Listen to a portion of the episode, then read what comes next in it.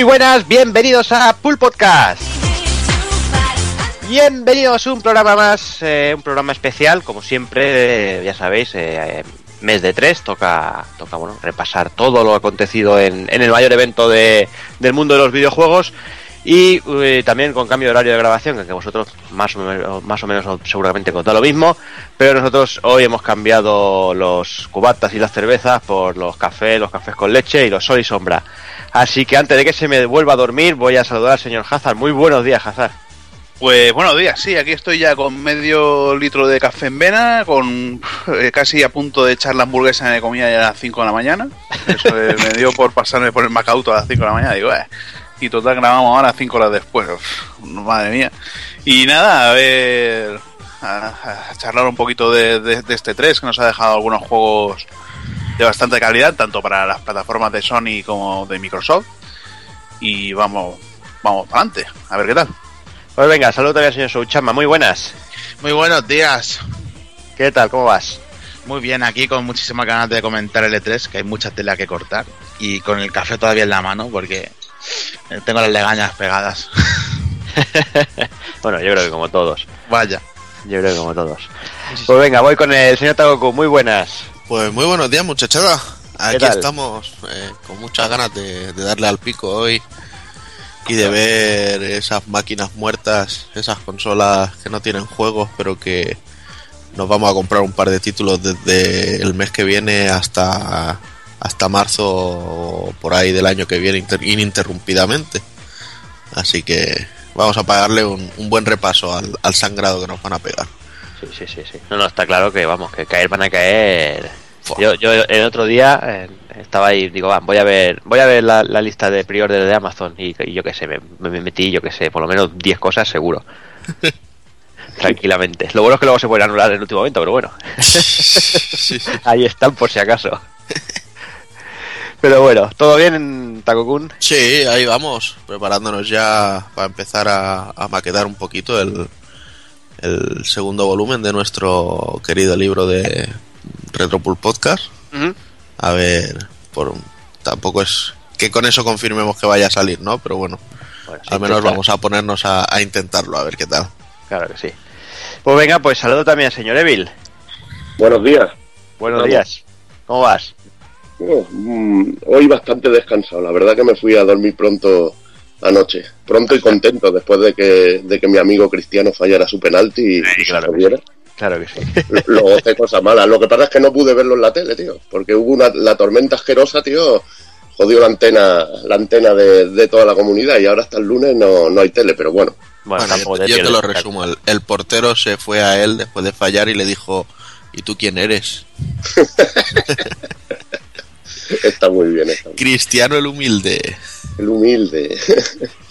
y bueno, bueno, tampoco había mucho que verme. La verdad que como tenía bastante sueño ya acumulado de, del día anterior, me fui prontito y, y, la verdad que hoy estoy descansado. No estoy como Hazard que se está metiendo ahora. Ahora ya debe estar, después del café, supongo que debe estar ya con el Red Bull. O sea, no, yo, yo estoy fresquito, estoy fresquito. Y, listo pa, y listo para la batalla. claro que sí, volarán los cuchillos, como siempre. Hey, hombre. Pues bueno, pues dicho esto, ya poco más queda que, ir arrancando. Vamos, a, vamos al lío.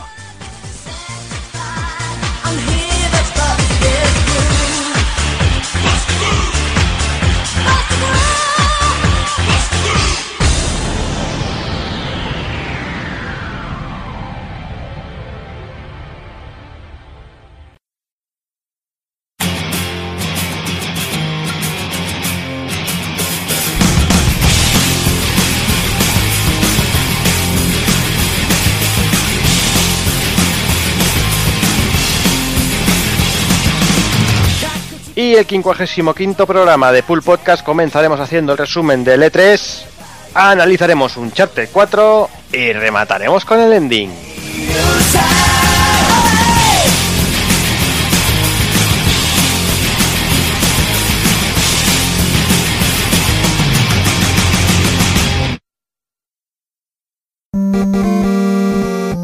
pulpofrito.com Me gusta.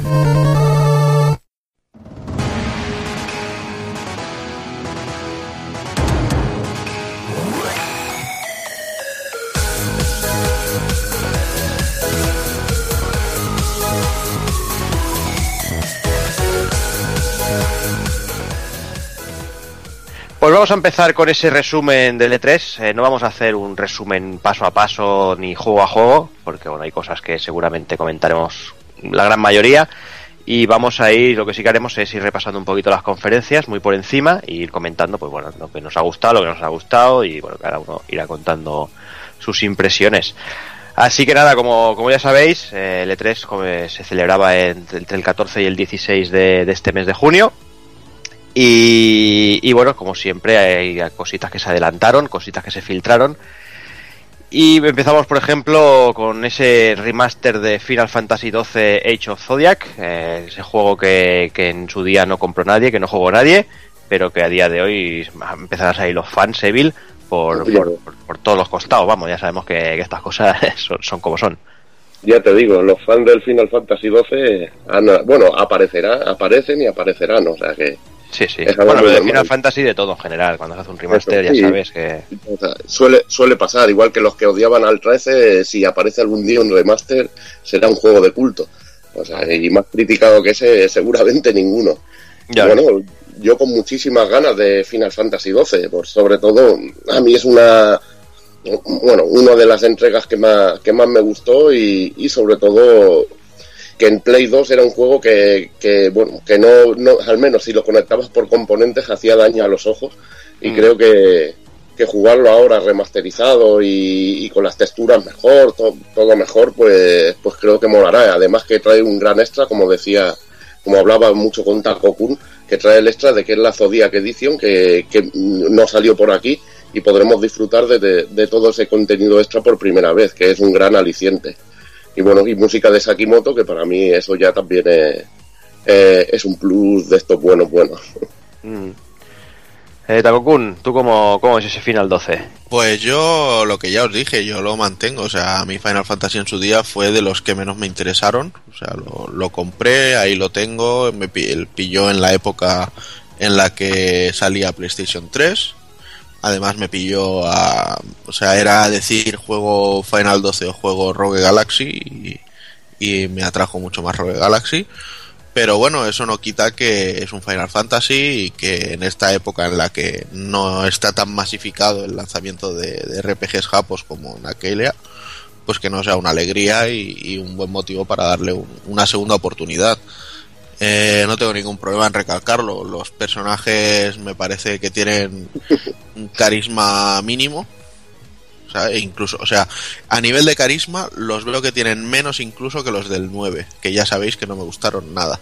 Pero al menos, al menos tenían rasgos muy especiales. Pero tienen, pero tienen más que los del 8, o sea, Al menos le, les veía rasgos eh, especiales. Pero no sé. Pero tienen, no, más, eh. pero tienen más que los del 8 y eso ya importa, o sea. Y que, y que los del 10. Bueno, es que ah, son ganas de meterse siempre con el 9. Madre que te parió. Es bueno, me, era, para niños rata. apoya a todos. Así, a empezar gratuitamente. Ay, y no sé, una es, es una, una, buena manera de darle otra oportunidad y, y, realmente si en algo se está caracterizando Square Enix en, en esta generación es en hacer unos remasters de, de mucha calidad.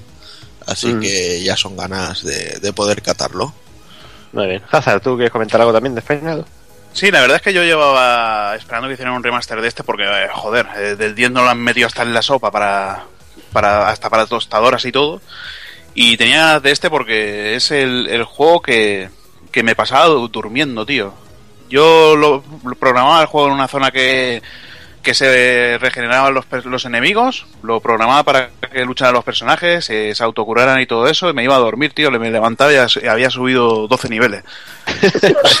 o sea, Joder, eso, qué eso divertido. Era, eso era una puta amarilla, tío. Pues, luego llegabas eh, y te llegabas al final, te cargabas todos los enemigos de una hostia. Eso sí que es divertido, ¿no? Y, y ir a recorrer todo el puto mundo, tío, otra vez, volver para atrás para subir de nivel y, y que no, tío. Así tiene que ser. O, o, o, o, un modo, tío, sin enemigos, tío, para disfrutar de la historia, que, que, que es lo que, lo que está viendo los Final Fantasy. Bueno, pues con, el, con el 12 realmente es mejor que no te pongan eso. Pues eh, si lo tienes en el 12. ¿Mm?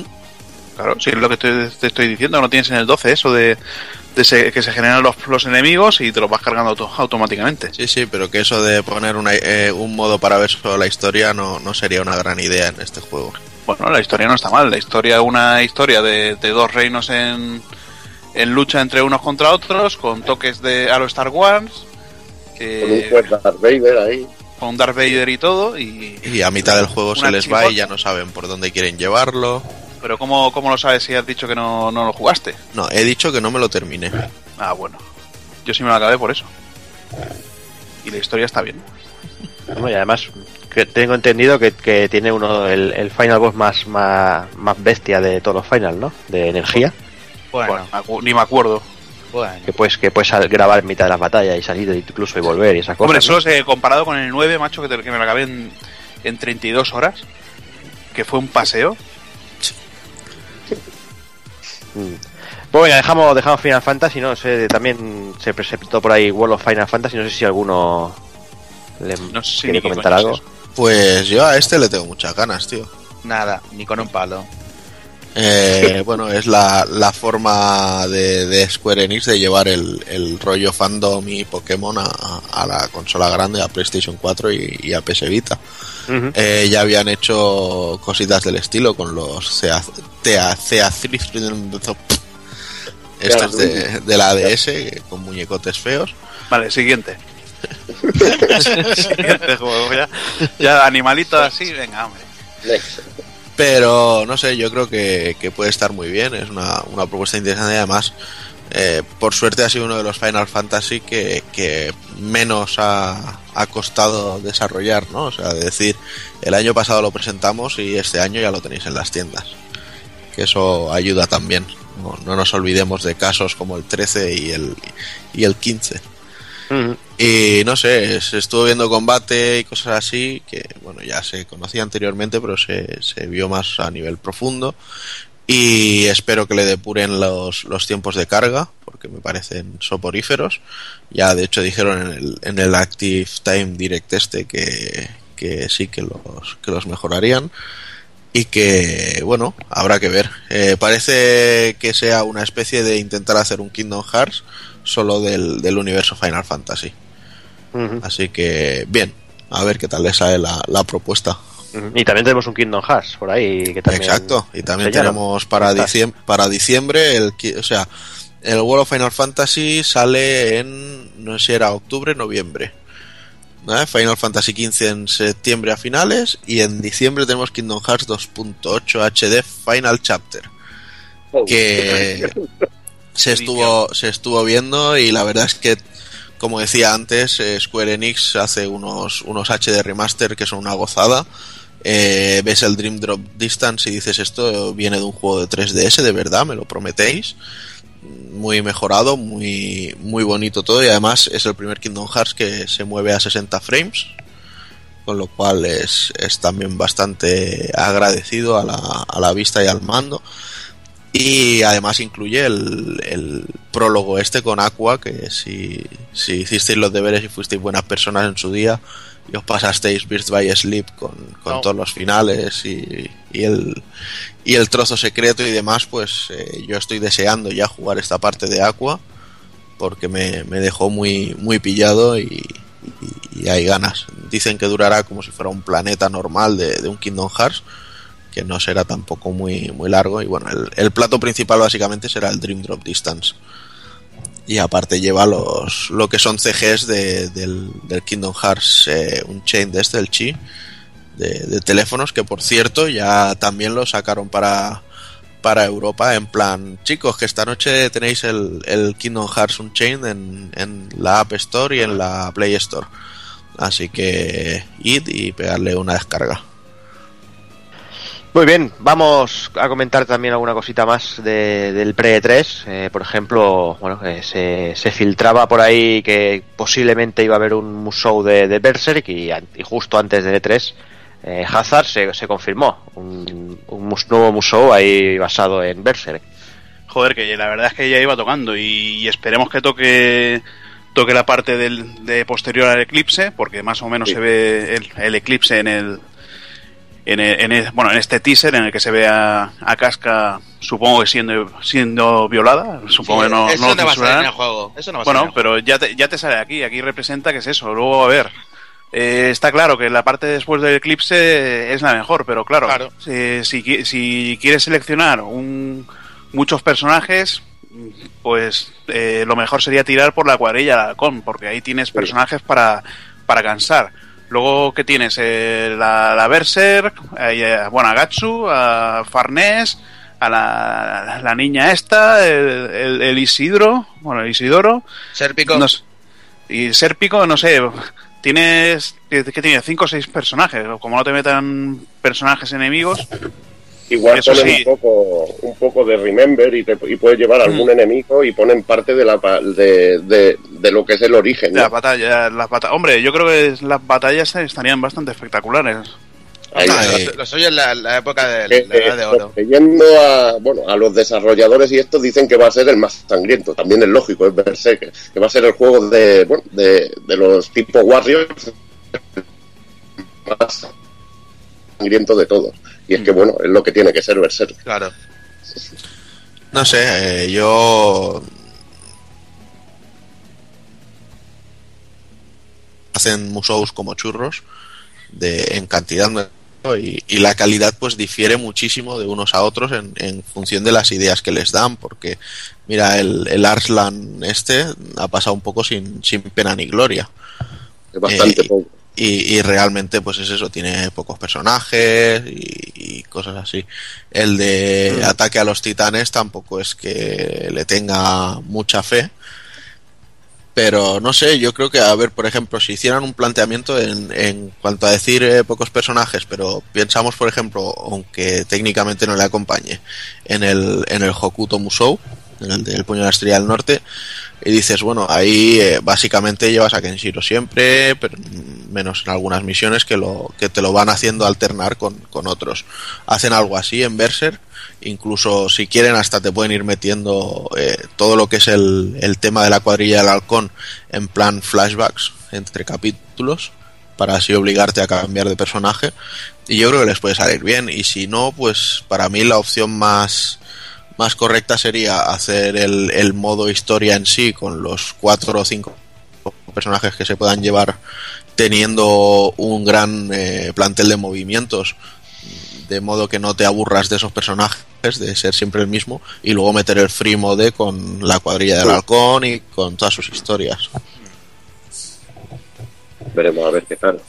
Espero que no sea como el puño 2, ¿eh? eso sí. Bueno, a ver, el, el puño 2 es lo que decimos, o sea, jugablemente le podemos criticar lo que queramos, pero a nivel de plasmar la historia, yo creo que lo vi muy bien. No, jugablemente no. Para mí jugablemente no es el problema. El problema es el nivel técnico lamentable que lo hace injugable, tío. Sí. Eh, lo jode muchísimo, tío. Pues venga, seguimos. eh, no podía faltar un programa eh, de Taco Kun, las novedades de Street Fighter V, obviamente. Pues sí, tío, eh, ya por, por tiempo, por, eh, por eh, programación de pro- del programa y tal, no pudimos hablar de, lo que había pasado con el, con el update de mayo, que fue eh, otra excepción más con Capcom, por qué no decirlo así. Ya sabemos que últimamente eh, estaban racaneando un poco de, bueno, las cosas llegan con cuentagotas, el último día del mes, etcétera, etcétera, y parece que en mayo al final tardaron un montón en comunicar, que eso es el principal problema, que estabas a, a 25 de mayo y te estaban diciendo, el fin de que viene haremos un super anuncio. Y, y cogen y te dicen que, que te retrasan el personaje de ese mes. Dices, pues vaya un super anuncio, hijo de puta. Pero bueno, en cualquier caso, el update de junio, que ya no podrá tardar más de 10 días, eh, nos llevará el personaje de Ibuki, por fin. Eh, Capcom parece que, que ha visto que el tema de la tienda con Zeni no les va a salir muy bien y, y ya aceptan moneda real. Con lo que los personajes de, de Alex y Guile ya dejarán de ser gratuitos y tendremos que pillarlos con nuestro Fight Money. Y aparte, bueno, pues le meten el, el modo historia que la verdad tiene bastante buena pinta. Mm, Sí, Hubo sí. por ahí malas lenguas en su día que decían que en una hora, hora y poco ya se fundía. Eh, yo lo que he estado escuchando es que entre cuatro horas, cuatro horas y media, ¿vale? De, de gente que ya lo ha estado probando y se lo ha podido pasar y demás. Se ven escenas muy chulas. eh, he visto por ahí personajes eh, masillas de, de Shadaloo. Eh, además, algo guay que tiene, algo interesante, es que lleva a todos los personajes del DLC de la fase 1. Con lo cual veremos a Urien, veremos a Balrog, veremos a Yuri y los controlaremos dentro del modo historia. Aunque eso no quiere decir que vayan a estar todavía en el Versus. ¿vale? Esto sí que irán en, en el mes que les toque. Porque lógicamente no es lo mismo ponértelos para hacer un combatillo en, en el modo historia que, depurártelos al máximo para, para, el, para el competitivo multiplayer. Eh, lo que sí que he escuchado también que el nivel de dificultad en, el modo normal es bastante masilla, aunque va increciendo, pero también es, es algo masilla. ¿Sabes? O sea, no, no tendremos mayor problema. Lo único eso que te lo pasas en nivel normal y aparte de los 30.000 fight money que te dan, se desbloquea otro nivel de dificultad, donde ahí ya podremos pasárnoslo bien, entiendo. Y al pasarlo también te dan otros 50.000, o sea que entre hacer el modo historia y un par de niveles que puedas subir de personajes ya tienes para, para comprar otro personaje nuevo. Y luego, pues aparte, se presentó también el tema de, de los escenarios. Otra excepción, ¿vale? Porque yo cuando, cuando se presentó Street Fighter V, de hecho en el, en el escenario de, de China lo ves, que el escenario, pues eh, si le pegas en un lateral del escenario, se amplía, se rompe una puerta, eh, sale como dentro del restaurante, incluso le cae el, el bote de, el, el tarro de, de ramen en la cabeza. Eh, luego tiene el rollo del fatality si lo tiras en el bus. Pues todo eso está muy bien, pero solo lo han metido en, en ese escenario. Y en realidad vimos más cosas de este estilo. Y al final, pues lo, lo pasaron al, a, a, a DLC.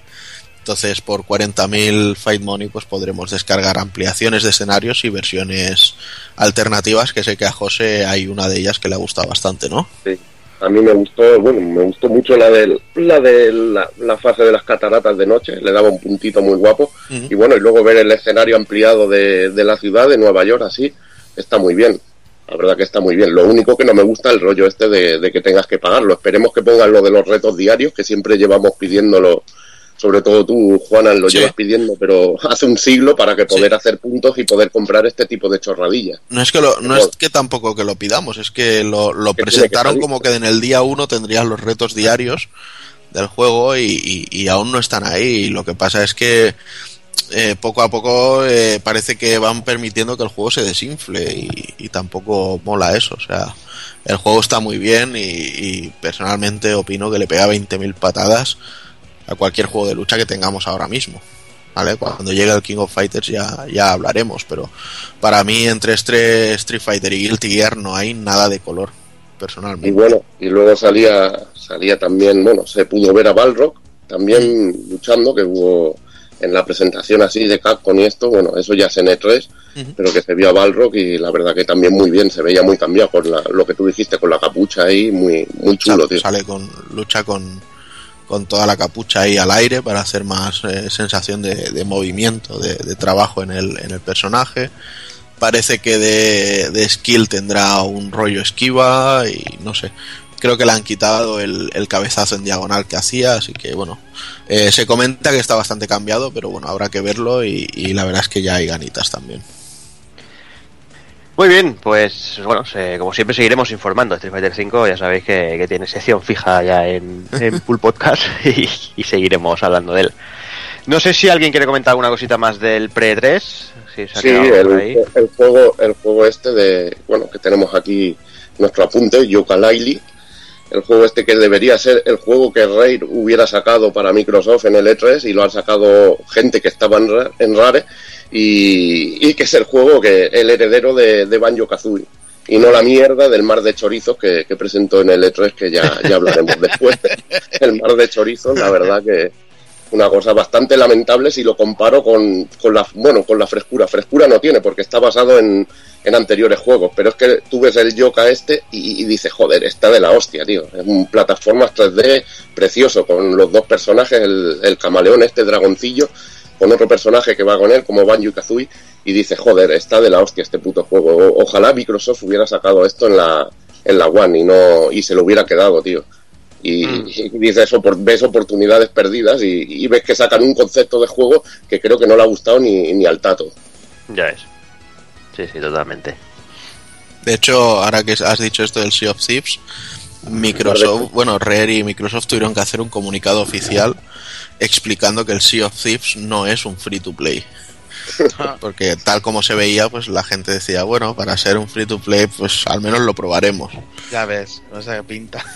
Y lo que no sé es lo que debían de haber bebido y fumado los que lo presentaron. En plan, vamos a hacer una partida conjunta. Porque estaban ahí en plan, ¡Guau! ¡Yuhu! ¡Bien!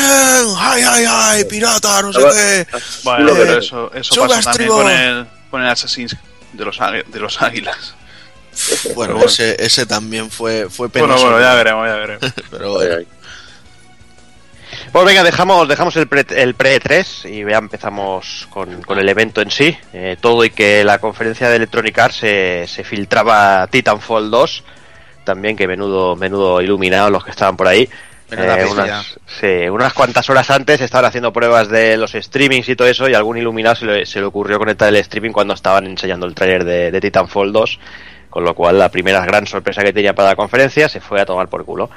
Pero bueno, todo, todo sea eso, porque la verdad es que Titanfall 2 eh, tiene muy buena pinta, eh, tiene una pinta tremenda y además con un modo, modo historia que bueno, que veremos si está a la altura, pero que por lo menos eh, eso que se le pedía a Titanfall 1, pues aquí ya lo tenemos, con un multi que tiene, tiene una pinta cojonuda y creo que, yo creo que este sí que, esta vez, Evil, yo creo que este sí que va a vender.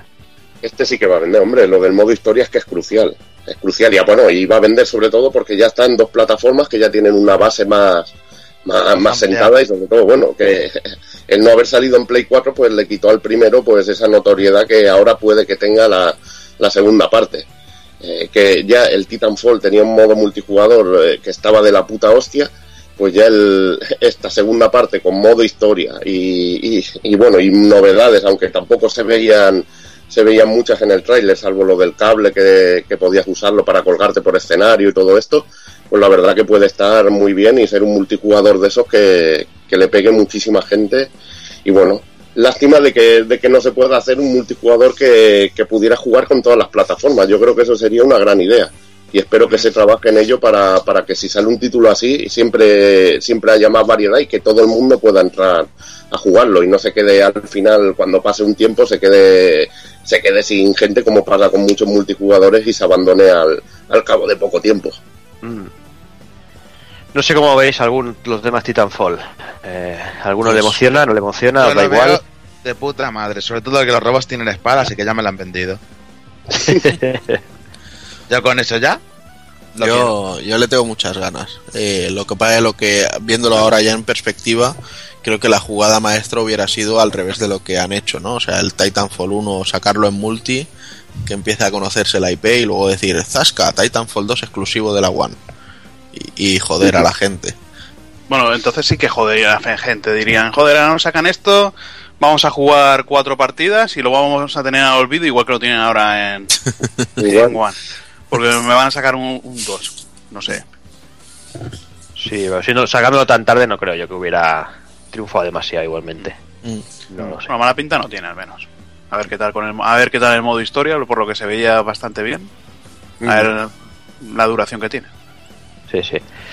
Y bueno, y si algo se estaba esperando en la conferencia de Electronic Arts era obviamente ver más de, de uno de los juegos más esperados de la compañía, que es Mass Effect Andrómeda la gente se quedó un poco un poco acojonada porque bueno eh, se prometía enseñar mucho y, y, al final básicamente enseñaron muy poca cosa.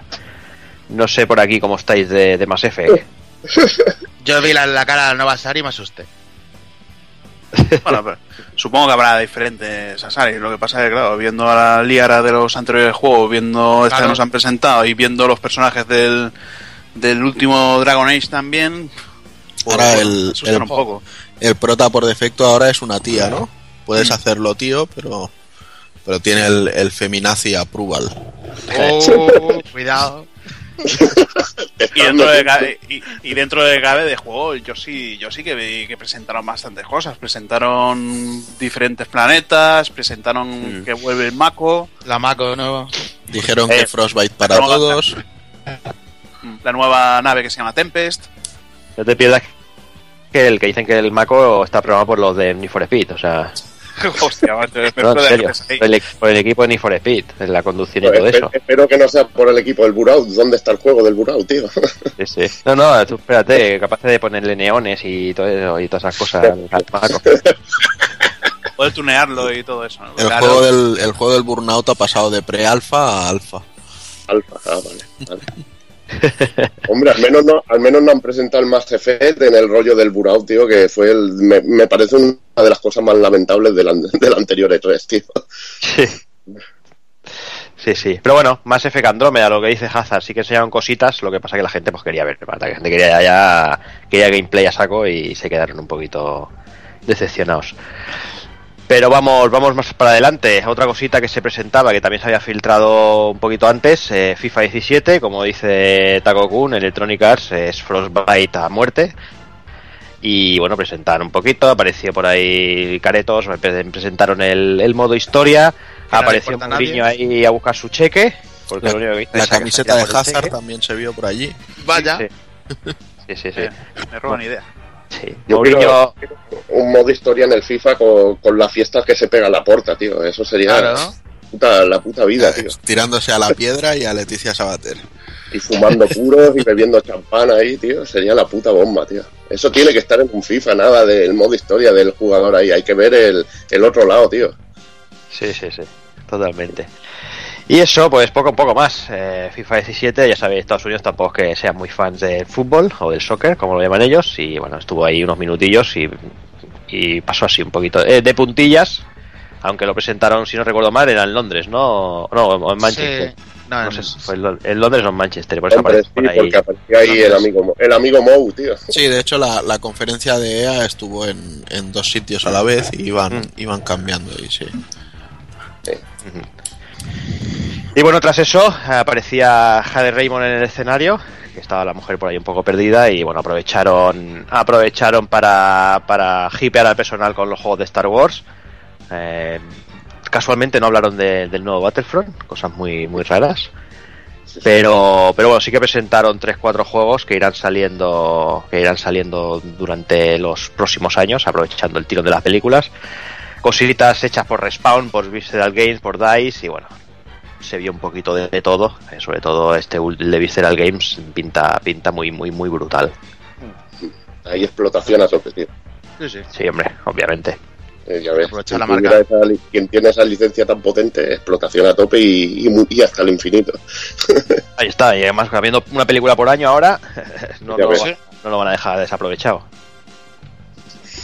Y bueno, y acababa la conferencia con otro de los platos fuertes, eh, Battlefield 1, que Oh, esto sí, esto sí que es lo mío. eh, quería la gente quería ver gameplay a saco y aunque en la conferencia no se vio excesivo gameplay sí que después se hizo una conexión y había un montón de gente viciando y se podían ver son no sé cómo cómo viste Battlefield cómo, cómo te pone Battlefield 1 Me, me pone burrísimo. O sea, si eso es tal cual como se ve en el vídeo, todo el campo lleno de cuatro jugadores, partículas por doquier, el Zeppelin aquel que se chocaba y me quedé flipado.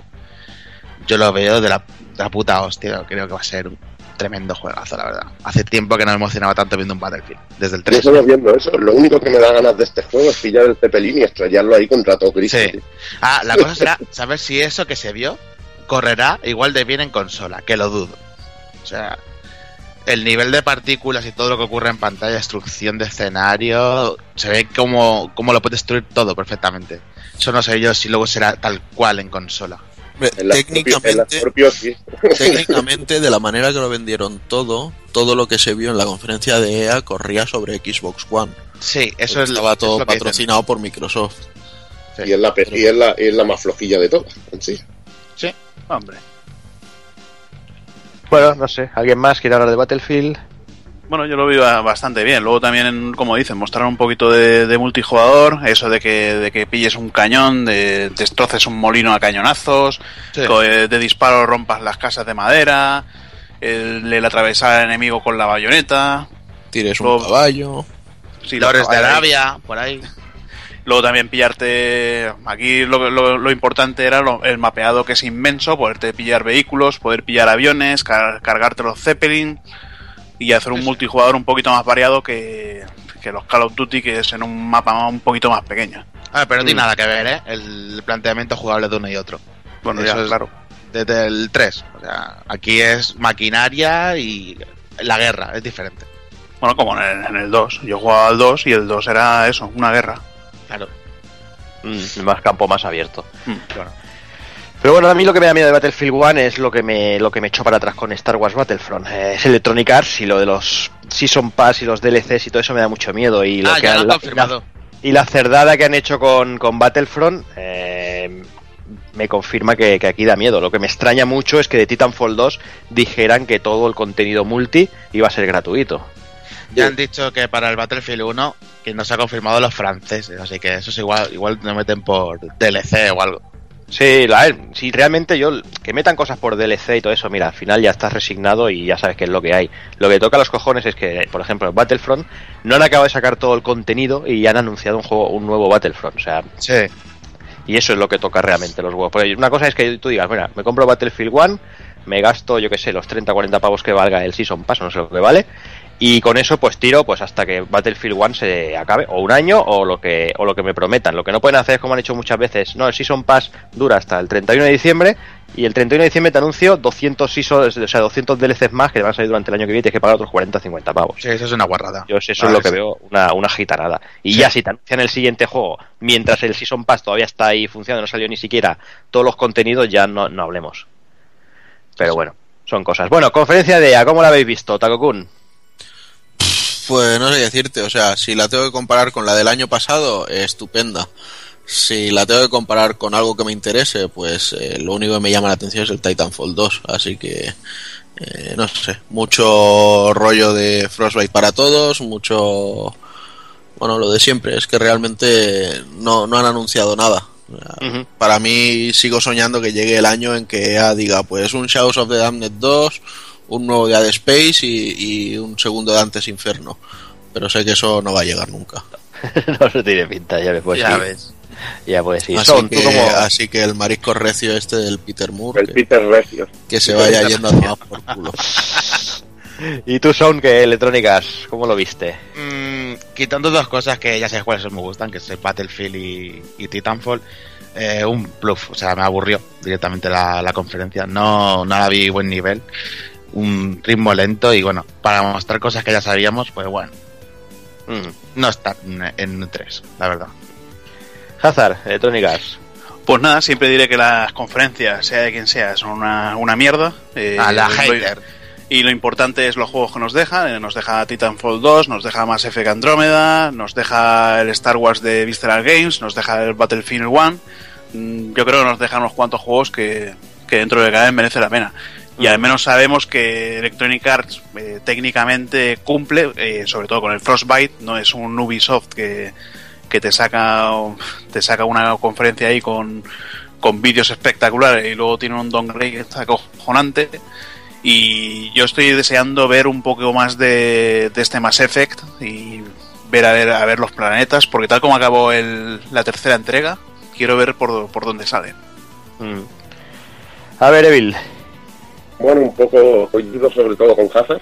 Eh, ha dicho prácticamente todo lo que lo que iba a decir yo de, lo salvable de, Electronic Arts y también un poco con, Son, que de las conferencias más, más aburridas y, con un ritmo ritmo lentísimo. bueno, lo único que, te reías cuando salía Peter Recio ahí, como dice Juana, pues nos pegábamos nuestras risas nos pegaba nuestras risas porque es que le veías el jeto y dices, coño, es que me, no vende pescado este, no, me está vendiendo otra cosa. no vende humo. no vende humo. Pero la verdad que bien. Ah, en cuanto a juego, pues dos o tres cositas que seguramente caerán. Yo por mi parte, pues tampoco estoy muy de acuerdo que fueran muy aburridas. Eh, hemos vivido conferencias, vamos, que, Hombre, comparadas con esta era, era, era, vamos, la locura. La de, Ubisoft, se lleva la palma. Luego, lo comentaremos, porque está claro que la, de Ubisoft es la que se lleva la palma este año. Pero lo que decís en cuanto a anuncios y cosas mostradas, aunque casi todo se sabía, yo creo que, que, bastante bien. Eh, Titanfall 2, la verdad es que nos llama. Más Effect Andrómeda, pues obviamente también. Lo que pasa que tiene pinta que se va a ir para muy lejos. A mí, yo FIFA 17 tengo ganas de probarlo con, con el Frostbite, a ver cómo, cómo, les queda, porque ya iba tocando después de tantas entregas, eh, ya está la cosa que, que olía, olía a rancio. Y obviamente Battlefield 1 pinta brutal, aunque el escenario de la Primera Guerra Mundial a mí no es que me apasione, pero bueno, también es verdad que, que la Segunda Guerra Mundial está demasiado trillada y bueno, también está bien que, que bueno que se exploren otros otros campos y me imagino que como Call of Duty tira hacia el futuro, estos han dicho, pues vosotros vais para adelante, nosotros vamos para atrás directamente. Y bueno, hay que decir, yo de Star Wars no puedo decir mucho porque, bueno, ya sabéis que, a mí me gusta y ese, ese último tráiler, pues la verdad es que, que, pinta brutal y veremos. Veremos a ver hasta cuándo se va eso, pero bueno, eh, eso es compra asegurada. Yo solo digo una cosa, que mientras hablaban los tíos me puse los chistes de chiquito de la calzada de fondo y, y, y, y ganaba, la ganaba cosa, un ¿no? montón la conferencia, macho. Cuando, cuando empezaron a hablar los tíos ahí con siete caballos de vine de bonanza, pues estaba de puta madre, macho. Venga, pues vamos, dejamos Electronic Arts, vamos, vamos con la siguiente conferencia. La, la siguiente fueron, fueron Bethesda y empezaban con bueno, unas de las cositas que ya se venía, ya se sabía, pero que bueno, que, que, que había ganas de ver Taco Kun Dishonored 2. Pues sí, tío, la verdad es que ya les tocaba y además eh, Bethesda está cogiendo un, un, unas buenas costumbres. La primera es de tener conferencia en, en el E3, que uh -huh. estrenaron el año pasado. Y la segunda es que, bueno, que el, los juegos te los presentan cuando los tienen ya bastante avanzados. O sea, ya el, el año pasado lo hicieron con Fallout y, y con Doom, que quizá fue el que más se, se retrasó.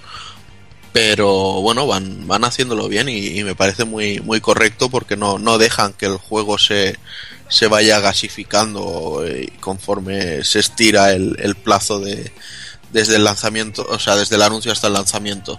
Entonces, con Dishonored 2, eh, a mí lo que me llamó más, mucho la atención es el, el, pack que anunciaron, la edición limitada por 100 pavos, que traía la, la, máscara de corvo, trae el anillo de la pava y lleva además el de, bueno, más cosillas de rollo DLCs, un mapa e historias de estas.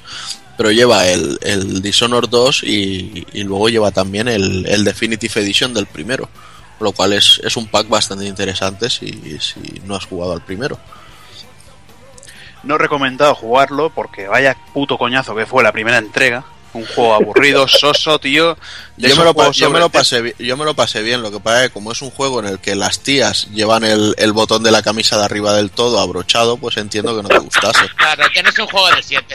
Por eso, por eso es un juego tan sobrevalorado, aburrido, lento, yo... mal hecho, mal diseñado, tío, con un diseño de niveles yo y, y, y, sin que sirva de precedente me pongo del lado de Hazard. ¿eh? Me pareció un, un puto coñazo Dishonored 1. Pero vamos. Yo me, lo, yo me lo pasé bien. no Por supuesto no os voy a decir que es el juego de mi vida. Tampoco haré el, el análisis que hizo aquel que estaba por aquí en aquella época de ¿qué te ha parecido Dishonored? Una puta pasada o de puta madre. ¿Sabes? Pero no sé, o sea, un juego correcto, sin más. No todo, claro, tiene, no todo tiene que ser el, el juego del mes. Está claro que no está hecho por Bethesda, que está hecho por una compañía pe más pequeña. Pero no sé, tío, yo es que lo oí aburridísimo. Sí, sí, totalmente. Estoy durmiendo ahora y no sé si es porque no he dormido mucho o por recordar el juego. Venga, pues vamos, vamos a ponerle caña a Bethesda porque sé que pocas cosas querréis comentar, imagino. Eh, cositas como por ejemplo Skyrim Remastered, otra cosa que se venía ya filtrando hace meses y por fin se confirma. No sé, quizá Hazard, que es el único que creo que, que le dio al primero. Jugué, jugué, al primero, le di eh. muchas horas. Eh, sabía lo que pasaba cuando te cargabas al último dragón, que es lo que me quedaba de hacer, y dije, a tomar por culo el juego, tío. No, no, no, me lo, no, me lo, pasé por eso, digo, pero ¿esto qué es? Luego, bueno, eh, técnicamente yo creo que hay mods de PC, eh, los mods de realistas que se ven mucho mejor de, que lo que se ha mostrado. Sí, pero han confirmado sí. que en consolas se podrán meter mods. Sí, se podrán descargar mods, pero estilo de, de cógete un dragón y úsalo como montura y tonterías así. Dudo mucho que técnicamente haya puedes descargar mods. Mm, yo, sé.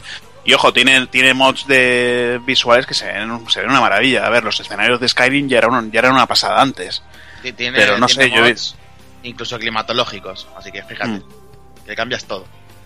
Bueno, ya veremos a ver qué tal. Bueno, pues ahí está, para el que no lo haya jugado, pues mira, ahí le apetezca perderse por el, los mundos de Skyrim, ahí lo, ahí lo tenéis. Cositas, eh, sorpresas que presentaron, eh, que bueno, que enseñaron un poquito, más que nada nombrarlas y poco más, como Quake Champions o un nuevo Wolf, Wolfenstein. No sé si si alguien quiere comentar algo. Quake Champions que será exclusivo de PC. Ya han confirmado sí. que nada de consola, porque quieren mantener la rapidez del apuntado del ratón y el movimiento avanzado con el teclado. Sí, creo que hablaban de los 120 frames, ¿no? Sí, algo así hablaban. Bueno, y enfocar la eSport. Dile, dile, dale. Y que también enfocar la eSport completamente del juego. Sí, y de hecho se nota, o sea, la, por mucho que todos hayan bebido de Quake para hacer fórmulas rollo Overwatch o los MOBAs y todo eso, se nota que han dicho, bueno, si esto lo inventamos nosotros, vamos a, vamos a, sacar chorra aquí también, entonces Era, era natural.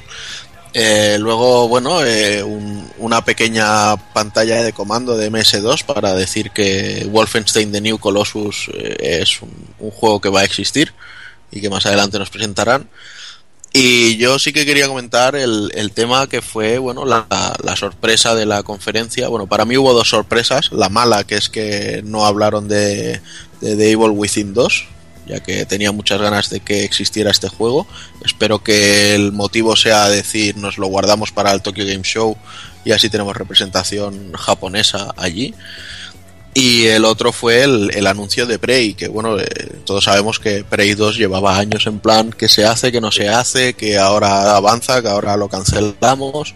Y al final pues parece que después de los Dishonor, de, eh, la gente de Arcane, que son los que se han encargado de ellos, pues están preparando un, reboot de, de, la serie. Y la verdad, bueno, enseñaron un teaser y no se veía nada mal la cosa. Entonces, al menos a nivel de concepto se veía interesante y habrá que esperar. Este sí que parece que se les va un poquito más lejos.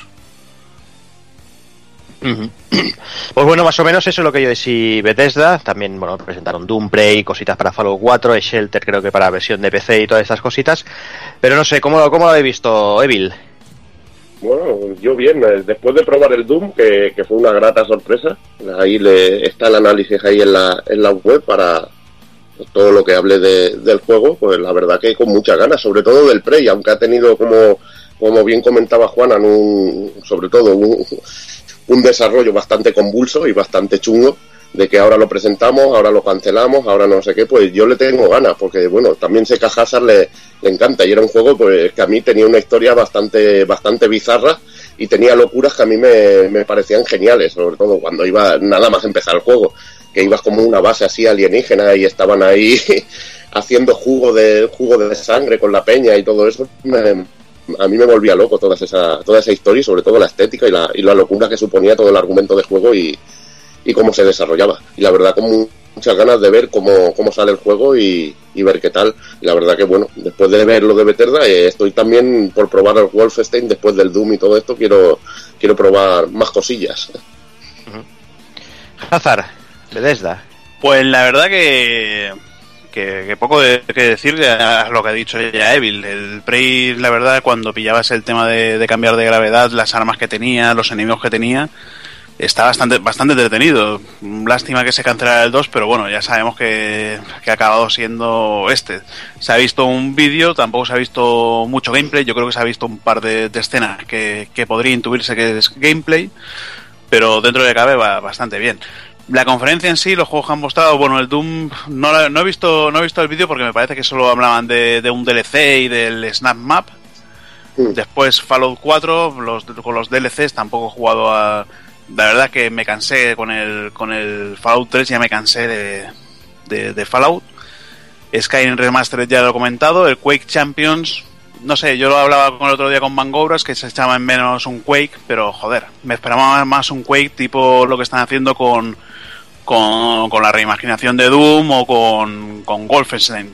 No un juego así, pues todos contra todos, que esto lo hubiera dejado más para un, un Unreal Tournament. Y Wolfenstein de New Colossus, bueno, pues si tiene la misma calidad que el, que el New Order, pues bienvenido sea todo esto. Se echa de menos nuevas IPs, está claro, pero o una segunda parte de Devil Within, como dice como dice Juanan, pero yo creo que dentro de cabe una conferencia correcta para una compañía que tampoco, bueno, poco a poco va creciendo. Sabemos que, tiene un motor gráfico que es, una castaña, por suerte el Doom utiliza el, el Tech y veremos a ver con, con qué nos sale en el futuro. Venga, Sound, no sé si quieres comentar algo más de, de Bethesda. Pues yo poco más. Eh, Quake Champion me quedo con eso, que es lo que me ha quedado este juego, porque Dishonored 2 no jugué el 1, así que nada que comentar. El Domo lo tengo por jugar. Y Fallout 4 me pasó como a Hazard. Me cansé en el 3, bueno, en el New Vegas. Yo en el 3 y el New Vegas, los dos. Y ya a partir de ahí dije, paso, la verdad, de, de los juegos de Fallout. Y el Skyrim Remaster, pues me parece totalmente innecesario. Sobre todo en PC, que ya hace tiempo que tenemos mods y todo. Así que, bueno, poco más. Muy bien. Eh, Takokun, no sé si, si tú quieres añadir algo. La verdad es que no, que ya está todo dicho y más o menos es lo que, lo que habíamos visto en la conferencia en sí. Muy bien. Pues venga, vamos, vamos con la siguiente. Eh, poquito después eh, había conferencia de Kadokawa. Takokun, no sé, poca cosa que remarcar de ahí, ¿no? Sí, de hecho yo prácticamente ni recuerdo. O sea, el Demon Gaze 2 con fecha de lanzamiento.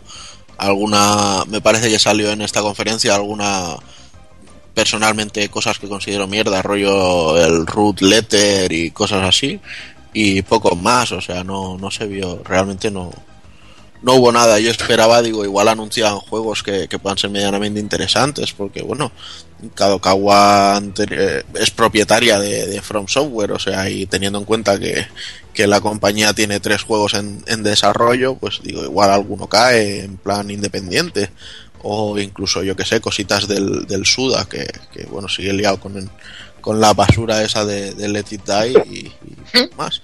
No sé, lo vi un poco. De hecho, si no recuerdo mal, también son los, los propietarios del Existar Chief, este que va a salir ahora en octubre en, en Occidente y al menos podrían haber puesto, pues yo que sé, un tráiler de, de la localización, aunque le pertenece más bien a Atlus y esto, pero bueno, no sé. Ya te digo que fue algo. Mm, en, en su momento prácticamente ni nos enteramos de que iba a haber conferencia Uh -huh. Y al día siguiente, porque además fue, me parece, rollo a las 5 de la mañana, mm, te levantas y miras un poco a ver qué ha sido y dices, pues no veo nada, o sea, nada, no sé. Sí, sí, Algo completamente destacable. en plan, "Ch, que vamos a estar allí y ya está. Sí, sí, es que lo que tú dices, eh, que una compañía así te haga una conferencia y la anuncie, dices, bueno, Ah. algo, algo, yo que sé, tendrán algo preparado, pero te levantas al día siguiente, miras por todos lados y no ves nada y dices, bueno, pues nada. un poco, un poco chungo todo, pero bueno. Pues venga, vamos, vamos a la siguiente, vamos con uno de los platos fuertes, eh, la conferencia de Microsoft. Esta sí que sí que se esperaba. Y yo creo que, bueno, luego lo comentaremos, yo creo que no defraudó, yo creo que la conferencia estuvo muy bien. Eh, empezaba presentando la nueva Xbox One Slim, la S, que bueno, que en principio empezaron con muchas conjeturas, que si más potencia, que si los juegos a 4K, que si 60 frames, que si etcétera, etcétera, etcétera. Cosas que después se han ido desinflando y han dicho que bueno, que más o menos mm, sí que será un poco más eh, técnicamente más potente, será más pequeña y poco más, eh, porque han dicho que bueno, todavía no se sabe el 100% de, de conforme, pero pero bueno, es lo que lo que bueno lo que, lo que han comentado ya lo, ya lo iremos comentando seguramente. Eh, sobre todo al final cuando hablemos de, Xbox Scorpio eh, hablaremos del, del, del- lo que podría ser un, un, un lanzamiento muerto porque bueno yo creo que Xbox One S tuvo interés durante la hora y media que, que, que tardaron en presentar Scorpio porque la verdad es que bueno no no vamos a comentarlo ya pues no vamos tampoco en orden porque a mí me parece me parece un poco poco triste que te presenten un Xbox One Slim eh, te digan que bueno, te dan a entender que es más potente y que funcione mejor, y una hora y poco después te digan que, en, menos de, en menos de dos años, en año y medio aproximadamente, tendrás la nueva consola de, de Microsoft, la Xbox Scorpio. No sé, Evil, es que yo me parece un suicidio, o sea, lanzar una consola muerta directamente, o dejas de fabricar Xbox One y se centran solo en que solo esté, exista en el mercado Xbox, Xbox One S. Sí, O y se van entiendo. a la Scorpio y para mí es un poco un tiro en el pie, sobre todo por la manera con- confusa en que explicaron todo. Porque, a ver, luego ya iba saliendo, hostia, pues la Xbox Scorpio va, va a costar muchísima más pasta que la normal, sería un, como bueno, como un PC modular, también se, se está hablando de esto, de que Ajá. luego la podrás ir ampliando y todo esto.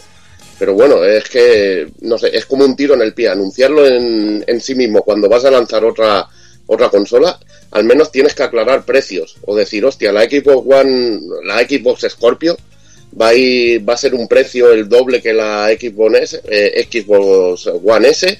Y, y va a ser para quien quiera jugar a 4K y todo esto, o que quien quiera jugar a, a 4, bueno, a 4K, 60 frames, etcétera, etcétera, etcétera. Igual que va a hacer el, el Sony con la Neo, seguramente. Y haberlo explicado de esa manera, pues ya le hubiera dado otro perfil. Pero es que es como decirte, dentro de un año tiene fecha de caducidad, las Xbox One se quedan anticuadas y esto es lo que va, lo que hay. Pero si ya hablas de diferencias de precio, de una va a costar en ese momento 200 dólares y la otra 500, pues ya puedes entenderlo un poco, pero se me hizo raro. Igualmente la Xbox One Slim, es, en la S, eh, lo único que tiene en sí, en teoría, es poder reproducir eh, películas en 4K. 4K los juegos en 4K ni de coña, ni de coña, películas en 4K. Y lo, he leído en muchos sitios lo de que tiene el procesador y todo esto un poquito superior y en otros sitios que es eh, prácticamente lo mismo y que no habrá ninguna diferencia. Yo lo que lo que yo creo entender es que supongo que se irá configurando con el tiempo, es que, que la One Slim, la One S, lo que es es al hacerla más pequeña, eh, meterle la, la fuente de alimentación interna, yo creo que lo que han hecho es, sí que han, han venido a buscar procesador un poquito más potente, pero también supongo que un procesador que dé más rendimiento y se caliente menos. Todo para que el, el, funcionamiento sea más correcto, lo que tú dices, y meter simplemente vídeo a 4K. Otra cosa que tampoco me cuadra, lo comentábamos ayer contigo, Evil, y con Taco Kun, creo que fue, que no entiendo la, la, obsesión que ha tenido en este, en este 3 Microsoft con las 4K. Me entiendo que lo que decíamos, que, mi, que Sony tenga su obsesión por las 4K porque Sony vende pantalla, vende televisores, pero Microsoft no entiendo, el, sí que es el siguiente paso, pero es que tampoco le veo el sentido de que, de que se obsesione con, con las 4K. Igualmente es eso, yo creo que, que si lo hubiera anunciado tal cual, oye mira, pues Xbox One S eh, sustituye a la One, dejamos de fabricar One porque esta va a ser más barata, es más pequeña, es más bonita, es más lo que saca los cojones pero eh, de aquí año y medio va a salir Xbox Scorpio, que no va a tener nada que ver, es una consola de nueva generación o de media generación más, y, eso, pero no sé, no sé, Kun, ¿tú cómo lo ves? Pues yo la verdad, si te soy sincero, o sea, eh, comenzó la conferencia, vi la Xbox One S, me llamó la atención, dije, bueno, mira, eh, quizá hay que empezar a hacer un, un, pensamiento, ¿no? Sí, te pasó exactamente lo que mi, eh, fui, estuve viendo... durante una, una, hora plantándome mentalmente si me compraba una One S. fui, fui, viendo juegos, fui viendo cositas exclusivas y dije, pues quizás sí, quizás sí, quizás sí. Y luego llega al final y, y es donde la cagan. O sea, porque además... Mmm, lo o sea, y lo que hicieron lo podían haber hecho mucho mejor y, y no dar este resultado de, de, incertidumbre. O sea, a mí que termine una conferencia diciéndome cuatro tíos que no sale, creo, si no recuerdo mal, además no salía ni, ni quién coño eran. Y salen en plan, no, pues eh, Scorpio es todo, va a ser todo lo que nosotros necesitamos porque eh, por fin podremos hacer los juegos que soñamos hacer porque las limitaciones de las consolas de hasta ahora a ver, eh, energúmeno o energúmena que seas, o sea, primero hazme un juego como el Quantum Theory de o sea, el Quantum Break, perdón, de la One, o, o, como, o, como, un Uncharted 4 de la Play 4, o sea, primero sé tú capaz de hacerme un juego con ese nivel de calidad técnica y luego me lloras de que, de que no te dan suficiente las máquinas. O sea, me pareció completamente fuera de lugar el, el menospreciar la, la, capacidad que tienen ahora mismo, si, si no la aprovechan. Y luego el rollo este de decir, bueno, sí, estamos aquí dos minutos diciendo lo, lo, maravilloso que va a ser esto, o sea, que te la va a chupar directamente y todo, pero, y te lo vamos a sacar en las navidades del año que viene. Pero es que no te vamos a enseñar ni un vídeo conceptual, o sea, ni un vídeo de mentira. Dices, entonces, ¿queréis que piense realmente que tenéis algo preparado? O sea, que sabéis hacia dónde va esto. O, simplemente ha sido el decir, eh, tenemos una idea y, necesitamos ser los primeros en, en, meternos en ello, así que vamos a soltar el globo sonda y luego ya que salga lo que Dios quiera, ¿no? O sea, no, no, no lo entiendo. Vale, vale que es cierto que con, con NX pasa, ha pasado exactamente lo mismo pero y mira el, el resultado, o sea, la, la, gente está teniendo una incertidumbre que, que, no sé. Pero es eso, o sea, eh, Microsoft eh, en este caso yo creo que no, no han sido muy inteligentes haciendo esto de, de, la Scorpio, de anunciarlo de esta manera al menos. Y, y, y eso, no sé, es que... Sí, yo creo que cuando no. se, se, presenta una consola así, lo primero que tienes que hacer es, como mínimo, enseñar el típico vídeo de, de, que dura 30 segundos sí. y se ven mogollón de trozos de vídeos a saco, pa, pa, pa, pa, pa, imágenes muy, muy a lo bestia, que aunque no, que no puedas apreciar nada en especial, pero yo que sé, algo visual, ¿no? Algo Exacto, que... que... te vaya creando una, una, una necesidad, aunque sea mentira. Pero es que... Eh, ya te digo que no, no, no vi nada y, luego es que se, se, me ha ido una tenía tenía un punto ahí en la cabeza y lo tenía muy claro pero al, hacer el, corte este se me, se me ha ido posiblemente me, salga después y, os lo suelte ahí a, casco porro. Venga pues bueno, pues yo la verdad vi que anunciaban la Xbox One S, vi que, que, una cosa, que la otra, que bla bla bla, que va a reproducir 4K, después llegó al final, oh, Xbox Scorpio, pero me quedé mejor con la palabra de Play Everywhere, que significa que ah, es, todos estos juegos van a salir también para PC. Tengo un PC que lo reproduce, o sea, me importa una mierda que saquen una One. Eh, mientras lo pueda jugar en PC, encima, los juegos que se están reproduciendo a 720p como como Quantum Break los puedo jugar a 1080p. No sé. Eh, yo lo que más me sorprendió es eso. Eh, todos los juegos que han anunciado en la conferencia los vas a poder jugar en, en PC. Yo que tengo PC, mm, ¿qué interés tengo en comprarme una Xbox One S, una Xbox One o, o una Scorpio? No sé, mm, yo mucho interés no tengo. Yo sé que voy a poder jugarlos quizás el único interés sería poder comprarlos en físico, ya que la tienda de, Windows 10 eh, solo puedes descargarlos, no los juegos de Microsoft no salen en físico en PC. No, te preocupes, ya han confirmado que van a volver a Steam. Hmm. Pues, pues, mira, por lo que, sea, a ver. Eh, no, no, si la preocupación no es que salga para la tienda de Windows 10 o para Steam, la, preocupación es que no sale en físico, pero bueno. Ya bueno. Pero bueno, eh, lo voy a poder jugar igual y, y bueno, un PC hoy en día lo conectas con un cable HDMI a una tele y lo puedes jugar como te salga de los cojones. Lo puedes jugar tumbado en una cama con un mando o, lo puedes jugar eh, apalancado en un sofá. Sí. No, no, sí está claro, para el usuario de PC que está el Master Race, mm, Xbox One ahora mismo no tiene ningún interés. ningún interés. Yo dije una, una de, tener, de tener la caja de los juegos en la estantería. Mm. Sí. Venga, os voy a cortar que ya me ha vuelto lo que tenía ahí.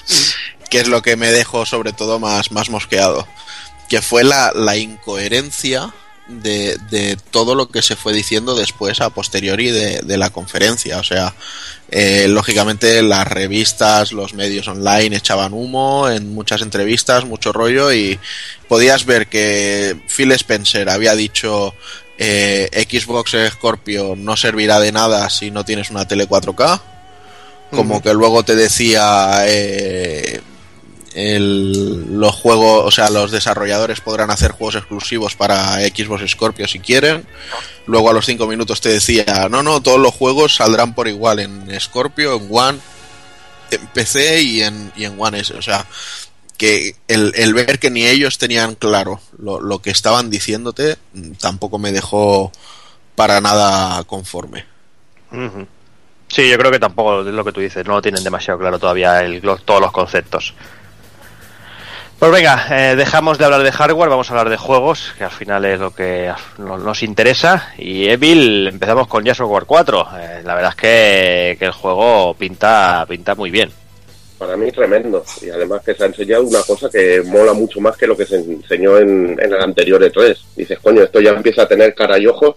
Y bueno, simplemente el hecho de poder disfrutar de, de la campaña multijugador, que es una de las cosas que más que más disfruto del Gears of War, además de, la jugabilidad que a mí me gusta, porque es un juego de disparos en que verdaderamente sientes el impacto de, de ellos, no como el no como el T-Order, que siempre lo he criticado por eso, o por ejemplo el Uncharted, luego hablaremos también un poquito de él, pues a mí me gustan mucho los tiroteos en el, en el Gears of War y estoy deseando de, verlo, además la, la, fase que presentaron así con el con la tormenta y todo esto estaba bastante espectacular. de, la, de la tormenta el impacto sí que no lo notas, ¿eh?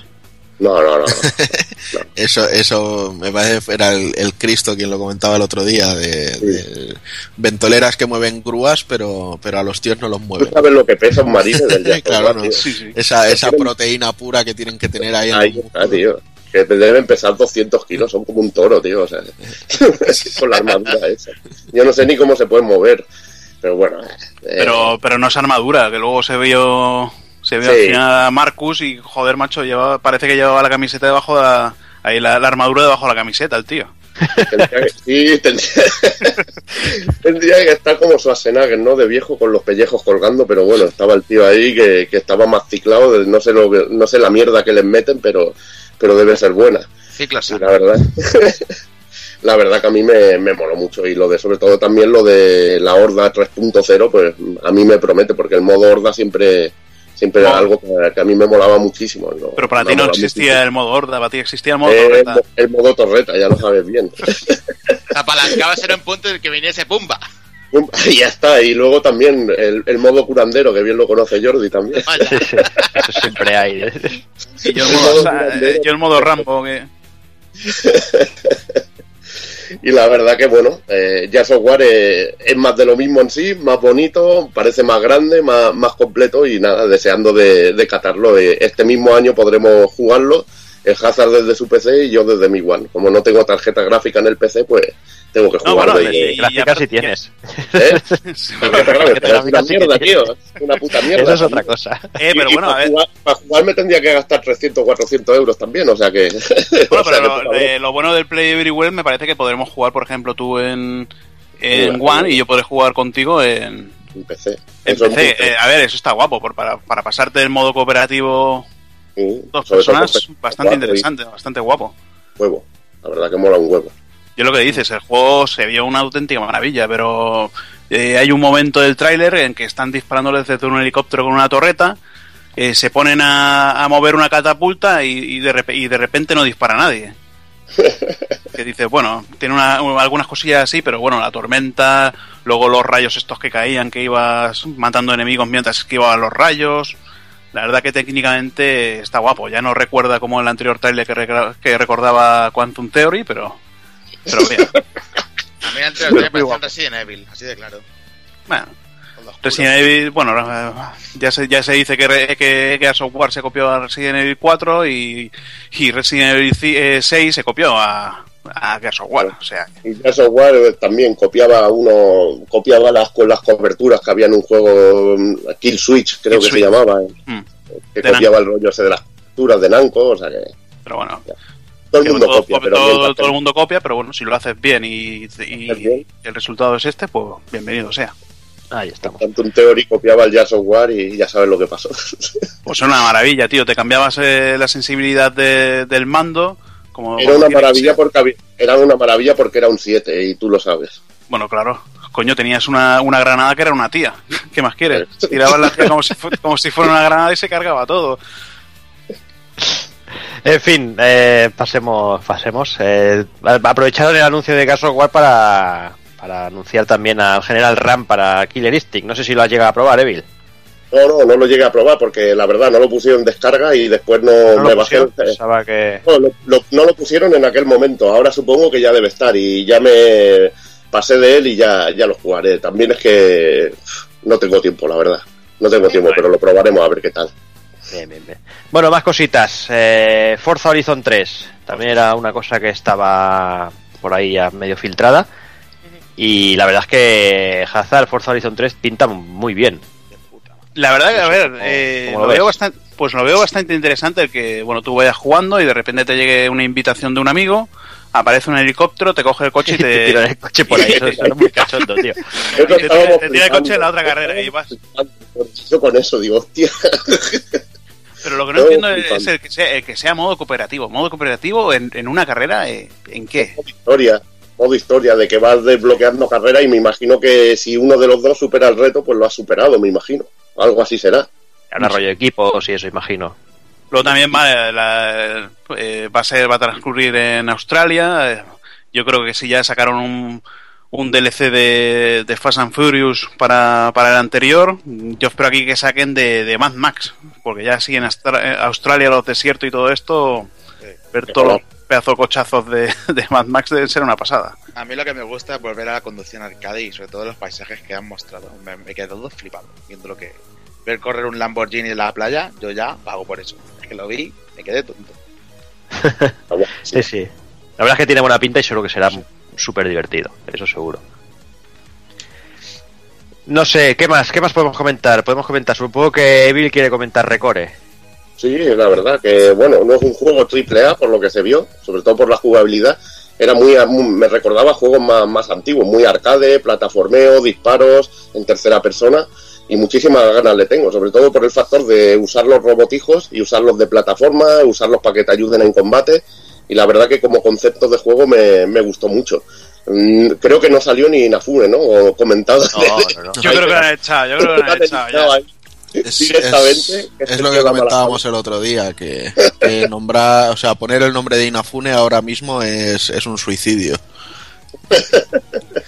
Y habrá que ver, no sé, yo la verdad es que Ricor eh, en, en el E3 antiguo en el, del año pasado, como que solo se vio el, el rollo concepto, me llamó la atención, lo que he visto esta vez me ha dejado frío, pero bueno, tendría que jugarlo y ver si, porque a final de cuentas, aunque un diseño no sea muy interesante o, o técnicamente no sea muy puntero, al final si, si la jugabilidad es divertida y, y tiene ese algo que te llena, pues eh, acaba siendo un, un título interesante, pero no sé. Habrá que, que ver o al menos escuchar a, a Evil, aunque bueno, sabemos que Evil muy parcial no será. Ah, ¿Por qué no seré parcial? ¿Por qué no seré parcial? Hombre, porque Bueno, no sé, con eh, Platinum no lo eres. La pipera también eh, es bastante reconocible, o sea Con, que con Platinum no lo eres. con Platinum no, pues tú con otras cosas tampoco lo eres. Por eso. Muchísimas con Final Fantasy, o sea que aquí de parcialidad, aquí no tiene parcialidad ni Cristo. Eso que lo sepas tú. Yo sí, yo sí saben siete.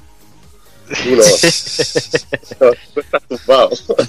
Yo, bueno, a ver, Bueno. Lo, que, lo, que, lo que vi de Record, pues dentro de cabe, ya se sabe que no, no lo hace un estudio grande, pues por desgracia está Inafune también detrás, pero las, las, mecánicas, las mecánicas que tiene, pues me parecieron bastante, bastante interesantes, pero no sé, es un juego que lo, lo veo tan pequeño que no sé, no sé dónde llegará, no sé la extensión que tendrá el, el mundo, la historia, no sé, por lo que vimos, muy bonito con todos los animalitos de estos robóticos.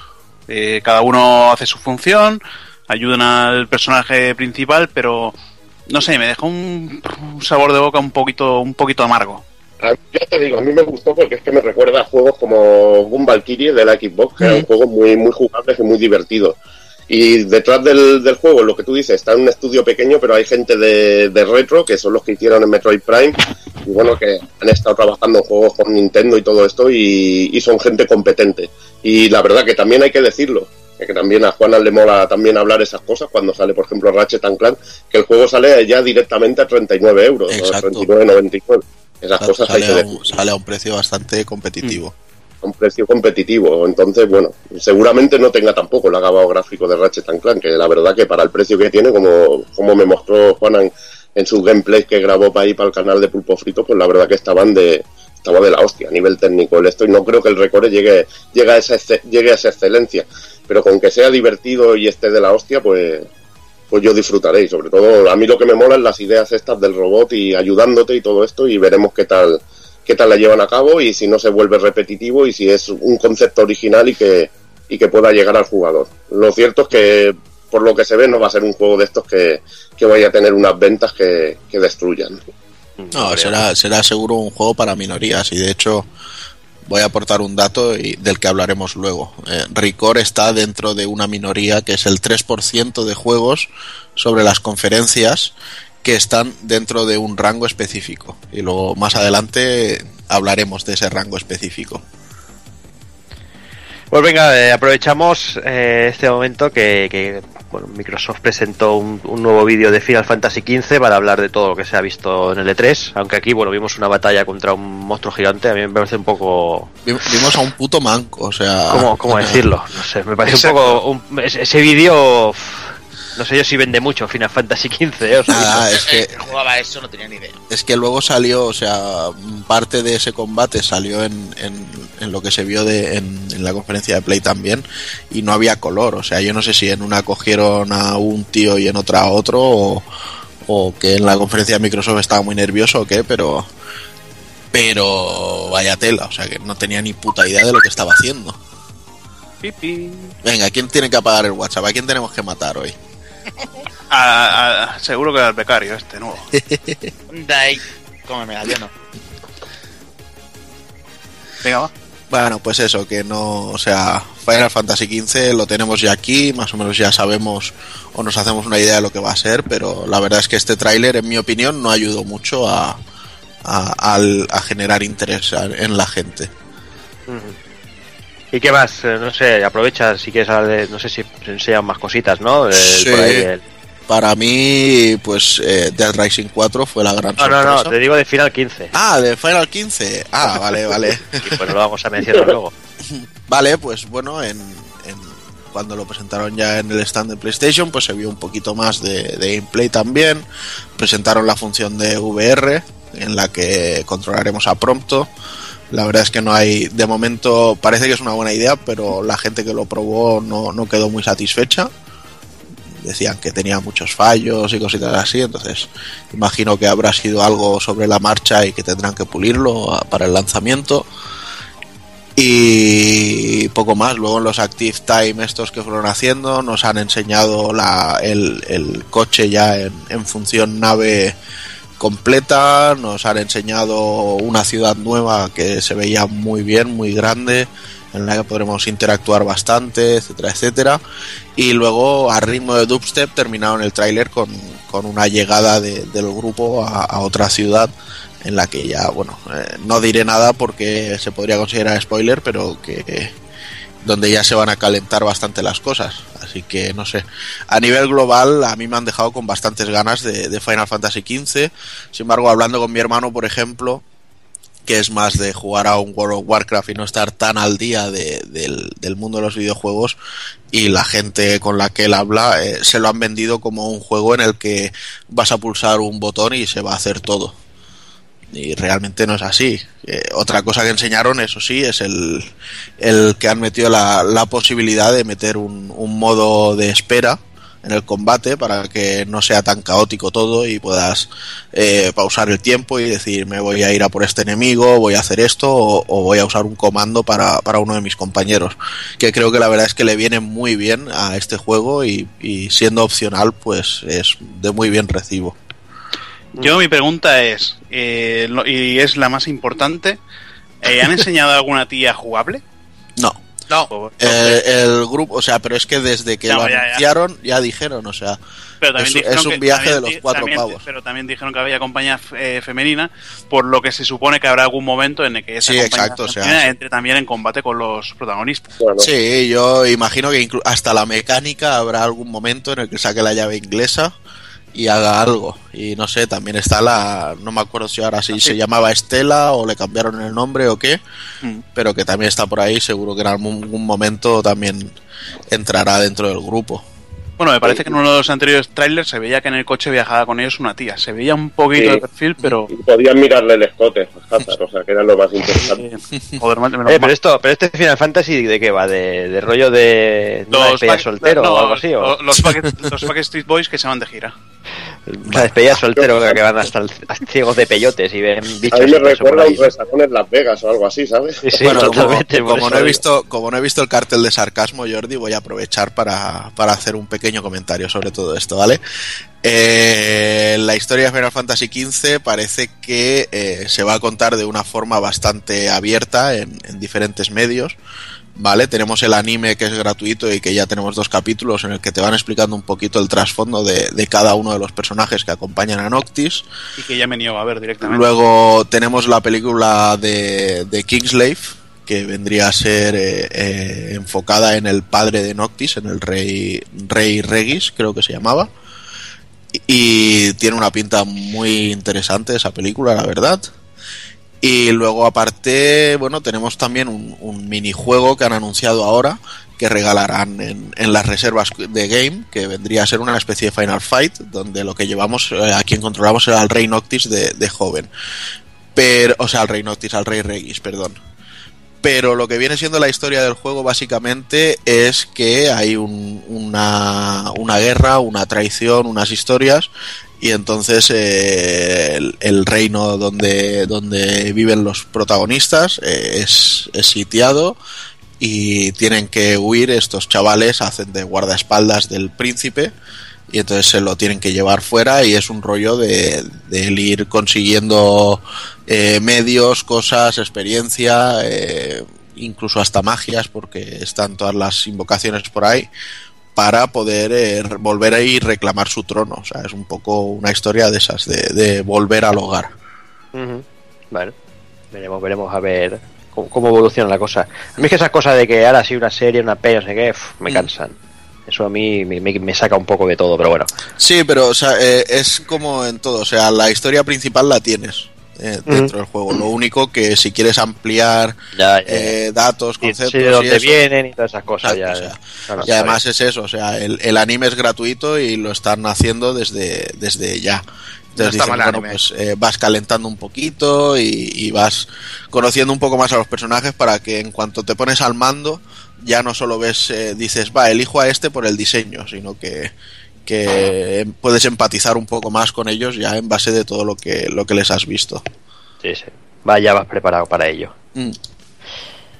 Pues venga, dejamos, dejamos Final 15. Eh, a mí me gustaría hablar de- del, del siguiente, eh, el We Happy Few, porque la verdad es que lo vi muy raro, pero es que lo vi muy perturbador. O sea, Sí. no sé, me, me, me, me da buena, me da buena vibración, no sé, lo vi tan loco el juego en sí que A mí me recordó a la naranja mecánica. Sí, es muy Sí. del estilo. Es Es muy el juego en el que si no eres feliz te, te, te pegan. Yo, mi, mi impresión fue el Espera próximo. Bioshock. Sí, es que me, me recuerda también a ese aspecto. Y la verdad es que es eso. A mí, a mí me gustó, no sé, no sé si. A mí me llama. Me llama el juego. Mm. No sé si alguno Quizá, quizá el, el fallo fue presentarlo de esta manera tan lenta, o sea, para, lógicamente para presentar el concepto este de la felicidad eh, artificial, por llamarlo así, a base de pastillas y demás, ¿Eh? hicieron un- una especie de gameplay un poco largo en- de un juego quizá más desconocido y, y estábamos ahí esperando los bombazos, los bombazos y, y decías, acaba ya, acaba ya, acaba ya. Sí. Luego lo ves en, en, eh, por libre en otra cosa y realmente sí que, que llama bastante la atención. Y. Me parece que es exclusivo, eso sí, Sí, eso sí. y tiene bastante buena pinta, la verdad. Venga, más cositas, más cositas. La verdad es que hay cositas interesantes todavía que mencionar. No sé, Evil Tekken 7, que yo sé que Tekken te gusta. Podemos ver ya a Gouki ahí dándose de hostias con, El Tekken. Heihachi. Fighter este. El Tekken Sí, sí, sí. ¿Cómo lo viste? Pues, presentaron una intro muy bueno no sé si era intro era jugable porque era muy espectacular si la verdad si te presentan el juego con la intro y estás jugando así con el con el Heihachi y el y Gouki tío pues la verdad que muy muy espectacular y bueno Yo lo pues, más de lo mismo con sí con Tekken Yo Más lo que vi que te, eh, bueno, te mezclaba los, como te mezclaba la- las CG con, con combates. Igual estaban ahí luchando los dos y de repente te ponía presiona tal, tal botón. Mm. Apretabas Sí. el botón y pasaba directamente al combate. De hecho, el, el tráiler en sí fue la presentación del, del modo historia que va a llevar, que igual que ha hecho Capcom ahora, también se suben al carro y, y quieren hacer un modo historia tipo Injustice o Mortal Kombat 9. Sí, pero solo que igual lo incluyen también en el disco directamente. Eso puede ser. y la manera la manera de la manera entonces en que en cómo está llevado creo que es de las que más me gusta de los que vi- de los títulos que habéis mencionado viéndolo viéndolo de esta manera se ve súper espectacular Sí, la, ver- la verdad es que sí. El se señor, ve- el señor Harada siempre ha sabido darle espectacularidad a los Tekken, aunque no hayan sido siempre de mi, de mi agrado ni sean de mis juegos preferidos, sí. pero a esos niveles van bien servidos, creo. Pero bueno, supongo que volveremos jugabilidad clásica, habrá que probarlo, pero Sí. últimamente los Tekken, te elevo al aire, te meto el combazo de la Sí. hostia, te estás 30 segundos volando mientras va volando tu, tu barra de energía poco a poco con la reducción de daño. Y bueno, ¿sabes? Es el festival de golpear en el, de golpear en el aire. Pero bueno, veremos qué tal se lleva, se lleva en sí. Yo ya vi algún gameplay de, de Akuma, de Gouki en el en Tekken 7 y la verdad que muy muy loco con lo de los, lo de los Hadoukens y todo esto. Sí, y ya por, por contestarle a Hazard el tema este de que igual hasta lo lleva en el disco, bueno, quizá es lo mínimo que le pida a un juego que ya lleva un año y pico en arcades y que va a llevar eh, una novedad que es Gouki y otra que es el modo historia. Y la verdad, bueno, normalmente y tradicionalmente los Tekken y, y Soul Calibur siempre han tenido un cojón de modos de juego y, y cositas que no había en el arcade. O sea que no creo yo que, que vayan por el DLC, pero bueno, nunca se sabe. Pues venga, vamos a por uno de los, bueno, no iba a decir una de las sorpresas, pero bueno, estaba, ya, ya llevas un Ya días, jodido. eh, sí, ya llevan días por ahí filtrándose cosas y se presentó de Racing 4. Eh, la verdad es que, el juego tiene una pinta brutal, además el 3 es, es espectacular, es guapísimo. Y, y aquí empezamos con las conjeturas, porque durante casi toda la conferencia eh, se hablaba de exclusivo para Windows 10 y Xbox One. Y aquí no dijeron nada de exclusivo, dijeron para Windows 10 y Xbox One. Y, em, y ha empezado a saltar las alarmas. Y es que finalmente se ha confirmado que Dead Racing 4 es exclusiva temporal. Por suerte para los que no tenemos One ni, ni un PC que, que, lo pueda correr.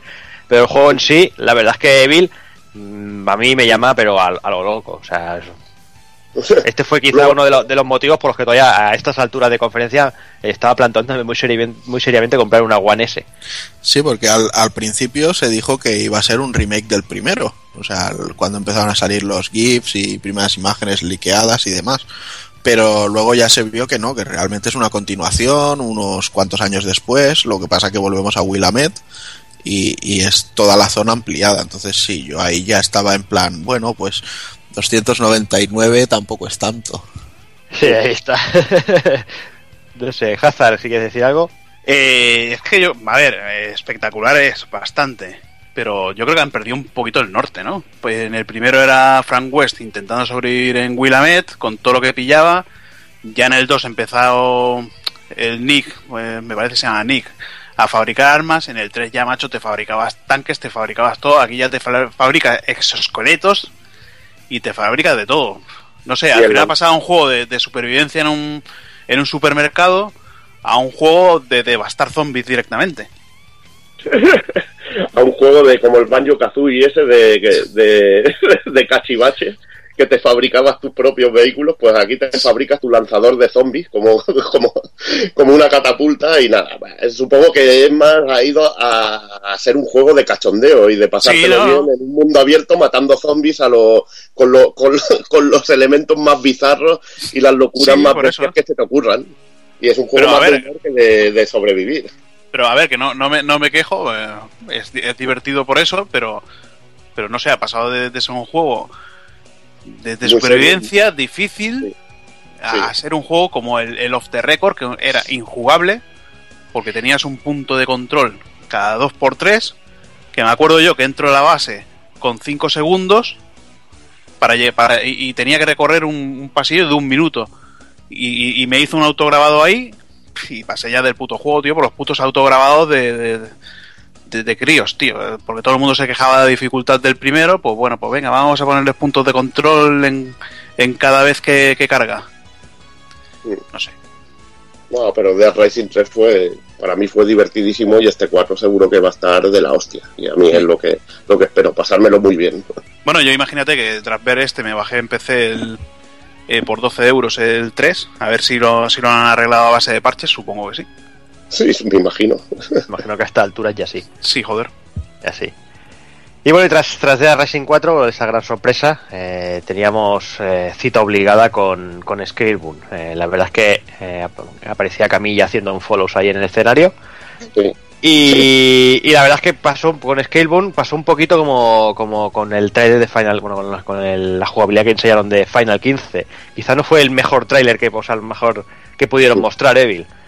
Sí, sí, sobre todo porque enseñaron un tráiler de multijugador enfrentándose a un bicho grande, rollo, un poquito rollo los planes los planes 2 y a mí me hubiera gustado más ver como en el anterior, eh, que presentaban una zona en que ibas con el dragón liándola, pero bueno, también se vieron cosas muy interesantes, un, un enemigo con una escala brutalísima y cómo ibas cambiando de ir montado en el dragón pegándole tiros, cómo te podías tirar encima de él y cortarle una pierna y una pata al, al cangrejo, esta, esta, especie de cangrejo que salía gigante.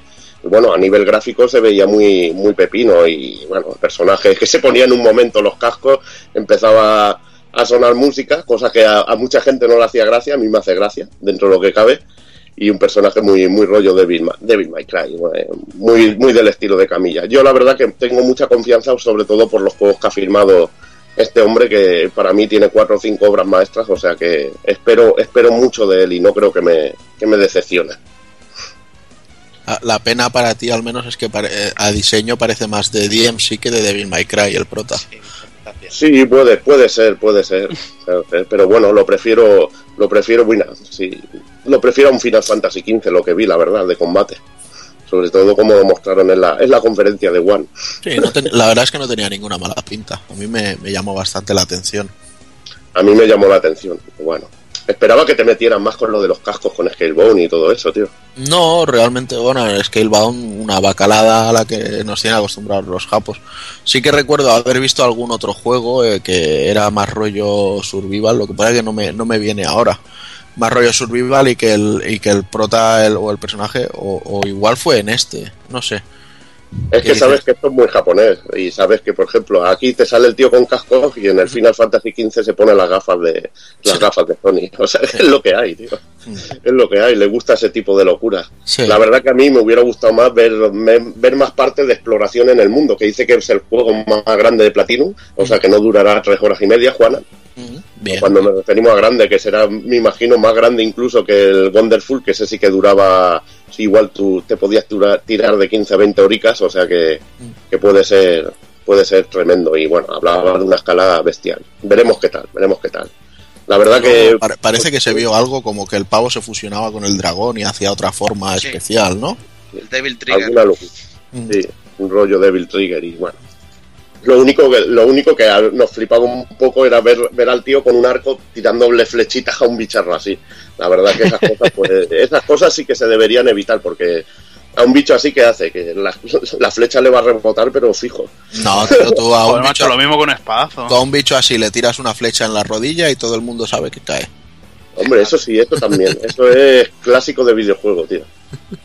Hombre no habrás estado veces tú tirando flechicas a bicharro en el Dark Souls Hombre, sí, pero es que el Dark Souls, eh, en el Dark Souls las flechas son Dios, tío, o sea, ¿eh?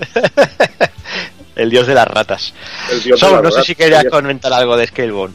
Sí, que me ha dejado muy buena impresión. De lo poco que me ha dejado buenas sensaciones de la conferencia de Microsoft. El concepto este de jugar cooperativo, Monster Hunter de camilla y mundo abierto. Espero que dé mucho juego. Lo único que no me ha gustado, lo que hemos comentado ya, es esa música bacalera rara y los cascos que se pone y las pintillas de DMC emo, pero bueno, por lo demás me ha gustado el bicho grande, combate interesante. Ahora habrá que ver, sobre todo también el Devil Trigger y la fusionarte con el dragón, yo le veo, le veo juego a eso. Bueno, pues eh, poco más de Microsoft. Eh, teníamos el Sea of Thieves, el de los piratitas, que ya hemos comentado antes, ya, lo hemos ya ocupado demasiado tiempo, creo. Y Halo Wars 2, que no sé si aquí alguien. al final, me, bajé la demo, pero ni he jugado. Tampoco es que soy muy fanático de los juegos de estrategia de estos a tiempo real. Pero bueno, miraré de probarlo y poner algún pulpo frito, que eso lo tenía prometido con el Juana. Muy bien, pues no sé, eh, resumen final, empiezo contigo, Evi, ya que eres aquí el señor de One. Eh, ¿cómo, ¿Cómo viste Microsoft? Hombre, lo vi muy bien, salvo, salvo lo la Scorpio y todo eso, que lo hicieron de una manera muy caótica y que deberían haber explicado que la Scorpio es un proyecto a largo plazo y que tendría y que bueno y que luego todo sería compatible y todo esto yo creo que, que, se, que debieron haberse esperado como una ratilla como ha hecho Sony pues salvo eso, todo lo demás muy bien. Me van a vaciar la cartera, que es lo que es lo que cuenta al final, porque acabaré pillando por Jazz of War, Recore, Forza Horizon 3 seguramente también caerá cuando baje un poquito de precio, porque también sacan demasiadas cosas y es imposible llegar a todo. Dead Rising 4, Scalebone, pues bueno, ya tengo una buena carterilla ahí de juegos esperando para, para pillar. O sea que, mm. por mí bien. Y la, la conferencia con ritmo y con muchos juegos y bueno, no hemos hablado de que también presentaron, eh, salían los juegos aquí tipo indie, estaba también el Cuphead aquel, que está muy, muy chulo y, veremos qué tal, tío. Uh Microsoft. Bueno, pues yo eh, me alegra ver que tanto Sony como Microsoft han aprendido a hacer conferencias, a no salir a hablar de lo mucho que les mide el rabo y bla, bla, bla, bla, bla, bla, y sí es cierto que vi un, punto de diferenciación entre el enfoque que le quiso hacer Microsoft a la conferencia y el que le quiso hacer Sony, que veremos después, que es que Microsoft eh, habló de todo lo que tenía a, corto plazo. No sé si luego a lo mejor en Gamescom pues dicen pues en esta conferencia por no repetir hablamos más de lo que tenemos a largo plazo, pues se dejaron por ejemplo Crackdown se lo dejaron fuera de la lista, pues les va a 2017 Sí es cierto que también tienen algún, algún retraso en, en lo que se había presentado aquí, como por ejemplo el Halo Wars 2, pero realmente te paras a pensar y dices, bueno, es que de aquí a fin de año tienen Gears of War 4, tienen Record, tienen el Dead Racing 4 y no sé, o sea, yo creo que, que tienen un, un buen plantel de, de exclusivas que la verdad ojalá todos los años hubieran hubieran tenido así incluso en 360 sabes que no o sea sí es cierto que, que no deja de ser lo, lo, que decimos muchas veces de, es que es el Gears el Forza el tal y el cual pero bueno hay cositas nuevas hay riesgo con nuevas IPs como por ejemplo el, tema del Record pero yo lo vi muy bien me, me dejaron muy satisfecho y la, la única historia fue esto el decir bueno esto del Scorpio ¿por qué lo metes?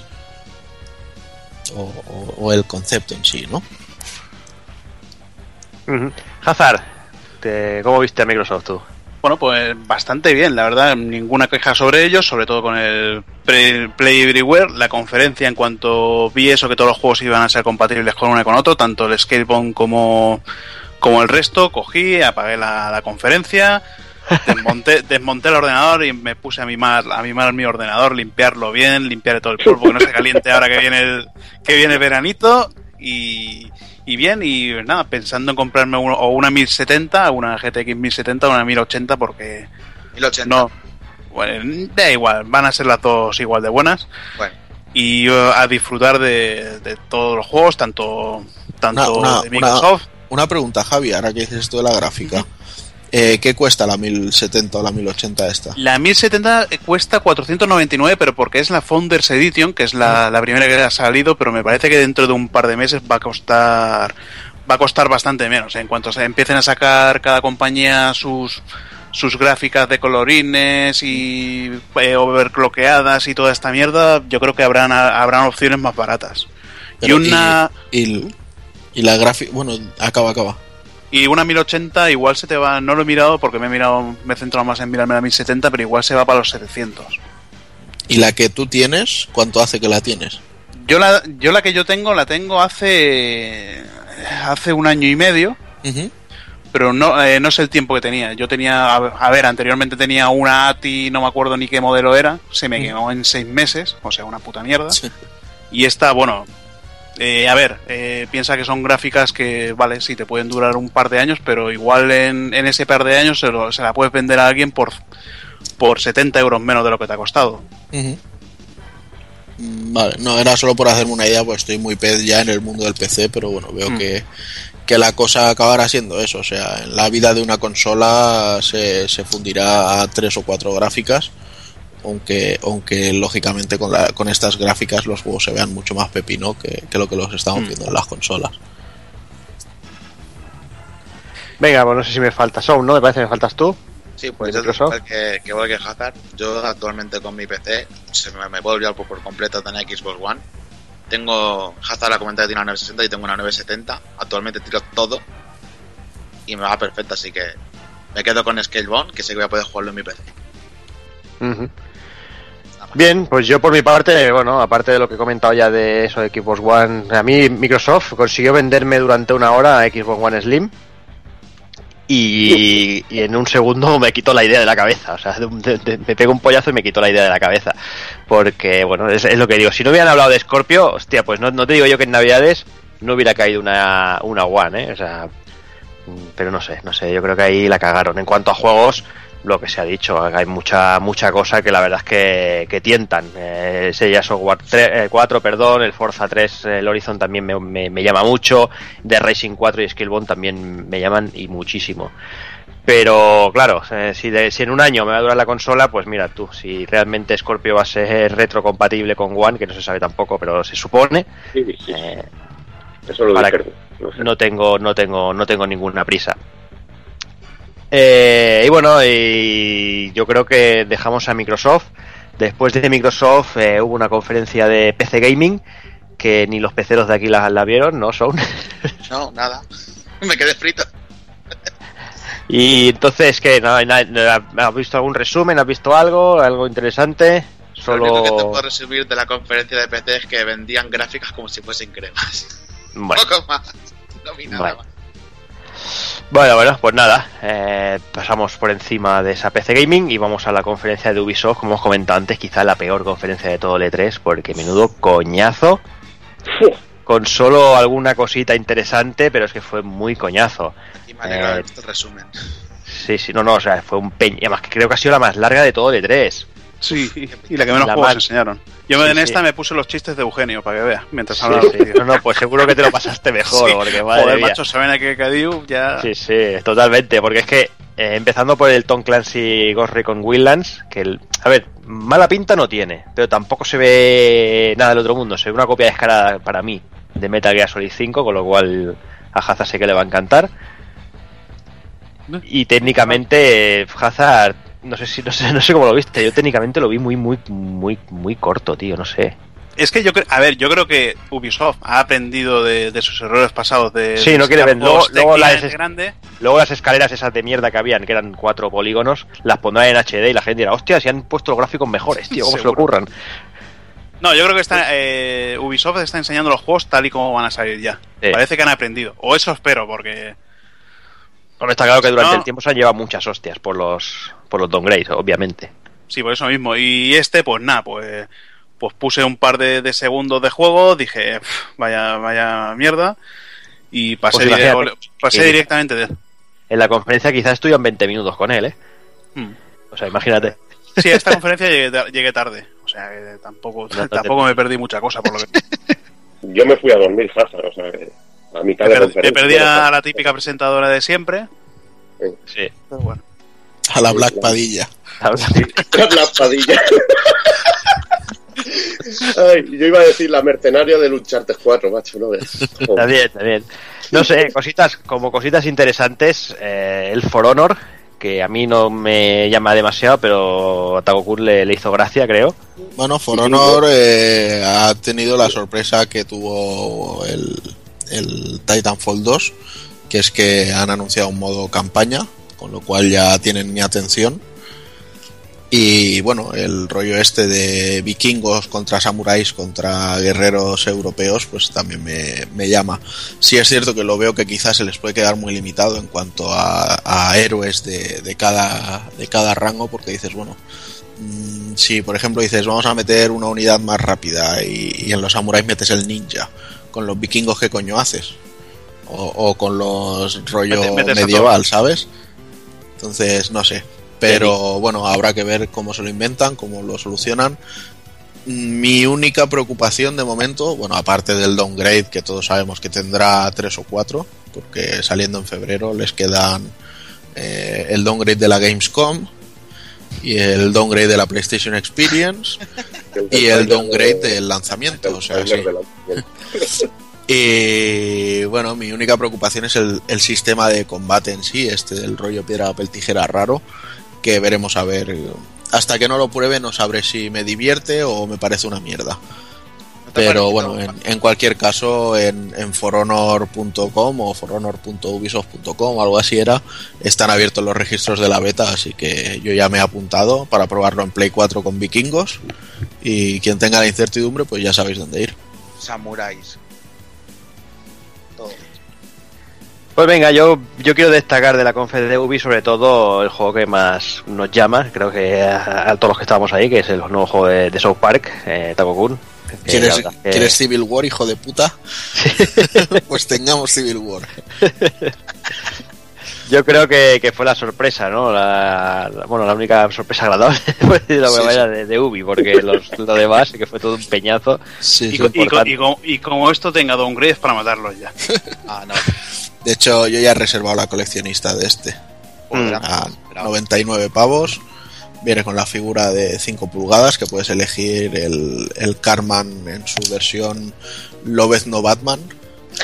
Eh, puedes elegir también al. Me parece que era el Kyle que va de misterio. Y al otro que iba de, del Doctor Chaos aquel. Y luego, aparte, salen a la venta también en pequeñito, por separado.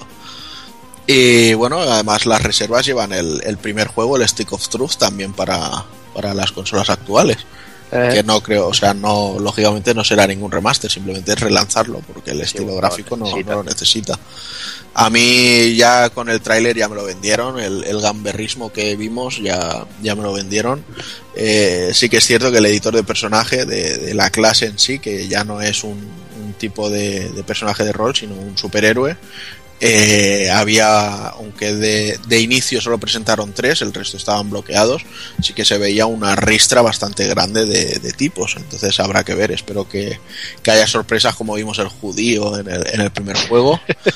y nada, y ya ahora comentas tú eh, los, los puntazos estos tan, tan geniales que ya vimos en el, en, en el tráiler que nos lo vendieron directamente. Sí, bueno, no creo que haga falta comentarlo. Simplemente yo recomendaría a la gente que vaya directamente a YouTube y vea y vea los, el tráiler porque porque eso. Y si no han jugado al primero, obviamente 100% recomendadísimo. Si os gusta el, el humor ese cabrón y gamberro de South Park, vamos, es que está reflejado fielmente. Es como estar viendo un capítulo prácticamente de, de la serie. Eh, juego brutalísimo. Lo único que espero y deseo, eso sí, es que esta vez se animen a doblarlo. Porque un juego así con el doblaje de la serie española, o sea, puede ser Goti directamente. O sea, Hombre, ni Uncharted, ni, números, ni sí. pollas. Sí, sí. Y no, y lo que digo, a ver, lo que, nos, lo que han dicho sí, la, supongo que sí. Que supongo que deben ser las versiones de consola. Que la primera, eh, la primera entrega iba tenía tres partes de censura. Imagino que aquí también, o, o no sé si meterán la versión íntegra, íntegra o no, veremos. No han dicho nada. No, he estado mirando y no, no he visto información de ello.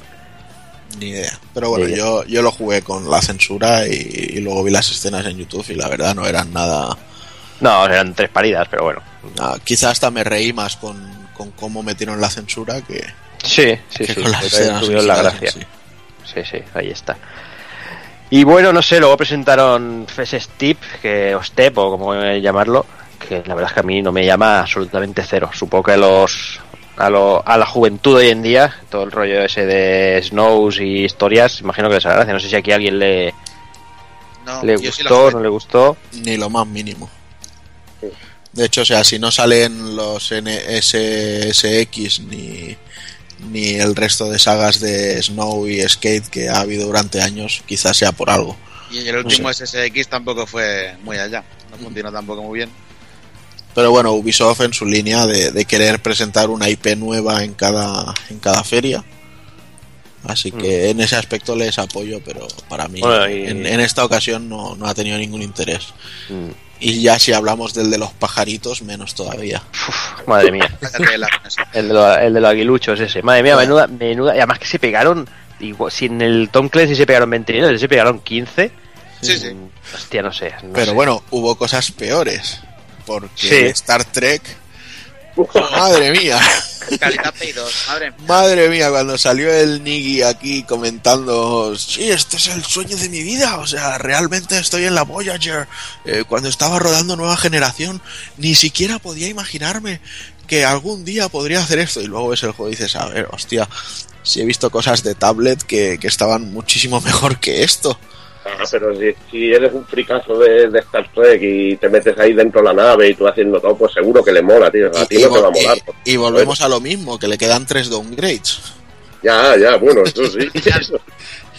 Y, y no presentaron el Mira Perrete 2, el Mirar Perrete Sí, 2. lo iba, lo iba a decir ahora.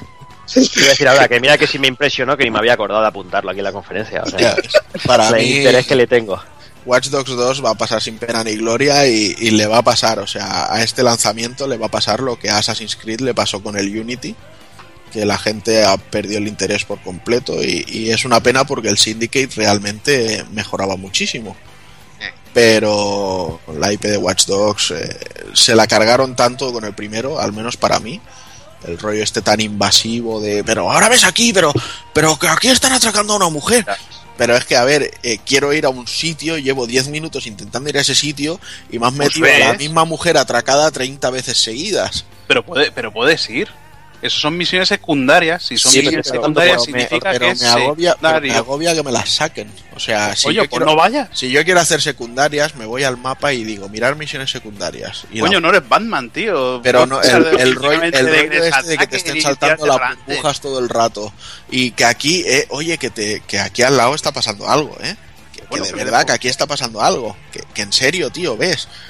Y luego, por A mí como supuesto... si se le cae un- una cacerola a la mujer de arriba, que voy a subir a decir a la mujer, oiga, que se le ha caído una cacerola, cada vez que se le cae una- la cacerola. Y por supuesto No, el, yo- el rollo este de sí, sí, eres un hacker increíble, tienes un smartphone que es la puta polla, puedes hacer lo que quieras con él, pero el 90% de las situaciones van a ser tiroteos y lo sabes. Sí. A mí lo que Como- me... como lo que- hackeo sea como en el otro, que era ir de cámara en cámara, tío. Ya ves. Eso también, bueno, ya lo, lo enseñaron en, en esta gameplay que el cámara en cámara va a seguir estando. Madre mía. Lo mejor fue que se tiró el tío para entrar en el edificio 20 minutos escondiéndose, pirateando cámaras para después hackear lo último, Y tardaron un tiro y luego pues salir en, en un minuto, a tiros. Sí, exacto. El tío ahí intentando hacer eso y de golpe se empieza a pelear y a, a- venga, todo tiroteo y a todo por culo, venga. Yo directamente, pues como en el, en el Metal Gear Solid 5, eh, me parece en una de las bases finales, que, que, que, joder, ¿para qué ir escondido, tío? Pega- pegué un tiro en la puerta y, y venían todos en fila, todos en fila, pues todos en fila muertos, tío, directamente. Y claro, llegaba, llegaba al final, que estaba el, el, el caracráneo este, tío, en un helicóptero, y digo, ¿ya está? No sé. Y aquí, pues lo, pues lo veo igual, veo una ciudad vacía, porque en la ciudad se veían dos personas caminando por la calle. Después el tío es un, es un tío que le han jodido la vida porque lo, porque lo culparon, bueno, lo culparon de una cosa que no había hecho cambiándole los datos en un ordenador. Y, en- y, y una de las habilidades que tienes con el personaje es cambiar los datos a, a otras personas para decir que este tío ha matado a no sé quién. Pues no sé, un poquito hipócrita que, que controles a un tío que, que- que se quiere vengar del sistema por esto y que pueda hacer eso. Pero bueno, mira, es Watch Dogs, es, es Ubisoft y ya veremos a ver qué tal. Y también digo una cosa, a mí me dicen que es una actualización del 1 y me lo creo, porque técnicamente no le vi ningún tipo de mejora. Sí, no, No. tiene mucho más allá. Bueno, eso es bueno. En fin. Al menos sabes que, que el juego va a salir así, que no va a tener que será así. No, no, no, no, no, o sea, que son capaces de dongradeártelo y que se vea peor que el 1. no ¿eh? más, ¿eh? Bajar de eso. En fin, eh, Ubisoft, eh, como siempre, bueno, a lo suyo. Eh, no sé, en resumen creo que va a haber poca cosa. No sé si alguien quiere comentar, añadir algo más y vamos a ir pasando al siguiente. La peor Nada, ¿no? O nada. Hombre, a ver, el foro, el foro que, no, que, no, que no lo he comentado, pues está bastante, bastante bien por lo que se ha visto. Pero yo creo que, que para mejorarlo le tienen que meter mutilaciones. Porque coño, tío, que cortes un brazo con un, con un hacha y salga un chorrito de sangre de mierda, no sé. Le falta un poquito más espectacularidad a, a los combates y a tomar por culo. Pues venga, yo creo que vamos a dejar Ubi, porque realmente ya lo he dicho, para nosotros creo así en general el foro nos hizo un poquito de gracia, lo que pasa que habrá que ver cómo evoluciona. Y el que sí que va a caer en unos cuantos, yo creo que va a ser South Park, porque bueno, yo creo que, vale la pena. Venga, pues seguimos con otro de los platos fuertes, eh, vamos con la conferencia de Sony. Y la verdad, Takokun no pudieron empezar más a lo bestia, ¿no? Vaya que sí, y ya no solo por el juego con el que empezaron, sino por la puesta en escena, o sea, esa pedazo de orquesta dirigida por el, el compositor del, del nuevo God of War, que también dirige la banda sonora, bueno, y hace la banda sonora de la serie esta de Outlander y de algunas series más de televisión. Y la verdad es El que... primo, el primo Farruquito, que te dije yo. sí. Sí. Y fue una forma increíble de, de arrancar. Yo creo que todo un acierto. Eso de, de ir viendo trailers y, estar escuchando la, música en, directo, bueno, en directo ellos, lógicamente, pero que no te están poniendo un sample del juego. Me, pareció una, forma muy chula de, de hacerlo. Y sí, ya entrando en materia, o sea, arrancando con, con God of War por fin, o sea, después de tantos años diciendo, venga, va, y, y hoy sí que va a salir el tráiler del anuncio del nuevo God of War. Y va, pero es que han salido con la camiseta de Santa Mónica en la conferencia, eso es que va a haber God of War. Esta vez por fin, o sea, después de, de empezar a escuchar la música y tal, eh, estábamos José y yo viendo la conferencia y pero esto suena a God of War, ¿no? Y, y en efecto, por fin, sabemos... Y, y luego, de hecho, yo empezó el tráiler y pensé que era Horizon, porque ves al crío pequeño así Sí. con, con las ropas estas de este rollo y tal, y luego lo ves que entra a la casa y que sale un Kratos ahí que no estaba al nivel del, del Marcus Phoenix en cuanto a, a biomananes eh, adquiridos, pero que a nivel de barba frondosa sí que estaban a la par. Y dice, niño, tengo hambre, hoy tú me alimentas. Cosas así. Se lo comes. Y, y directamente te meten ya un, un gameplay ahí a pelo. Y bueno, se vio muy cambiado, o sea, es, hay que mencionar todo lo evidente que es que, que se pierde el, el, ritmo de hack and slash que, que, veíamos anteriormente. Lo hacen un juego más con cámara sobre el hombro, quizá un poquito trasera. El tipo de combate parece más enfocado al rollo Dark Souls, salvando las diferencias, o sea, lo ves ahí el tío en, en este caso era con el hacha, aunque dicen que habrá mucha más cosa que hacer. Mucha voltereta, la cámara es libre, habrá, hay puntos de experiencia en, en diferentes ramas, eh, se dejó caer que habrá un árbol de, de, de habilidades. Y sobre todo el, el, to, el toque este de, de, de, de, Last of Us, ¿no? O sea, se ha comentado mucho durante el poste 3 que, que quizás Sony se ha visto infectada por The Last of Us. Porque dices, bueno, en, en Uncharted 4 se nota mucho el, el, paso previo de, de, desde este juego a, todo lo que han absorbido de él en, en, el nuevo título.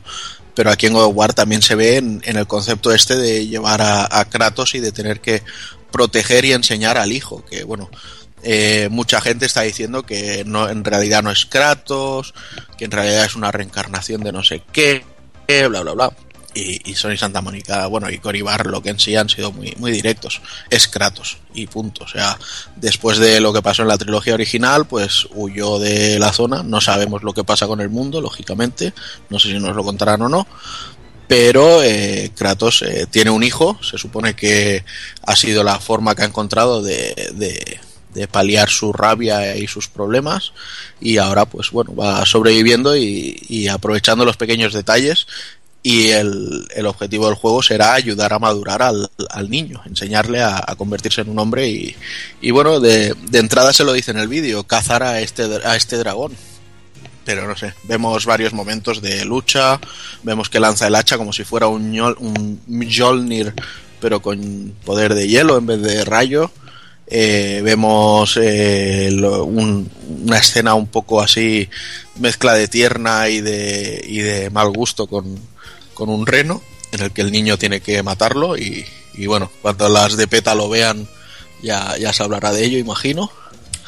Pero no sé, o sea, ahí lógicamente entre la gente que es de God of War, entre los que yo me incluyo, los hay que han quedado descontentos porque querían otro título eh, continuista de la saga y los hay que están muy contentos con el cambio. Yo, de momento, o sea, debo decir que fuera una cosa, fuera la otra, me hubiera conformado, porque yo quería God of War, quería seguir.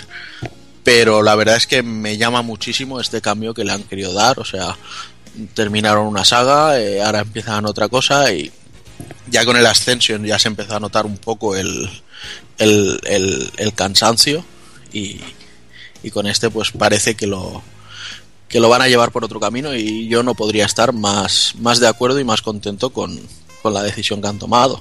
Luego habrá que ver, lógicamente, cómo acaba siendo eso un juego. Una cosa, Juanan, ¿no habían dicho que era una reimaginación de God of War? ¿Que este no tenía por qué ser el Kratos de los anteriores? No. O Nada. sea, que vas... O sea, es el Kratos de siempre, Es ¿no? después de los, de los otros God of War. Y que simplemente han cambiado de plano. O sea... Sí, bueno, que ha huido y ahora está en, en, en las tierras nórdicas. Vale, ok. Pues venga, eh, la verdad es que bueno es una apuesta arriesgada, lo que como comentaba Takokun, dejar el, el, el, género de acción y, y, enfocarlo más un poquito a la aventura o lo que sea, pero bueno, la verdad es que el juego en sí tiene una pinta cojonuda y no creo, no creo que defraude, la verdad. A mí me mola el rollo de que lo cambien, tío. Es como hace Nintendo con sus Marios, aunque mucho no quieras verlo, tío. Bueno. Eh, dentro de lo que cabe. Sí, está claro. Y venga, vamos, vamos con otro, vamos con otro que nos llamó la atención desde el minuto uno. Eh, no sé si supongo que también tengo algún que comentar, Days Gone. Venga, pues yo sigo, claro, si, si alguno tenéis especial interés. Bueno, yo, bastante. Pues y, sobre todo siendo, y, sobre todo siendo, un juego de zombies. Pues venga, dale directo, tío, va. Es que la verdad, cuando, a ver, cuando empezó el, ese tráiler, tío, todo el mundo, yo incluido pensando que sería una segunda entrega de, de las sofás. Sí. Eh, con un mundo así de, de, devastado, eh, en el que controlamos pues un motero que se ve ahí con la novia todo tranquilamente y luego eh, pasa a un mundo desolado en el que parece que no sé si vas buscando a la novia o qué. Eh, la verdad no sé, eh, no se vio no se vio mucho hasta que no mostraron un, un, gameplay en el que salía el tío pues pues avanzando por un lo que parecía un cementerio de, o unos almacenes con, con, camiones abandonados en el que puedes, eh, puedes desmontar un camión para cogerle un, bueno, una pieza de camión para usarla de, de silenciador de la pistola. Y ya es cuando avanzas un poco más en el que ves que todo todo está plagado de zombies como si fuera una película de World War Z en el que tienes que huir de hordas de zombies, eh, cargártelos como puedas porque te van persiguiendo, interactuando con el escenario, haciendo explotar bidones, tirando tirando muros, bueno, los zombies tirando muros, tú poniendo barricadas para que no pasen mientras disparas. La verdad, eh, una propuesta bastante interesante para, para lo que sería el tema de, de zombies. No, no llega al nivel de salvajada de Dead Rising. lo veo un poquito más realista, entre comillas, porque eso de que me mates a un zombie dos tiros en el pecho, pues bueno. Y espero saber un poquito más de historia porque es, es lo que comentábamos el otro día, que sería una mezcla de, de Sons of Anarchy con, con 28 días después. Pues sí, bueno, y de hecho hay, hay algunos datos más, o sea, ya han anunciado que el juego es un juego solo de historia, no, no hay ningún componente multijugador, va a ser un título de mundo abierto y básicamente nuestro personaje es un cazarrecompensas. Entonces eh, son misiones que, pues bueno, en, este caso la misión era pillar al tío que, que lo tira del tejado, con lo cual no le salió muy bien la jugada. Pues no. Y bueno, eh, los enemigos es que realmente no son zombies, ¿vale? Son, se, los han llamado freakers y parece que es, pues bueno, es algún tipo de infección, pero que, que no necesita... Freakers. Ya, ya, que sí, que sí. Y bueno, y esos son mis perros diciendo que no les toquen los huevos. y básicamente, bueno, de ahí viene la cosa, o sea, no siempre tiene que ser una muerte cerebral lo, lo que mate a un bicho de los infectados de 28 días después, por ejemplo, no, no veo necesario que, que porque estuvieran rabiosos tuvieras que pegarle el tiro en la cabeza para que murieran. Entonces, bueno, veremos a ver eh, en qué queda todo este trasfondo, pero sí es cierto que, que, ya han dicho que habrá varios tipos de freakers. De hecho, vimos dos en el tráiler, el, el, adolescente, que es el, el, primero que se carga cuando le salta con, con un pequeño Quick Time Event y luego teníamos la, la horda esta que ya han dicho que bueno que, que, hordas veremos que no nos asustemos porque cada personaje de la horda tendrá su propia su propia inteligencia artificial que en la demo estaba un poco así tocado para que no fuera demasiado difícil que el que, el que estaba jugando sobreviviera que no tendremos tanta munición. De hecho el tema este de la munición infinita solo fue también para presentar el juego y que bueno que ya iremos sabiendo.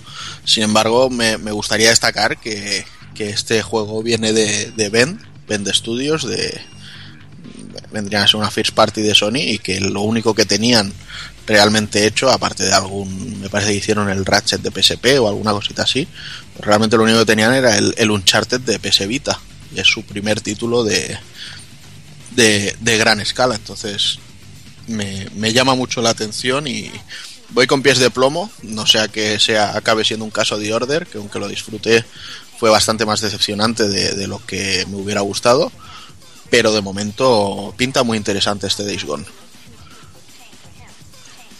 Venga, después de también eh, apareció The Last Guardian, eh, ya sabía que aparecería con un trailer muy cortito en el que ya anuncian que por fin el 25 de octubre, si no pasa nada, eh, saldrá a la venta. Muchas ganas ganas, la verdad. A mí es que Last Guardian, hostia, no lo sé, no sé si me va a gustar. Estoy ahí. ahí ¿eh? yo, yo, lo que me pregunto, ¿ha evolucionado algo?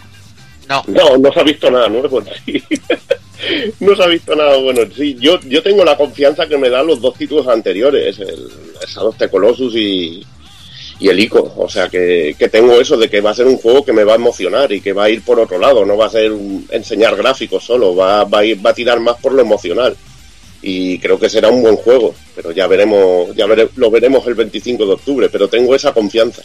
Yo, si, si bien es cierto, yo, José, que también tengo esa confianza por, por lo que, digamos, me transmitió lo, tanto Ico como Shadow of the Colossus, eh, también es cierto que tengo esa desconfianza de lo que me tra de lo mismo que me transmitieron esos dos juegos porque Ico me pareció muy muy poco depurado a nivel a nivel de control Eh, Shadow of the Colossus, bueno, el tema del caballo en sí te puede gustar más, te puede gustar menos, al final te acostumbras.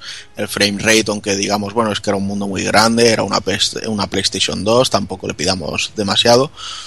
Pero sí es cierto que siempre me han dado esa sensación de que no eran temas muy, muy trabajados en, en técnico, pero el, el, caso es que con, con, este de las Guardian, el hecho de que solo estemos viendo siempre el, los mismos cinco primeros minutos del juego, desde que lo anunciaron hasta el día de hoy, y que, bueno, en, la feria la gente que ha probado esta demo ha dicho, bueno, es que hemos visto bastantes bugs de rollo el, el, el salto que tenía que hacer, al final acaba siendo un salto de 10 metros, que dices, pero ¿qué coño está pasando aquí? No sé, o sea, que no lo tienen todavía muy depurado.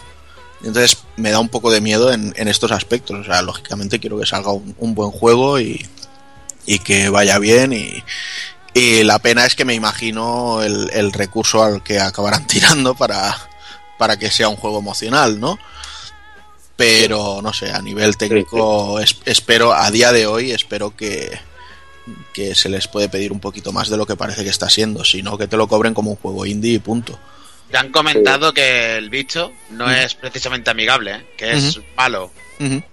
O que te, te, tienes que ganar su confianza. Y bueno, tengamos un poco de fe que esta gente han hecho con sus juegos que Hidetaka Miyazaki se emocionase y sacase Dark Souls. Así que yo quiero tener fe.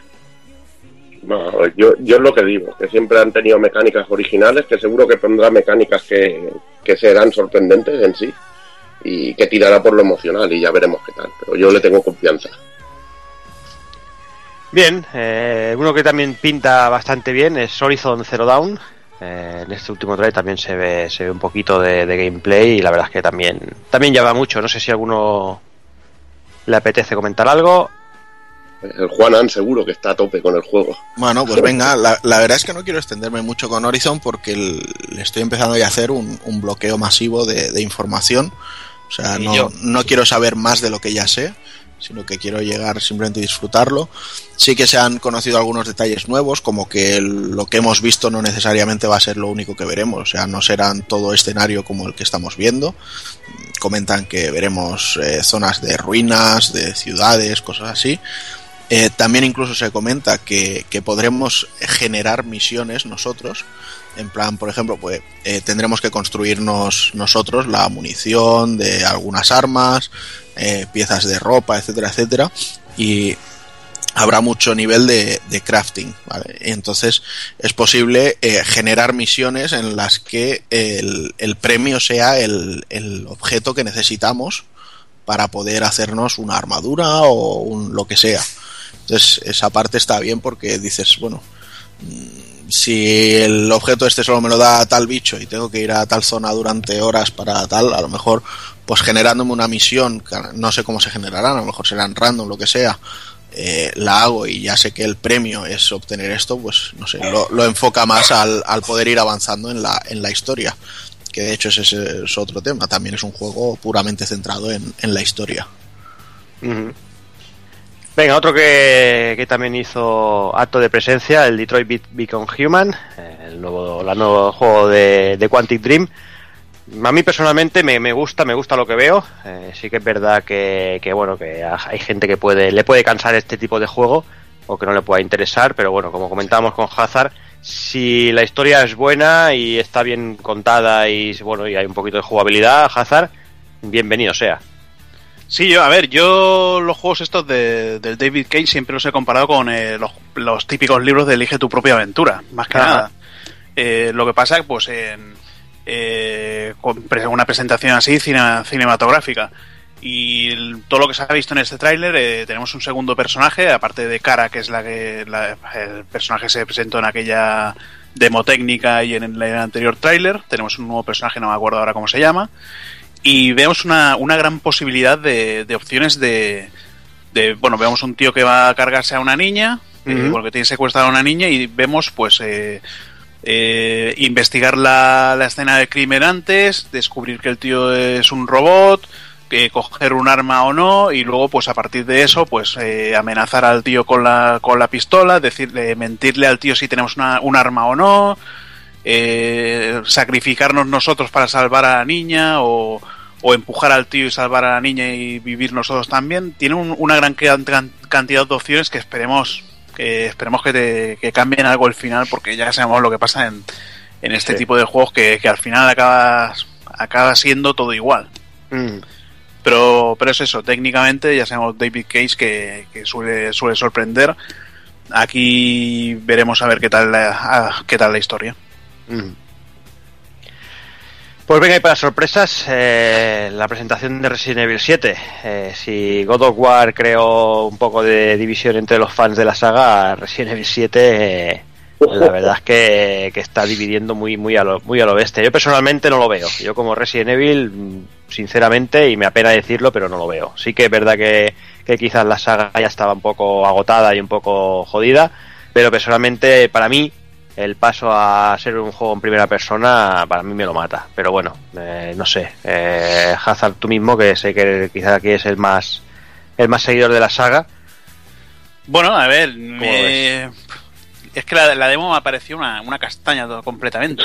Porque es que, no eh, o sea, el que sea en primera persona da igual, pero es que lo que se ha enseña, han, enseñado en la demo no es nada, es una, una puta casa vacía con un final y, ya está.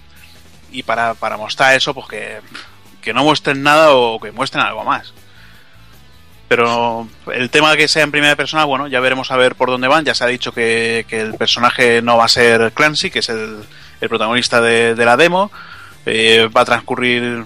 Eh, no, esto, la demo no, no, va a ser parte del juego. Y veremos a ver, a ver, va a ser en primera persona, pero. Pero no sé, igual llevamos un tío que, que no tiene ni puta idea de armas, tal como, como hemos visto anteriormente. Que, que, todo el mundo tenía idea de armas y, y, acababan siendo máquinas de matar como Chris, macho, que de un puñetazo te, se cargaba una piedra. Aquí esperemos pues que haya una evolución de personaje que, se encuentre tipo Silent, los primeros Silent Hill, que era un tío que no tenía ni puta idea de armas, se encontraba un arma y poco a poco pues ya va, aprendiendo cómo, cómo defenderse. Ya, ya, veremos a ver. Eh, la demo, pues bueno, tiene, tiene distintos finales. De, bueno, tiene dos finales. Y luego tiene un final de que es una llamada telefónica que supuestamente es Eida eh, que depende de lo que hayas hecho durante la demo, te, tiene tres frases diferentes. También sale una, foto en la que se puede ver un helicóptero de Umbrella que pone que los está observando a la, a la, a la familia, porque siempre que acaba la demo dice bienvenido a la familia, un bicho raro. Y luego también salen fantasmas por la mansión, por la casa esta, no sé, es, es algo raro, ya veremos a ver a ver por dónde va. Yo ya digo, la, la demo, pues me ha parecido floja por, por eso, no, no muestra nada. La demo sí que está, está basada en, la demo de VR que, bueno que hizo Capcom, Kitchen, Kitchen, exacto, que, que, tuvo muy buena muy buena crítica en, bueno, en toda la gente que ha probado y bueno, también dicen que, que, no tiene, que en principio no tiene nada que ver, seguramente no tenga nada que ver como pasó con PT, ¿no? Que, que era una presentación y ya está. Pero no sé, Takokun, eh, Resident Evil 7. Vale, pues yo lo primero que voy a decir es que como quizá no me siento tan em, emocionalmente ligado a la saga como os puede pasar a vosotros, para mí este cambio es interesante, ¿vale? Y también os digo que a mí los juegos en primera persona no me emocionan. Pero ¿por qué digo que puede ser interesante? Pues a ver, para este año, eh, o sea, para 2017, Capcom tiene varios proyectos sobre Resident Evil tienen el remake de Resident Evil 2, que va a ser más enfocado al rollo acción que veníamos viendo en el 4, 5 y 6. Tienen el, el Umbrella Corps este de rollo FPS para hacer en plan batallas héroes. Imagino que tirarán por el rollo Overwatch. Y luego tienen este proyecto y teniendo el tema de la realidad virtual ahí también, pues eh, imagino que ha sido uno de los puntos detonantes.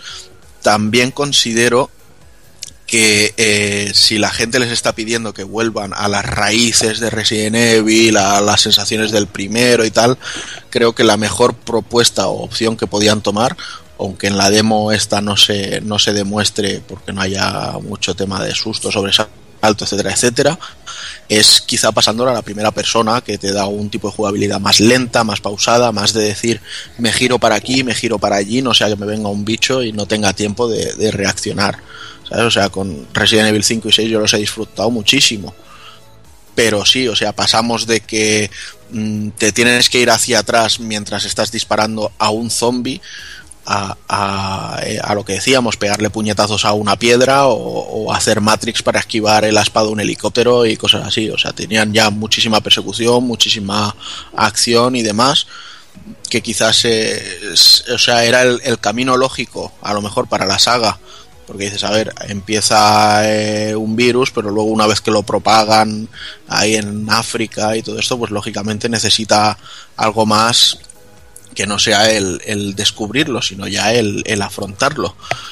Y bueno, yo también decir que este punto de vista que tengo de que puede ser acertado es porque el otro día estuve, estuve probando el, el PSVR este y, vi las posibilidades que tiene y desde luego si, si el juego no se aleja de, de, lo que es todo el trasfondo de Resident Evil y además lo, lo llevan también como lo que yo estuve probando, creo que puede ser una experiencia muy, muy intensa y que viendo que Silent Hills ha salido del, del, campo y ahora también el, el sustituto de, de, Silent Hills, pues que puede ser una, una decisión muy interesante para decir, bueno, tengo tres Resident Evils durante el mismo año, pero no voy a agobiar a la gente, porque cada uno va a ser una propuesta distinta. Mm, yo no estoy de acuerdo en lo que dices, porque para mí Resident Evil 2, para mí no es nada comparable con Resident 5 y Resi 6. No sé, es otro rollo. Es otro rollo y está, está también para mí más centrado en una historia, en una ciudad y atrapado, es survival horror y estoy también en que el Resident Evil 1 no era un juego de terror puro. Era un juego que tenía un montón de puzzles y que tenía un par de sustillos en sí.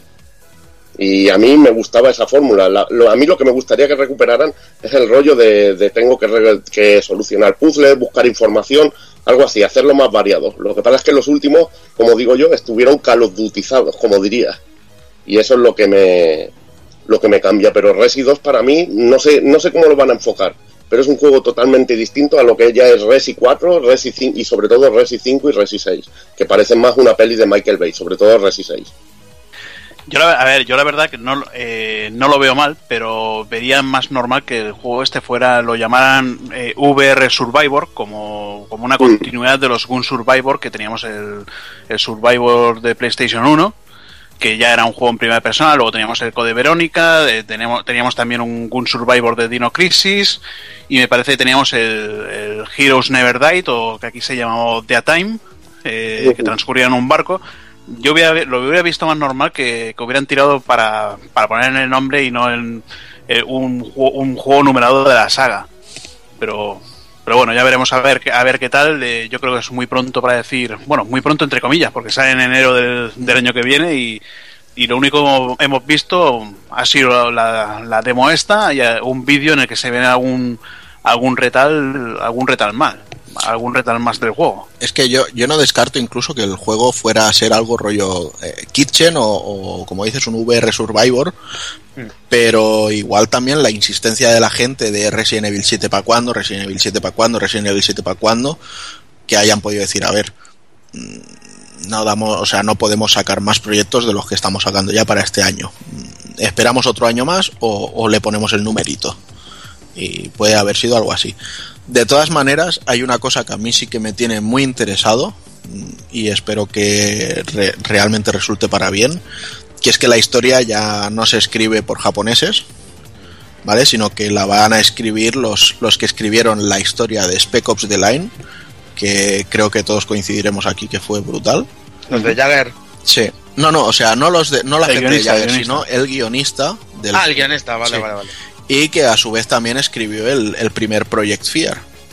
Sí, bueno, eh, un juego Fear que, ahora le gusta a todo el mundo y a mí me parece un juego, juego del montón, pero bueno. que ya ves qué historia tenía, macho. El primer, el primer Fear se ve guapo, no sé, mi mujer lo considera que tiene una, una historia increíble comparado con el 2 y el 3 pues comparado con el Condemned, la historia. El Condemned también le gusta. Claro. Y imagino que también estará. Pero lo, lo que vengo a querer decir es que quizá esto sea muy interesante, porque como, como comentaba José antes, o sea, mm, el argumento de Resident Evil se había Call of Dutyzado mucho en, las escenas que podíamos encontrarnos y ver, y, y luego incluso batallas en plan Super Saiyan de Chris contra, contra el, el Wesker. El Wesker, ahora no me salía Entonces eh, es un punto muy, muy a tener en cuenta y quizá creo que es el, el cambio mayor incluso que el, que el del punto de vista. Pues venga, igualmente es temprano para decirlo, pero bueno, veremos, veremos cómo evoluciona la cosa y en qué, en qué acaba quedando. Eh, ya que estamos con Resident Evil 7, Takokun, aprovechamos para hablar un poquito de las VR, porque bueno, enseñaron, bueno, realmente enseñaron poco, pero mencionaron mucho. Y tú que has podido probarla estos días, no sé si quieres comentar quizás alguna cosita. Sí, tanto, porque hicieron una ristra de, anuncios sobre basados en, juegos sobre VR. Y bueno, teníamos Batman Arkham VR, que si bien la gente dice que en la feria fue el, que más les gustó, como estaba metido el control y todo esto, también hay que decir que es un juego de una hora. Entonces, o sea, que, ya está preparado para hacer eso. A lo mejor será un juego de descarga de 10 pavos o de 15. Entonces no es un, no es un, no es un título como un, un Arkham Knight o, algo así llevado a la VR. Pero bueno, no sé, se dijo que, estaba muy bien. Nosotros solo vimos planos de, de, Batman, o sea que no podemos opinar. Luego teníamos Star Wars, que en el, para Battlefront parece que meten un, un capítulo que es de, de manejar un X-Ray o un X-Wing o como se llamen. Ya sabes que yo no soy muy, muy ducho en el universo de Star Wars. Entonces, un X-Wing. No sé lo que os habrá transmitido a vosotros los que os mola el universo. Pero bueno, se veía simplemente pues eso, ser inmersivo en, en el control de una nave. Luego teníamos Farpoint, que es el primer FPS que veremos para, para las PlayStation VR. Se veía un rollo futurista, gráficamente no se veía nada mal, aunque tampoco es un juego como de corte de Call of Duty o de Battlefield. Y se veían monstruos por ahí, eh, parece que es rollo en un planeta eh, lejano y cosas así, así que despierta mi interés por, por todo el tema este de, de las VR, si no, pues seguramente ni me acercaría. Luego, como ya hemos comentado también, para Final Fantasy XV se anunció que podríamos controlar a pronto y, así pues jugar a, base de pistola. Dicen que no estaba muy depurado este tema, así que habrá que verlo. Yo personalmente estuve este jueves pasado en el, en el Sonar probando PlayStation VR. La verdad es que no tuve muchas opciones. Vi el, el Into the Deep, eh, y luego que es una demo en la que la parte que me pusieron básicamente entrabas con una jaula en el, en el mar y simplemente te dedicabas a mover la cabeza para, para ver todo un poco. Imagino que es para acostumbrarte y adaptarte y, ver si, si, te provoca algún tipo de náusea o de, o de cosas así. Y luego lo que sí que estuve jugando fue el, el de London Haste, que parece que el juego completo, que viene dentro del mismo, es un título que lleva cinco juegos, que es el PlayStation VR Worlds. Y este juego parece en concreto que es un, robo de un banco y luego la parte que yo jugué era una persecución en la que me seguían otros, otros ladrones y historias así. Entonces, claro, yo ya me coloqué el casco y empecé a, mirar para todos lados y veía pues al, que estaba conduciendo, veía la carretera por el lateral, eh, jugué con dos moves y entonces al apretar el gatillo cerraba el puño y al soltarlo abría la mano ¿vale? Yo veía los guantes de mis manos en todo momento. Y entonces, claro, ya empecé a jugar, pues a abrir un poco la guantera, mirar lo que había, coger una bebida, hacer que me la bebía, tirársela al compañero, luego intenté pegarle un puñetazo, aunque eso ya no funcionó. Abrí la puerta, no me, no me intenté tirar del coche por si se acababa la demo y me echaban. Y luego ya una vez que te has acostumbrado un poquito a mirar, a interactuar con todo, que eso sí, la sensibilidad me pareció muy buena, el, el, realmente no había ningún momento en que decía, uy, que no lo he pillado, uy, que no lo he pillado, uy, que no lo he pillado, ¿sabes? Sino que donde yo iba, iba. Y luego ya pues me dieron una pistola, empezaron a salir peña por ahí y a dispararles mientras con una mano cogía cargadores para tenerlo preparado para, para seguir disparando. Tenía que hacer el gesto de unir los dos moves para que se viera cómo acercaba el cargador al, a la culata del, del arma. Entonces le, le pegaba un palmotazo y la encajaba y yo iba disparando. Si, si quería tirar al motorista disparándole a la rueda, realmente le daba la rueda y pinchaba la rueda y tal. Si les tiraba al casco, o sea, el, lo que es la, la precisión estaba muy depurada y realmente, o sea, yo me imagino si a Resident Evil 7, aunque sea en plan survival, con poca munición, que de vez en cuando encuentres una espada, o sea, una espada o una pistola, pero que también puedas ir, yo que sé, con un hacha o lo que sea, y ese tipo de sensibilidad para, para los tiroteos, o, el, el, moverte para todos lados, eh, estar, yo que sé, caminando y de repente giras la vista y te ves a alguien en el, eh, al lado, no sé, yo creo que, que le da muchas posibilidades y sí que es cierto también que quizá veo más aprovechable para todo este tipo de juegos rollo survival, que de hecho Santa Mónica presentó uno también y, había alguna cosita más. Y lo veo más enfocado quizá a, a, poder sacar partido a este tipo de juegos pero debo decir eso, que igual que Microsoft me vendió la, la, One S durante un rato, eh, Sony de momento al principio no me tenía nada convencido, de hecho el año pasado nos reíamos mucho cuando vimos la especie de Pong S al que jugaban que parecía ridículo, que además se llevó un rato de conferencia, y sin embargo eh, después de la conferencia me despertaron el interés por ver que en juegos más normales querían incluir también el tema de las VR. Yo, si sacan juegos exclusivos y al mismo tiempo hay juegos que te dicen eh, puedes hacerlo entero con el VR o puedes una parte jugar con VR o fases especiales que si las tienes las gafas aprovechalo, lo veo muy guay. Y después de haberlo probado, ver que no tenía náuseas, ninguna molestia, etcétera, etcétera, de momento me tiene bastante convencido. El único inconveniente que le veo ahora mismo es el, el catálogo de juegos de lanzamiento, que me parece minúsculo y poco atractivo.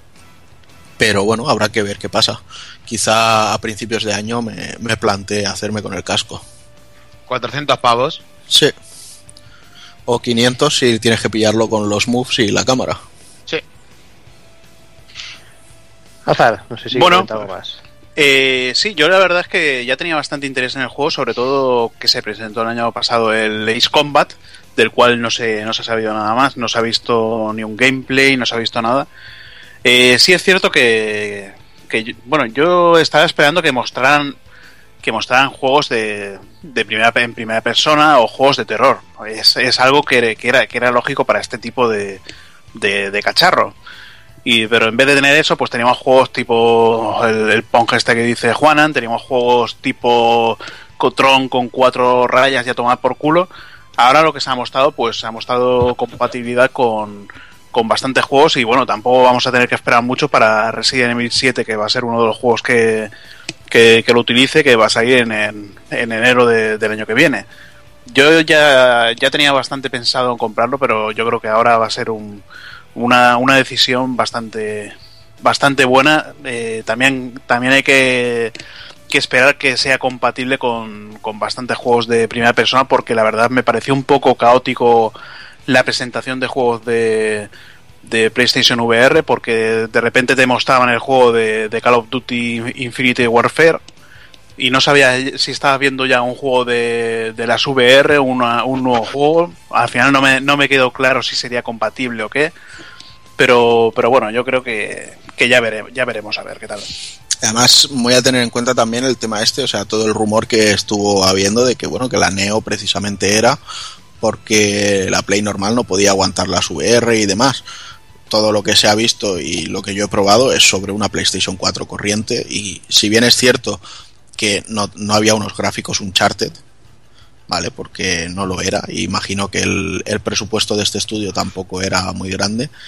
Eh, técnicamente, pues yo lo vi muy aceptable, muy a nivel PlayStation 3 quizá. Que para un inicio y una toma de contacto, pues considero que, que está muy bien. Pero si, por ejemplo, el Resident Evil 7 eh, no cambia técnicamente de lo que se ve normal a lo que se ve en VR, para mí ya está de putísima madre.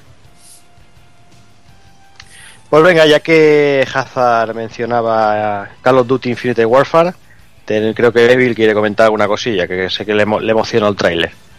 No, la verdad que bueno, nos dejó flipados a los dos únicos machos que nos levantamos a la hora para verlo en directo. los demás preferisteis dormir. Sabia decisión al final también. Estuve eh... la sombra. la verdad es que flipamos mucho porque empezamos, digo, ¿qué coño es esto, Juanan? ¿Qué, ¿Qué, es esto? Y empezó a decir Juanan título, yo también me imaginaba otro, y al final resultó ser un Call of Duty, y nos sorprendió porque, joder, la puesta en escena era, era brutal. Empiezas ahí, te montas en una nave, sales ahí una batalla espacial ahí brutal, acabas asaltando una nave, usas unas granadas que pones a la gente, bueno, los pones como si estuvieran en, no tuvieran gravedad y los pones ahí a, los coses a tiros, no sé, muy espectacular y una puesta en, en escena increíble. la verdad que si eso es el modo campaña, como siempre, no va a defraudar de, este Call of Duty y sorprende sobre todo por el por el ambiente y por, por la manera en que lo en que se desarrolla el, el tráiler muy espectacular la verdad y venga, hay cositas. Una cosita que sé que a mucha gente le hizo ilusión fue el, anuncio de, Crash Bandicoot HD. Oh, que bueno, que han dicho que que bueno que va los tres las tres entregas. Yo bastante tuve que me obligaron en Uncharted 4 a jugar ahí, a jugar una puta fase, y dos, a poder continuar el juego, macho. Estaba pensando si seguir al juego del juego o no. Dos horas es un juegazo y en fin. Discutir, discutir contigo, tontería. Nada, muy interesante. Ya, a ver, eh, lógicamente la gente estaba pidiéndolo muy a lo bestia. Sí. Y, y, se, se, notaba que, Sony estaba intentando llegar a acuerdos con, con Activision de cualquier manera. De hecho, el, año pasado salió el, el, de Sony con la camiseta de Crash. O sea, que estamos jugando? Entonces, eh, parece que al final eh, ha sido un acuerdo, la pasta manda y las condiciones, o sea, si bien luego hablaremos de, un acuerdo en el que Sony ha salido muy beneficiada, eh, en este caso, pues eh, Sony consigue los Crash Remaster, que son el 1, el 2 y el Warp. Y bueno, básicamente Activision, pues lo que consigue es que un estudio interno suyo sea el que lo desarrolla. Con lo cual imagino que si el desarrollo de este juego dura un año o un año y medio, pues es Sony la que va a pagar a toda esta gente. Con lo cual Activision pues eh, se llevará unos dineros por los royalties porque Crash sigue siendo suyo y, le saldrá a coste cero. Y aparte también, pues bueno, han anunciado el, el, Crash Bandicoot para el Skylanders. para el próximo juego y bueno, y parece, dicen que la figura está bastante chula, pero no sé. A mí el diseño de este nuevo Crash no me gusta nada de nada.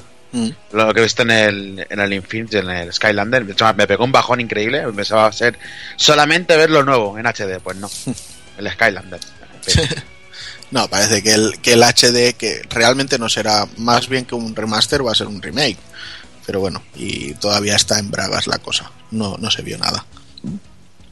Venga, y como que no sé, como de otra cosa que no se vio nada, como Dead Strain, eh, Stranding, perdón. Eh, no sé, ¿quién, ¿quién quiere empezar a vomitar?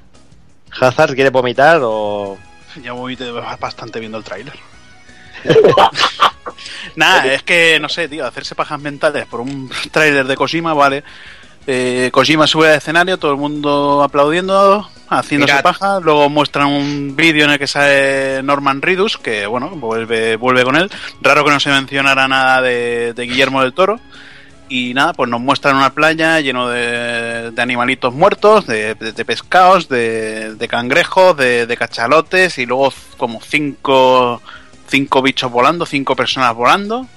El, Norman Ridus abrazando un bebé llorando y pues la gente ya haciéndose pejas mentales que si es la despedida de, de Kojima Konami porque estaba estaba encadenado a ellos para hacer los juegos y unas flipadas que dice acuéstate en la puta acuéstate en la puta cama tío y, y nada yo nada hasta que no se vea el juego estoy seguro que va a ser un buen juego que por fin va no sé si, a ver, no sé si se habrá llevado el motor gráfico, el Fox Engine, porque la verdad se veía bastante bien lo que, lo que se ha visto, no se sabe. No, pero está, buscando motor gráfico aún, o sea que. Sí, pues va a ser un vídeo conceptual y a tomar por culo. Lo que pasa es que se ha, visto el, se ha visto el estudio con todas las cámaras y todo esto. No sé si, si, se llevaría algo de Konami o qué.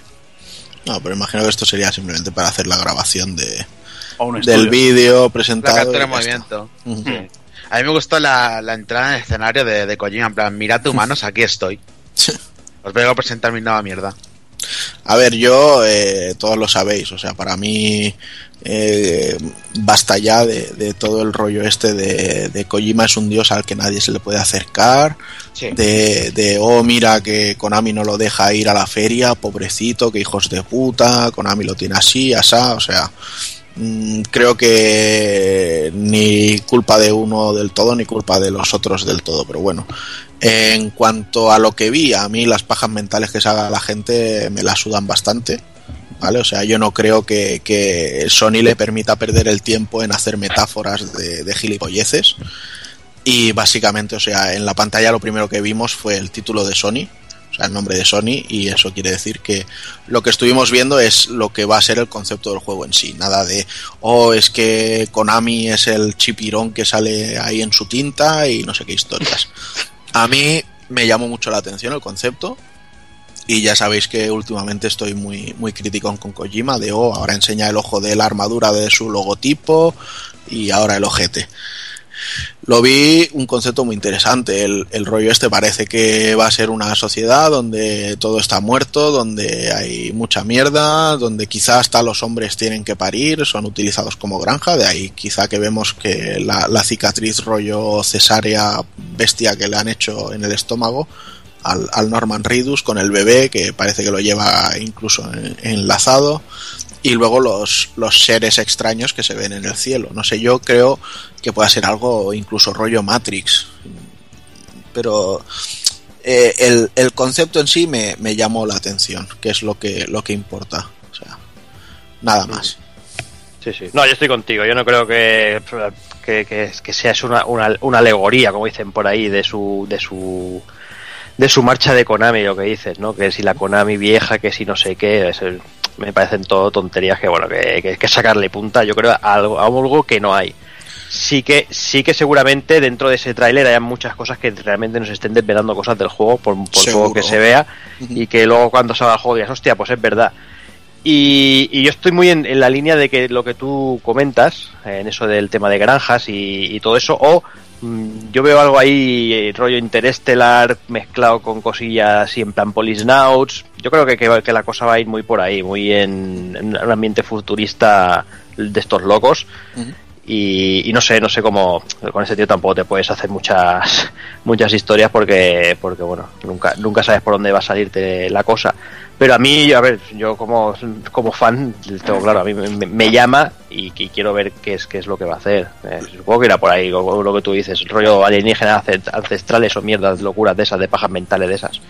Lo que sí hay una cosa que no me gustó absolutamente nada, ¿vale? Y es que, o sea, teniendo en cuenta que fue una conferencia muy interesante, que se presentó un God of War que te puede gustar más, te puede gustar menos, pero que se veía impresionante, se vio un Horizon para quitarse el sombrero, un Days Gone, el, el Detroit, o sea, se vieron muchísimas cosas, o sea, que venga este señor y te enseñe un vídeo conceptual y la gente ya está, es el juego del universo, el goti de toda la generación, porque es la puta maravilla, eh, Kojima ha robado el show, o sea, iros a la mierda, solo ha enseñado un vídeo, un concepto, o sea, han grabado eh, con cuatro tonterías de cámaras al Norman Reedus y ha puesto dos fumadas y una playa eh, con, con chipirones, que sí, que, oh, que el tío lleva marcas de manos, o que, a ver, sí, un concepto interesante, pero no, no se sale de eso, o sea, no es necesario hacer tantísimo revuelo. Es, des, es desmerecer a todo lo que hubo. Y, la verdad que a nivel de propuestas, pues lógicamente todo lo que hubo estaba más trabajado que esto. Porque de hecho, o sea, lo primero que te dice en el vídeo es eh, trailer renderizado con el motor gráfico. Y luego en la primera entrevista te dice, todavía estoy buscando un motor gráfico para mi juego. Entonces, pues lógicamente, eh, sí, muy interesante, pero no deja de ser el, el humo. Y si, si los subnormales estos de me quito las gafas, me pongo las gafas, me quito las gafas, me pongo las gafas para dar énfasis a mis frases, se tiran vídeos enteros de YouTube diciendo que se ha vendido humo, pues realmente en este aspecto tienen razón. Bueno, pero es que lo que está claro es que Kojima está ahí para vender hype, no para vender uh -huh. otra cosa. Sí. Para eso, para eso salió. Uh -huh. Y para eso le han mandado, supongo, a hacer el tráiler. Exacto. Obviamente, porque saben que la repercusión iba a ser eh, justamente uh -huh. esa. Y de hecho hay un tema, ¿vale? Eh, sobre el por qué con PlayStation, por qué con Sony. Y es por la, la, confianza ciega que se tienen. O sea, siempre ha habido muy buena relación entre Kojima y, y, y PlayStation. ¿vale? Y el tío lo dice, o sea, tenemos una relación muy buena y para cualquier otra compañía, aún tirando de mi nombre, aún tirando de que todo lo que he hecho ha sido éxitos y tal, tenía que preparar un pitch y decir, oye, pues mira, eh, me tiro seis meses preparándolo y luego me lo puedes aceptar o no y irme a otra compañía y tal. Dice, llegué a PlayStation y les dije, quiero hacer un juego. Y eh, jugablemente no me voy a ir muy lejos de lo que es un Metal Gear, dice, pero tengo estas ideas. Simplemente así, en plan, esto, esto y lo otro, como quien habla tomando una cerveza. Y PlayStation, Sony le dice, toma, el dinero, hazlo. No necesito que me presentes un pitch, no necesito que pierdas seis meses de tu tiempo en, en preparar algo para vendérmelo. Te lo compro ya. Entonces, esto dice mucho también, ¿no? O sea, y, y quizá nos, nos acorte por supuesto a Sony le interesa que si Kojima tiene que sacar un juego lo saque eh, a, a, principios de 2018 por ejemplo en vez de a finales de 2018 y esto es una forma de, de acortar esos tiempos uh -huh. sí sí no está claro es aprovecharse de una reputación de un tío uh -huh. sea merecida o no el tío sí. tiene su reputación uh -huh. para unos no, no nos gusta y, y vamos ahí a lo loco contra él habrá otros que irán a criticar pero es así bueno pero yo, por ejemplo, ya sabes que a mí Metal Gear no me, no me emociona la saga, o sea, no, uh -huh. sí, no es sí. una saga que me llame la atención jugar, por ambientación, por tipos de tal, pero realmente, o sea, yo reconozco que Metal Gear es brutal, o sea, es increíble y la cantidad de detalles, de mimo y de todo que tiene, entonces sería de locos que este hombre te venga con una propuesta y decirle, no, no, haz un concurso. Claro. No, no está claro, obviamente. Si a ti te vienen a traerte una cosa que tú puedes pensar que es va a ser el exitazo de la generación o no, mm. pero sabes que va a ser un, un exitazo, vamos, no, no, creo que... Yo lo que veo una locura es que Konami lo deje de pasar, pero bueno, supongo que también las relaciones se acaban tensando y se va toda la mierda, obviamente, como todo. Pues sí. Pero bueno, eh, tras esto, eh, ya estaba a punto de finalizar y salieron con un pedazo de anuncio que yo creo que, que este este nos emocionó a, a mucha gente. A mí particularmente me pareció la rehostia. Ese Spider-Man, eh, Taco-kun, que te pinta, pero increíble. José y yo nos quedamos flipando. A ver, si es cierto sí. que se venía rumoreando desde hacía un tiempo sí, que, sí, que, fruto de dejar que Spider-Man, que en nivel de cine Sony es quien tiene la licencia, dejar que Disney y Marvel lo aprovechara para la película de Capitán América y, y darles la libertad creativa en las próximas películas de Spider-Man y tal, se rumoreó que parte de ese acuerdo era que Sony tenía eh, la total potestad sobre la licencia de Spider-Man en videojuegos y parece que así ha sido. O sea, ya se ha confirmado que eh, PlayStation, sea, Insomniac Games, que son los creadores de Ratchet and Clank, y que para quien tenga miedo sobre cómo se les dan los juegos en plan mundo abierto, no olvidemos que hicieron el Sunset Overdrive de la Xbox One.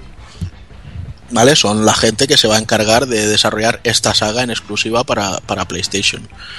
Eh, yo eh, lo que nos veníamos oliendo quizá era que lo iba a hacer eh, Sucker Punch, por su experiencia con, con, los Infamous y de hecho no se ha sabido nada de ellos durante esta feria pero no podía estar también más contento con, con la elección que han hecho o sea y además se vio un, un tráiler muy interesante dicen que era con el motor de juego luego habrá que ver pero se vio todo muy bien o sea lógicamente movieron las cámaras y tal para darle más, más presencia de tráiler.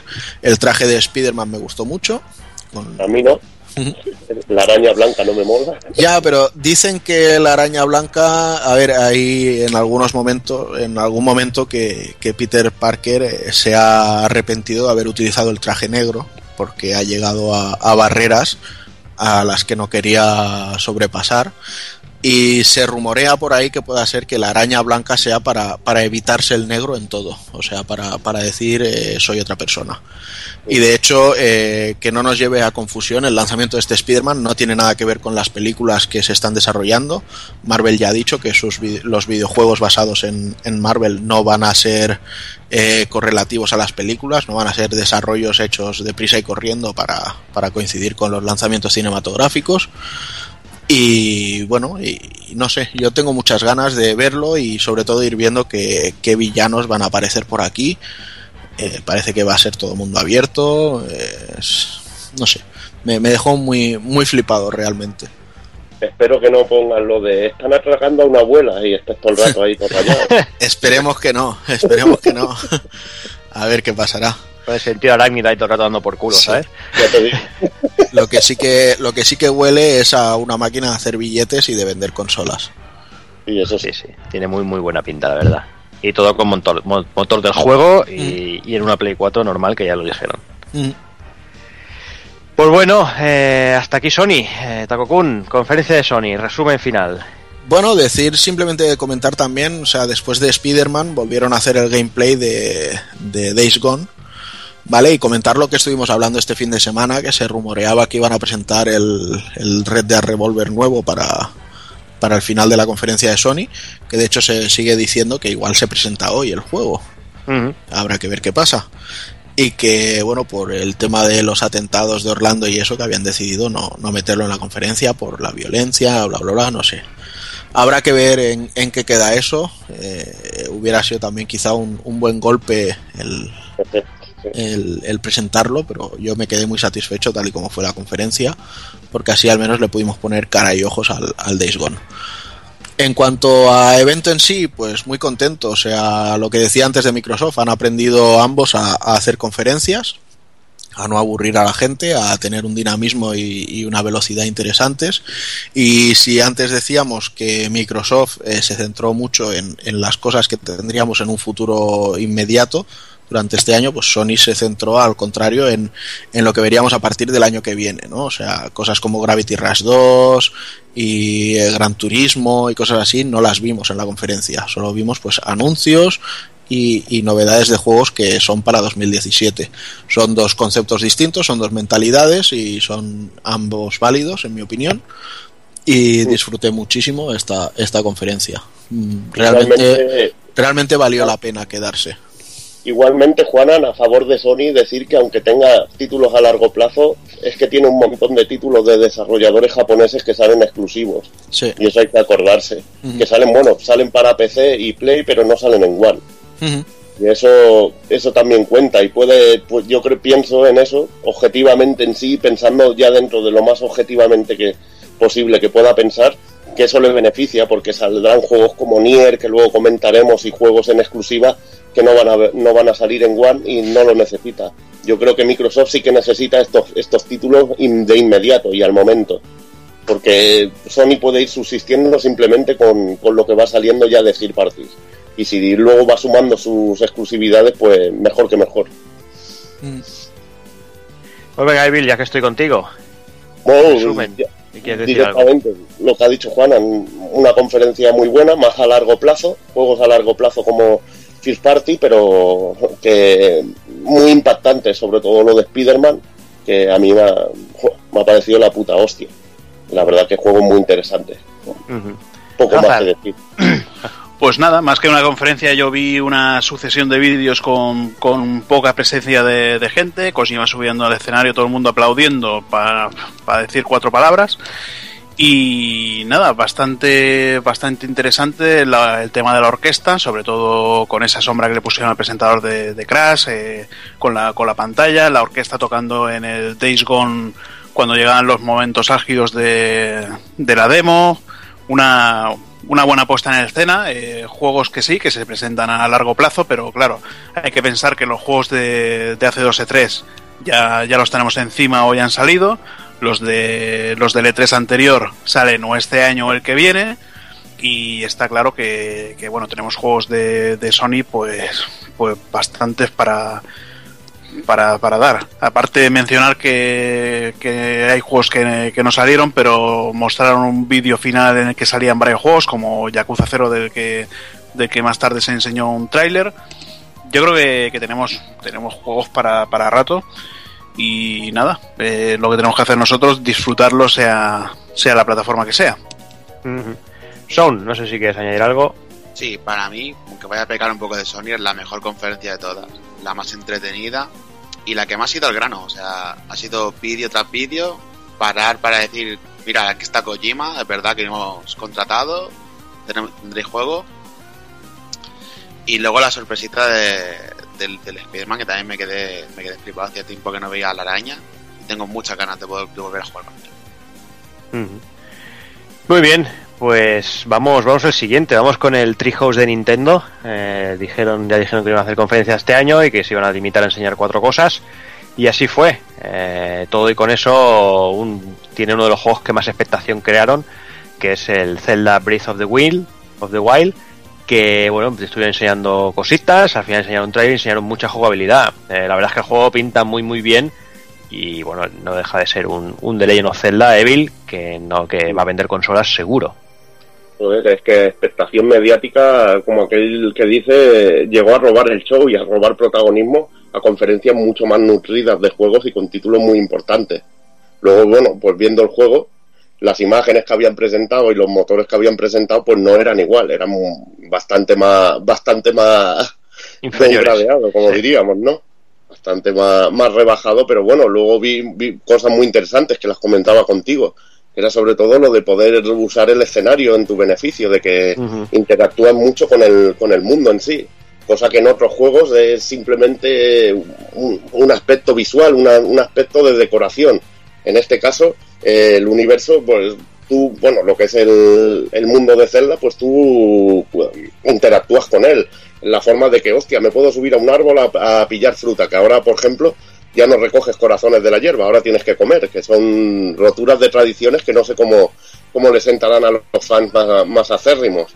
Y bueno, y cositas como poder usar cosas del escenario para atacar a los enemigos, tirarles una roca, o usar un imán que atrae objetos metálicos y podérselos tirar encima. Luego tiene también sus templos que están por ahí en el, en el mapa y puedes ir entrando y hay como uno, como unas pruebas y la verdad que muy muy interesante. Dicen que habrá más de 100 templos de estos. Sí, sí. A ver cuántos objetos llegarás a usar. Y bueno, también dicen de que la historia vas a poder ir desde un inicio y enfrentarte al jefe final si quieres, si sabes dónde está y esto vas a poder ir y, acabarte el juego. No sé si, si, si, lo habrán preparado para que te lo puedas acabar en, en, un nivel de dificultad ajustado. No sé qué lo que habrán hecho en ese aspecto. Eh, igual igual puedes ir, pero necesitas algún objeto que te lo dan casi al final para matarlo, es lo más probable. Puedes matarlo bien o no sé, no sé lo que harán. Pero igualmente dice que la forma correcta de completar el juego es ir viendo todos estos templos porque se va completando la historia y así ir disfrutando de, lo que es el juego en sí. a nivel gráfico, lo dicho, esto también para una Wii U no te va a sorprender. Una Wii U tendrá un nivel de una Play 3 una, o una 360 no te va a dejar ahí auténticamente alucinado. Pero bueno, son también bastante listos en Nintendo y esconden esto con un diseño gráfico muy atractivo, un diseño artístico. Esconden este que le puso el, el shading. habla, El, sueño húmedo de Ghibli, el juego. Ahí está, por, por eso, por eso digo, también ha creado polémica. creo que a, nivel técnico el sueño húmedo de Ghibli es el Ninokuni. sí, seguramente. Hombre, Kuni el primero tampoco es que fuera un alarde técnico, es alarde sobre todo en las intros y esto. Bueno, pues, pues yo lo vi que el primer Nino Kuni que tiene ya 3, 4 años. Sí, hombre, y tanto, y tanto ya, sí, y eso te lo digo, pero tampoco interactúas con el escenario. No, ¿Y se, ¿Y se veía mejor? ¿Eh? Eso también. Bueno, pero es eso, no es el mismo estilo de juego, es que claro, estamos comparando cosas que no. Ni en la misma plataforma ni el mismo tipo de juego. Mm. Obviamente no, tiene Solo ha sido el comentario sobre Ghibli, no, más. Bueno, es que el otro no puede ser el sueño húmedo de Ghibli si lo ha hecho Ghibli, vamos, básicamente. básicamente.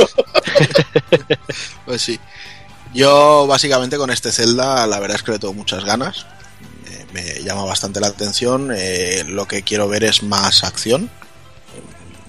También es cierto que yo no he visto todo el rato que hubo de Treehouse. Igual eh, yo vi una parte con menos acción y luego hay yo que sé, algún santuario de estos en el que sí que haya luchado contra más enemigos y demás, no lo sé. Y antes de, criticarlo desde el desconocimiento me callaré.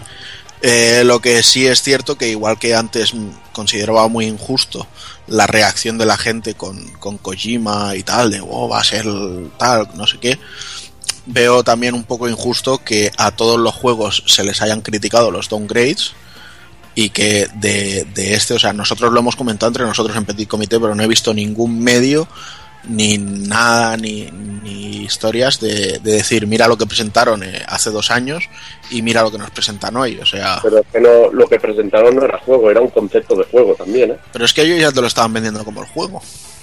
Sí, pero era una cosa distinta. También recuerdo un vídeo de Zelda al principio, sobre mm. todo, que era una animalada de un boss fight, que eso nunca se ha llegado a ver y no se podría ver yo creo que ni en una Play 4 ni en una One. No, pero aquello, o sea, el Zelda, lo que tú dices es el Zelda este que se veía más realista, ¿verdad? esto ya, o sea, esto fue esto fue como pero esto fue como cuando el concepto de este tampoco era era gameplay, ahora han presentado el no, directamente. Pero escúchame, José, cuando presentaron ese Zelda serio, lo hicieron, o sea, fue simplemente una demo para demostrar eh, cosas que podía hacer la Wii, como cuando sacaron la demostración del, del, Final Fantasy VIII con el motor gráfico de la Play 2 o la demo técnica del Final Fantasy VII cuando la Play 3. O sea, simplemente una demo técnica que no tenía ningún... O sea, y de hecho desde el primer día dijeron esto no es un juego de Zelda. Es simplemente un montaje eh, que hemos hecho para que veáis. Era, era el concepto de mundo, tampoco era el juego de Zelda. El juego de Zelda se ha presentado verdaderamente jugable en este en este 3 y aunque ah, en, el, en, el, en el otro Treehouse que hicieron la demo es así que estaban en plan como si fueran ellos con el mando ya, pero luego hay que reducir cosas. Cuando ya tienes el gameplay completo. pero si, si, si me parece. o sea, si... Pero downgrade es Ubisoft que te presento esto y ya lo hago jugable y luego te cojo y te pongo esto en casa.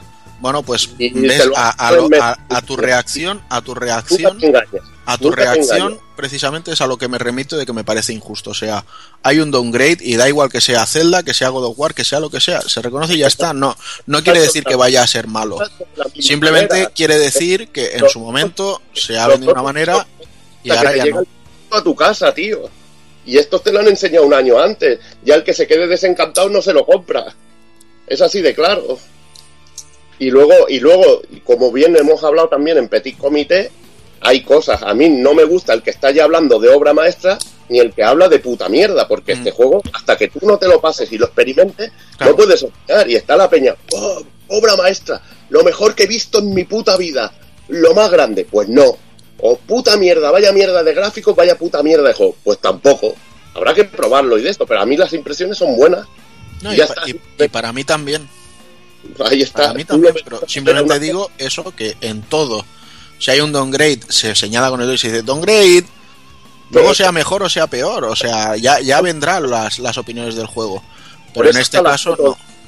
Eh, por eso está la foto de esto se veía antes así y así, pero nunca presentaron el gameplay completo. Y lo han presentado un año antes, pero es que Ubisoft te lo, te lo ha engañado hasta que te has llegado el juego o hasta que has visto el tráiler de lanzamiento. Para mí la diferencia de tiempo es bastante obvia y bastante grande. Bueno, los, downgrades de, Ubisoft se han ido viendo cada trailer que han enseñado. Exacto. Escalonados, ¿no? Pues estos lo han hecho de golpe. Ya, pero es que el Zelda también hacía un año que no se veía nada. Ahí está. Luego podríamos ver que si lo sacan en NX tan bestia como se vio al principio esto, podría ser también otro rollo. A eso también habrá que verlo. Que la NX tampoco no tenemos ni puta idea.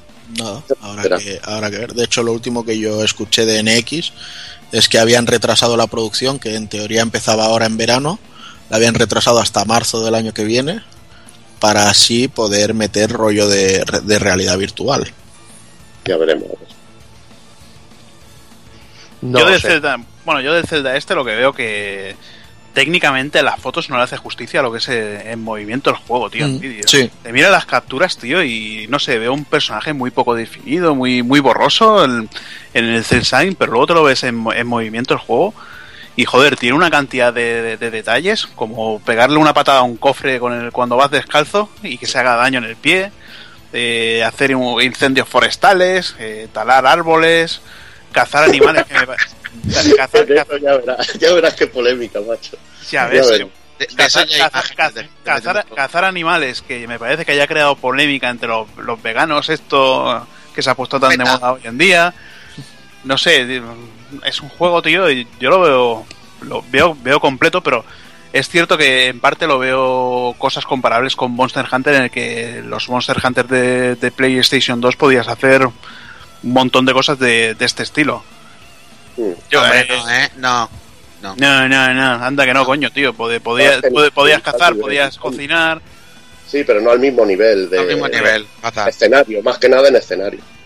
Hombre, hemos avanzado bastante, pero pero bueno, ya veremos a ver. Lo de trepar montañas, lo de montarte en un barco y usar el viento, es que se vieron muchas cosas.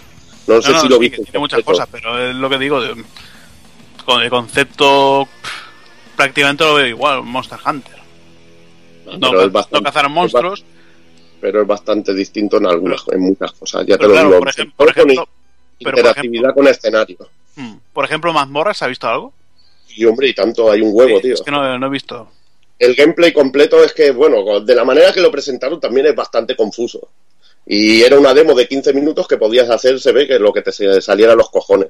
Y fueron entrando gente que iba jugando y se vieron cantidad de gameplays y, por ejemplo, en uno que pillaba como una balsa con una vela y con ibas usando un objeto para crear aire y se, iba moviendo o encontraba, había bastantes templos que eran que te daban un objeto y tenías que masterizar el uso del mismo y al final te, te iban dando unos objetos que me imagino que era para avanzar en la, en la historia. El típico, hostia, tienes que coleccionar los orbes de tal o lo que sea. Pues era un, rollete, un rollete así. Y habían puzzles del típico de que llevabas un, electro, un imán y con el imán levantabas objetos o en otro parabas el tiempo y podías destruir unas bolas con un, con un arma especial. No sé, había bastantes cosillas. Mucho gameplay. Ya te digo que yo fui viendo trocitos sueltos, pero vi bastantes cosas variadas y, a mí me gustó en ese aspecto. Lo único, bueno, lo que dice Juanan sí es verdad, que hay downgrade, pero no es lo mismo presentarte el downgrade a, nada más dentro, al poco de salir el juego que presentártelo ya un año antes de, que salga en sí. O sea que para mí es bastante distinto, pero bueno. Venga, avanzamos un poquillo, dejamos Zelda, que seguramente hablaremos de él durante los próximos meses. Y bueno, también aprovecharon, como no, para presentar amigos, eh, tanto de Zelda como de, Super Mario, que no podía faltar. Eh, presentaron, eh, no sé si al final le habéis echado un vistazo a, un RPG nuevo, a Lever Oasis. No sé si habéis visto algo. Sí, la verdad es que me dejó tan frío como, como si me hubiera salido. ¿Y tú, Evi, has visto algo? El Ever Oasis lo vi súper simplón de sí, simplón de esto, pero bueno, puede estar divertido, no lo sé. Eh, tendría que probarlo para verlo. A Juanan ya directamente por los ojos dice, hostia, un juego portátil que me da ya, ya cáncer, cáncer de retina, y ya directamente me imagino que ni lo querrá probar, pero bueno. No, habrá, habrá que catarlo, además siendo action, pues habrá que ver un poquito cómo se juega. Pero no me, no me dio muy buenas vibraciones. Bueno, bueno, y aparte de esto, un poquito más serio de Nintendo. Eh, un poquito de, bueno, presentado el Mario Party Star Rush para 3DS y después el, el Paper Mario Color Splash. Eh, poquita cosa. La verdad es que bueno, Nintendo dijo que no iba a hacer conferencia, que iba a dedicarse a presentar cuatro cosas y, y es lo que hizo. Como ya hemos comentado muchas veces, eh, veremos a ver cómo, cómo, cómo capean la cosa para de aquí hasta la salida de NX con, con Wii U, porque si además la retrasan, no sé, no sé cómo cojones van van a sobrevivir un año entero sin lanzar un solo juego. No lo sé. Y bueno, y ya para ir finalizando con el E3, eh, además de las conferencias, hubo mucha cosa que se, que se presentó, bueno, ya fuera de, estas, de estas conferencias. Vamos a ir muy rápido porque llevamos ya creo que más de tres horas aquí dando, dando el peñazo. Eh, yo creo que voy a dar paso a cada uno y como estamos, tenemos aquí la lista más o menos de lo más interesante, que quiera comentar algo, que lo vaya comentando. Empiezo contigo, por ejemplo, Tango Kun. Vamos a ir un poquito en plan por faena. Venga, pues de Nio se vio un tráiler nuevo y además se confirmó que en agosto tendremos una beta nueva en la que todo el feedback que les hemos dado sobre la primera beta, eh, todos los cambios que han hecho ya los podremos probar. Luego eh, Square Enix siguió con sus trailers, nos presentó Nier Automata, que tiene muy buena pinta. Yo sigo teniendo mis, mis recelos de que Nier se convierta simplemente en un juego de acción pero pues, bueno, a mí me da lo mismo. Después de ver el combate con el jefe ese, me haré pajas de sangre. Sí, el, combate con el boss tiene muy buena pinta, pero bueno, también se, ha comentado, no sé si fue en Famitsu o en Dengeki, que, sí. que veremos algunos supervivientes y colonias de gente y demás, así que es posible que, aunque no sea muchos poblados, pues a lo mejor haya una ciudad central en la que ir haciendo cosas y explorar más el, el componente RPG. Tales of Berseria, la verdad es que a estas alturas me dio bastante sida. Eh, mira que le tengo ganas, mira que me gustan los Tales, pero eh, ya, ya, ya no cambien de motor gráfico. Olían, olían a bacalado ya los, los Shilia, el Cestiria también, y, este sigue oliéndolo. Entonces, eso el tren de la pasta ya y cambien de motor, que no pueden seguir. Tengo, tengo ganas de jugarlo, pero por favor que dejen de pagarle los viajes a Barcelona para comer paella al Gideo Baba este y, que, y que haga algo. Eh, ¿Qué más? Let It Die, pues me pareció tan penoso como, como desde el primer día que confirmaron el cambio de Lili Bergamo. Eh, no sé qué se habrá fumado el Suda, pero sí es cierto que eh, después del Shadows of the Damned, para mí todo en lo que ha participado ha ido en picado hacia abajo y parece que esto ya será el declive. Pero bueno, como es un free to play, tampoco le podemos pedir mucho. Mm, Xenoverse 2, pues lo dejo para vosotros. Yo no, no he tenido el, el disgusto de, de darle play al tráiler. Yo, bueno, yo lo he visto y bueno, con batillo de, de Dragon Ball Z, típico. Si bien. A mí es que no me gustó el primero, así que. Luego, pues más cosas que yo haya visto, pues Star Ocean, que ya lo tenemos aquí encima, sale de hecho en, en 11 días aquí en, en Occidente, recordad que viene en inglés y que dicen que no es precisamente el mejor juego de la saga, pero bueno, aún así eh, yo le tengo muchas esperanzas. Eh, luego, por ejemplo, tuvimos nuestra ración de King of Fighters 14, ¿vale? La semana pasada ya vimos eh, el tráiler del equipo de Kim con, con, su maestro y con la chorba del maestro, que hasta hace poco pensábamos que era la mujer de Kim y en realidad es el, el chochete del maestro. Eh, y luego esta semana sí que nos han presentado al, al, equipo de los villanos con el compañero de Chang y Choi, que es el Xanadu y que a mí me ha vuelto loco como personaje. No sé a vosotros ha parecido, pero me ha dejado flipadísimo. A mí me ha encantado. Ha molado mucho el Sanadu, ese vaya locura de personaje. Está zumbado perdido. Y el equipo de Kim, increíble. A mí el maestro, ya lo dije. Quiero, quiero el combate del maestro de Kim contra, contra Takuma, digamos. Lo necesito. También. Luego Injustice 2, que me ha parecido bastante penoso. O sea, bueno, no sé, o sea, eso de las armaduras en plan Caballeros del Zodíaco no lo acabo de ver. Dicen, se han tirado el pisto diciendo que tendrá el mayor roster de personajes que hayamos visto. Ya lo, ya lo confirmarán, veremos a ver. Pero me huelo que a lo mejor te venden que el Batman sin armadura y el Batman con armadura sean dos personajes diferentes. Así que veremos a ver qué pasa. Sí, pero eso ya lo han hecho con los Dragon Ball y no creo que, que, que superen más de 50 personajes como suele pasar con esos. Ya ves. Lo dudo bastante.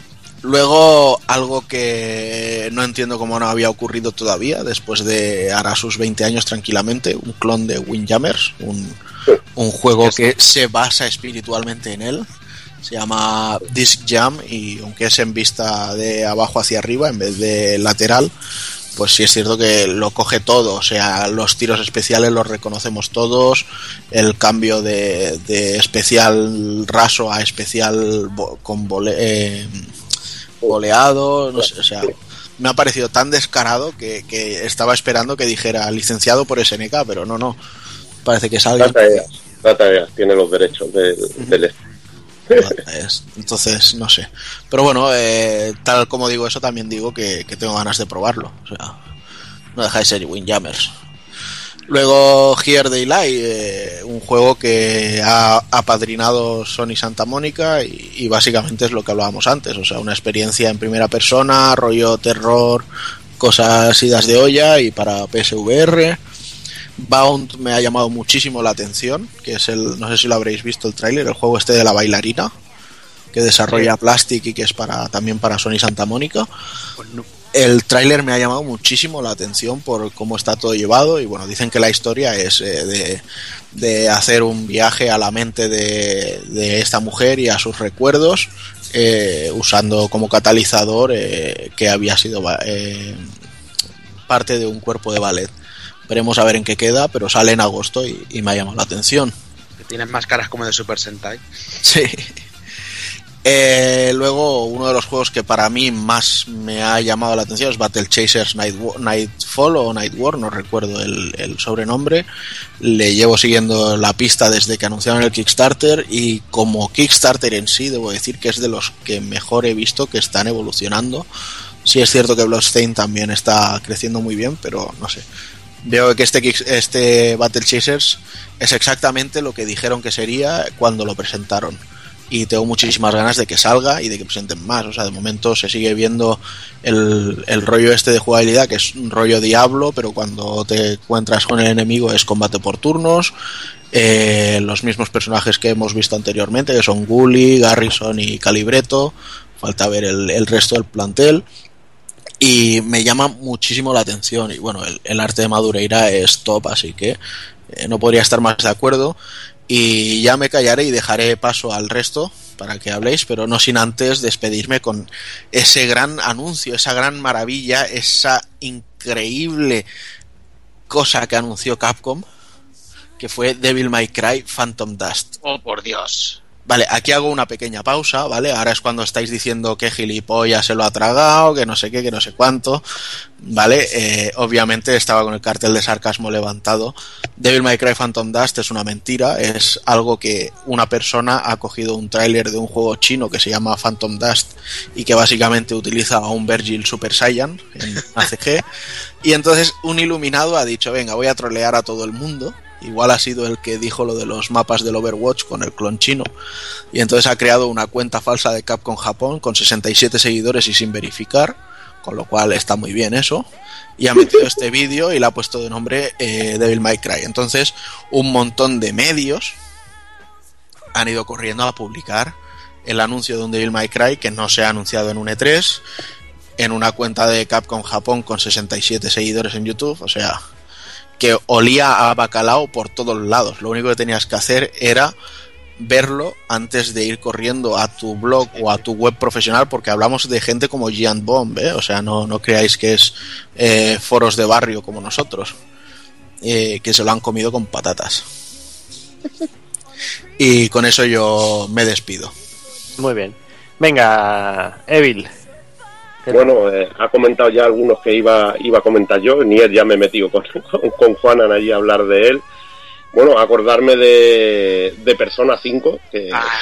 se ve tremendo, a Juanan se lo ha olvidado, porque sé que sabe ese juego es de los suyos, y el, y el tráiler del E3 es tremendo, tremendísimo, muchísimas ganas de este juego. Todo lo contrario que Tales of Berseria. Este se ve de lujo, este se ve de lujo, y muy bien trabajado, y muy bien trabajado. Luego también un, un, juego que se anunció antes del E3 y que a mí me, le tengo muchísimas ganas es Will Guns Reloaded, juego de descarga, que será de descarga. Además, bueno, creo que, iba a costar 15 dólares, me dijo Juana. Bueno, no sé, lo, no sé al final lo que, lo que costará o no, pero bueno, eh, viene, viene de un juego de Super Nintendo, uno de los que más me gusta a mí, que es Will Guns, Wild Guns y la verdad que, le tengo muchas ganas, sobre todo por no por el tráiler, que en el tráiler se ve mm, lo mismo que, teníamos en el juego de Super, pero bueno, los gráficos están retocados, hay más animaciones, hay más color, eh, y bueno, la verdad que me gusta mucho, sino por el hecho de que traerá tres fases más, que es que prácticamente la mitad del juego original, y dos personajes nuevos, y veremos qué, sorpresas trae más, además de, de los cuatro jugadores. También ha mencionado Juan en el Blue Stained, eh, lo que se ha visto, la verdad, que muy, muy, muy genial. La demo está del barco, que te recuerda la fase, aquella fase grandiosa de también de un barco que salía en Rondo Blood. Y la verdad que, está de la hostia. A mí me ha gustado mucho, menos la animación de girarse, que, nos da náuseas a, a, Zero City a mí, que, nos da bastante grima. no sé, eso, algo muy extraño, es algo muy es algo muy extraño. Cuando se gira es que parece que, que se pare el tiempo y pase media hora, tío. No sé, es algo así, tío y no, a mí no me convence nada. El diseño de algunos enemigos, como las medusas esas que salen, tampoco me, mola mucho, pero todo lo que es el arte de juego, gráficos, eh, otros personajes, no sé, se ve de la hostia y sobre todo la música de, de Yamane que, que está increíble. Y bueno, Gravity Rush 2, que creo que es el gran ausente de la, de la conferencia de Sony que ese juego debería haber estado en la conferencia de Sony, que yo lo veo espectacular y una auténtica maravilla. Aunque yo creo que debería haber estado pensado, supongo que principalmente en la Vita, esa consola que, tiene olvidada Sony y que, bueno, vive a, base de juegos third party. Y que bueno, que Gravity Rush 2 para Play 4 tiene una pintaza pero espectacular y ese seguro que cae sí o sí. Y luego otro juego que también me hizo, me hizo su gracia es el Fate Stella, basado en los personajes de Fate Stay Night, no sé si las últimas novelas, la verdad que no lo sigo hace tiempo, pero que me ha gustado mucho porque es un rollo Dynasty Warriors y se ve súper suave y me recordaba un poco al 99 Nights, sobre todo por el hecho de que elevabas ahí a igual a 200 o 300 enemigos y los veías en el aire sufriendo sufriendo tus combos y me hacía mucha gracia y la verdad que, que no tiene mala pinta, ese le, pegaré un ojo a, cómo se va desarrollando. Y bueno, cosas que ya comentas Juan, como COS 14 y todo esto que, está de la hostia. Venga, Hazard. Bueno, pues yo sobre todo mencionar Nio, eh, eh, con ese tráiler de, estos samuráis, esperando ya esa, esa nueva beta, a ver qué, han cambiado, qué se han cargado, porque la verdad me pareció genial la anterior, con, eh, con ese, ese gasto de estamina que te dejaba vendido. Ni era automata, automata con ese, con ese combate contra ese jefazo. espero un poquito más de exploración, que ya se podía ver en el, en tráiler, lo que pasa se veía muy vacío al no encontrarte de nadie. Eh, Xenoverse 2 no he visto nada, eh, espero que hayan cambiado mucho respecto al primero, que, que te creabas tu personaje, podías elegir los ataques de, de todos los personajes de la serie, pero acababa siendo repetitivo, eh, la forma de ejecutarlos todos eran, eran igual y todos los personajes acababan siendo un clon por, por ese motivo. Yakuza 0 que directamente lo recomiendo a todo el mundo, más que nada porque al- es el principio de, de la historia de, tanto de, Kazuma Kiryu como de, de Goro Majima y si no se han jugado los anteriores pues da igual. Eh, eh, raro que no se haya visto nada de Yakuza 6, supongo que lo que estén esperando para, para el Tokyo Game Show. Luego tenemos Mafia 3, un juego que la verdad no, he- no veo no veo que la gente hable mucho de él y siendo Mafia 1 y Mafia 2 eh, dos juegos tan tan buenos eh, sobre todo por encima de, de aquel genial Eleanor que todo el mundo que todo el mundo ido- idolatraba y luego fue una, un castañazo. Estos tienen una, una buena historia están bastante entretenidos y veremos a ver por dónde por dónde salen. Berserk que esperaba ver un poquito más de, de gameplay quizás quizás ha sido las prisas por crear un, un CG para presentarlo y decir eh, que, que tenemos un, un muso basado en Berserk, que eh, aquí estamos, esperamos ver en, en los próximos días, próximos meses un poquito El- de gameplay. El 23 de junio 23 de junio, pues, del juego. pues ya, ya, ya, cuatro días, cuatro días ya queda. Después, Blustainet, eh, a mí lo que vi eh, me ha recordado mucho al, a- eh, al Drácula Chronicles, me parece que era que salió para, para PSP, así en, en ese estilo 3D. La animación de, de Hiro, bueno, tampoco la he visto mal. La música de, de Yamane queda, queda genial, eh, para, sobre todo para este estilo de juego. No es, no es peliculera como, como la de, de Oscar La Araujo. mierda del Araujo, ese sí. Bueno, no- no era mierda. A mí me gustaba, lo que pasa que. Pero era mierda para ya- Castlevania, coño. Bueno, Eh, Ya me el tipo de juego, para el tipo de juego que era eh, ese Castlevania quedaba bien. Y bueno, el, Yo el, creo que no hubiera- el clon del God of War ese, sí. Yo creo que no hubiera quedado bien una música de, de, Yamane, de Yamane ahí. Pero bueno. Luego Final no Fantasy. ¿Eh? Que en ese no que hubiera quedado bien, no, en un juego de Castlevania con cara y ojos, no. Luego tenemos también el, eh, joder, el Persona 5, eh, deseando ya, ya que salga un nuevo Persona y poder, poder darle. Ya, ya era hora que, que sacaran un juego al luz de este estilo, porque teníamos, el- me parece el último que sacaron fue, eh, bueno, eh, Catherine. Mm, Llevamos esperando un juego con esa, con esa calidad desde que salió Catherine. Y ahora por fin, por fin tenemos lo que, lo que esperamos. KOF 14 que, que empezó siendo una castaña en el anterior E3, de nadie da dos duros por él y hemos visto que, que ha ido mejorando. Wilco's Reloaded, de, de mis dos juegos favoritos de Super Nintendo, junto a Cybernator o Assault Switch Balken. También estoy deseando jugar. A ver, no sabía que tenía dos personajes nuevos, sabía que podía jugar a cuatro, pero con Sí. dos Anis y dos y dos Clives. No, ¿no? Hay un perro, con- ah, será, uno se, parece ser que será un perro que va montado encima de un robot y el otro una tía gorda de estas típicas de salón que es robot también, una locura, ¿sabes? Bueno, pues ya veremos, ya veremos a ver y a ver si podemos jugarle online. Y nada, el, el Gravity Rush, tío, que como dices, es, es raro que no lo hayan presentado porque el tráiler, tío, la calidad que tiene el tráiler así tipo animación, todas las locuras que tiene. Me, Yo creo- me ha yo gustado creo- bastante, tío. Yo creo, Javi, que, que Mm. quizás es que lo, lo guardan para ponerlo en la conferencia que hagan en el Tokyo Game Show.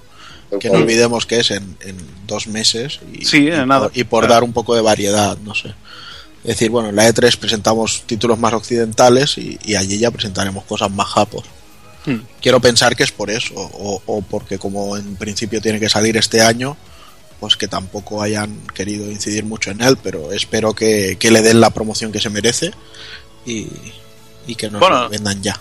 Bueno, y también hay que pensar que la, la conferencia, más que presentar juegos ya de los que sabíamos algo, han presentado un poquito juegos de los, de los que apenas sabíamos nada. Sí. Y nada, yo creo que, que con esto ya, ya tengo todo dicho. Venga, Son, no sé si quieres añadir alguno.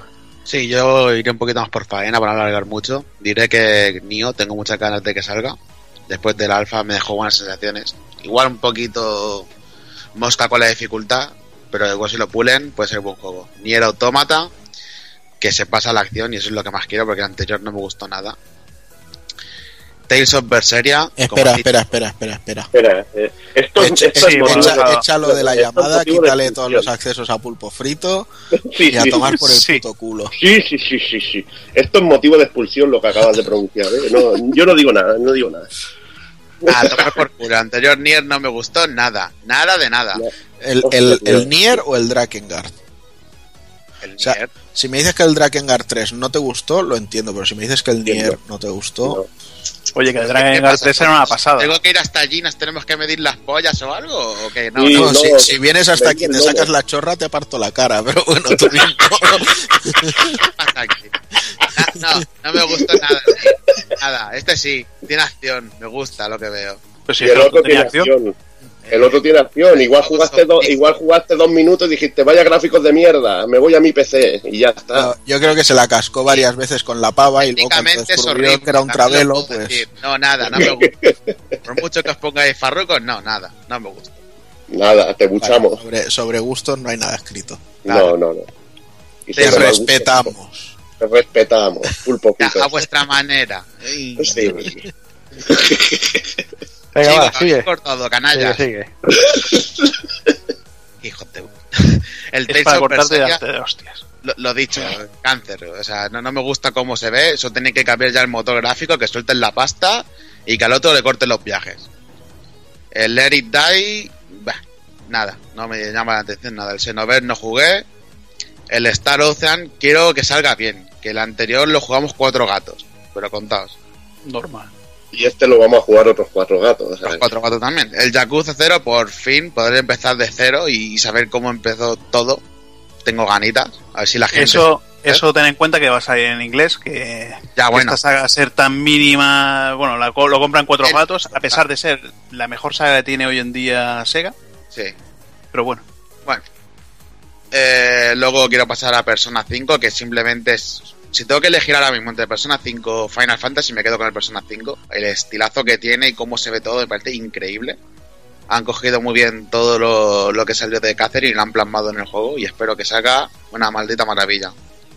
COF 14, pues después de lo que vi anteriormente no me gustó nada, aquí al menos ya le puedo decir que tengo ganas de soltar un- unos cuantos billetes para poder jugar con vosotros.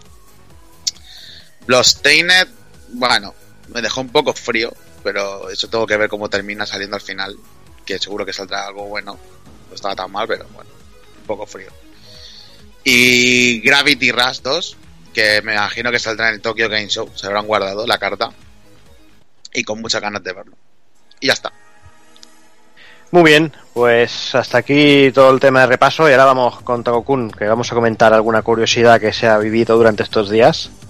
Algunas Venga, paridillas. sí, porque La verdad es que creo que es el primer E3 que salen locuras de este tipo y además han salido unas pocas. La primera es, bueno, el, el cabreo que ha pillado uno de los productores de Platinum Games, un tal JP Kellam. Ay, se ha cabreado mucho con Nintendo Live porque han publicado una foto de, de Camilla dormido. He dicho que es que son una falta de respeto, que sí. Y les ha dicho, pero vosotros le habéis preguntado si podéis publicarla y dice, no porque nos bloqueó al preguntarle de qué color eran sus calcetines y cosas así. Y han tenido una, bronca por Twitter, pero, pero acojonante. Normal, tío, también la pregunta es que es directamente de bloqueo o pregúntale a tu madre. Pues joder, no sé, no sé cómo se pondrá cuando vea la foto de, de Camilla con Kojima, porque la verdad igual bloquean a igual bloquean a Kojima. Debes ver esa foto, Juanan, debes verla. Luego, una cosa que es también un poco preocupante, se ve que hay un, un trabajador de Deep Silver que, que ha estado durante los días del E3 bastante gilipollas, en plan que no se sabía dónde estaba. Y resulta que lo drogaron al, eh, al beberse una copa que se le habían servido a la acompañante. Él se bebió la copa de la chica y, dice que digo- se quedó la completamente groggy y que ha estado dos o tres días en plan que no sabía muy bien qué estaba haciendo, diciendo tal cual. Suena un poco a excusa de decir he sido un gilipollas durante la re- re- conferencia y, feria y me excuso así. No sé, pero es un poco preocupante el rollo este de venga, vamos a meterle aquí un pirulazo a la pava esta y, y me la follo en el, en el descampado. Tú no sabes, tú no sabes que eso era Peter Recio con la burundanga, tío. Tú lo sabes tú bien. Tú no sabes tú bien que era Peter Recio con la burundanga. Y luego, antes de la gran frase con la que imagino que Jordi cerrará L3, el comentario de decir que bueno, las feminazis de Feminist Frequency, Frequency se han quejado de que solo un 3% de los juegos presentados en conferencias estén protagonizados por chicas. A lo que solo puedo contestar. Iros a la mierda. Pues sí. Eh, ¿Qué más da? ¿Lo hacéis vosotras? No, pues. Si es mi idea, si es mi proyecto, si es mi lo que sea, haré que sea protagonista que a mí me salga del rabo. Bueno, Así hay protagonistas chicas, muchos de los juegos que han ver, salido son Sí, de los en, en general sí, ha habido bastantes más juegos con protagonistas femeninos. Pero según luego ellas, según ellas eh, se basan en las conferencias. Y según conferencias, pues solo ha sido el Record y el, Horizon. y el Horizon. Hmm. Que también es mirar eh, muy de aquella manera, porque Mass Effect nuevo, el protagonista es una tía, por ejemplo. Pero bueno, que me indigna que haya estas gilipolleces en el mundo del videojuego, que tengamos que aguantar a las feminazis de mierda estas, Ahí, que ahí. no tienen otro nombre y que, y que me cago en toda la mierda que hacen. Pues venga, Ico, y para cagarse, acabó cagándose el, el amigo Reggie Films, Reggie Fields, porque, bueno, tan de- debido a todos los anuncios y todo el rollo del retraso de NX, el anuncio de, de Scorpio y todo eso, dijo que NX va de juegos y no de teraflops. Vamos. Venga, Con lo cual, Con lo cual, pues eso. Ahí está. Pero bueno, eh, hasta aquí es nuestro extenso resumen del E3. Eh, seguramente se nos han quedado juegos en el tintero. Algunos hemos hablado mucho, otros hemos hablado poco. Pero bueno, más o menos es lo que, lo que hemos vivido y lo que nos, bueno, lo que nos ha apetecido comentar. Mm, Como E3, yo creo que ha sido un E3 bueno, bastante bueno. Eh, mucha, ha habido mucha. Nos hubiera gustado ver cositas como Shenmue, eh, Final Fantasy VII Remaster y todas estas cositas que supongo que bueno que con el tiempo se irán viendo. No hubiera estado mal que hubiéramos visto algo pero son cosas que pasan. O sea, no, no se puede mostrar todo y no nos podemos quejar porque han presentado cosas nuevas muchas la verdad y muy interesantes. Así que no sé yo creo que vamos vamos a ir cortando por aquí el E3 y vamos por cierto no, lo hemos comentado eh, en este programa no haremos novedades al haber tanta tanta información del E3 dejaremos las novedades del mes pasado para el que viene así que el mes que viene haremos doble mes de, de novedades y, y poco más. Así que os dejamos con unos minutillos musicales y nos vamos con el análisis de Uncharted 4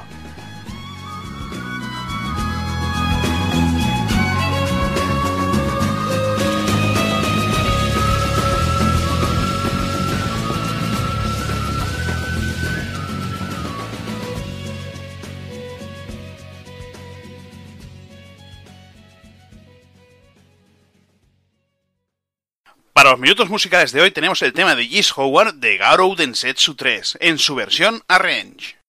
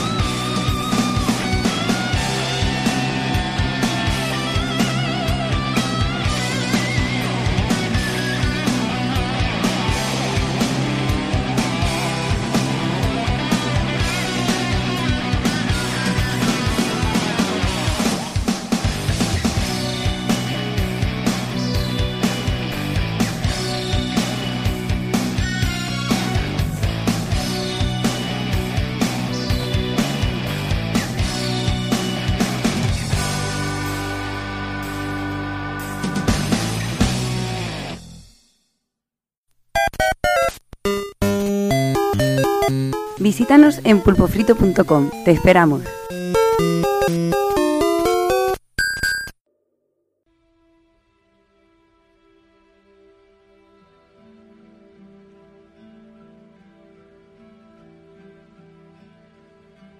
Los años van pasando. La verdad, eh, si miro hacia atrás se puede decir que ahora mismo estoy viviendo una vida feliz.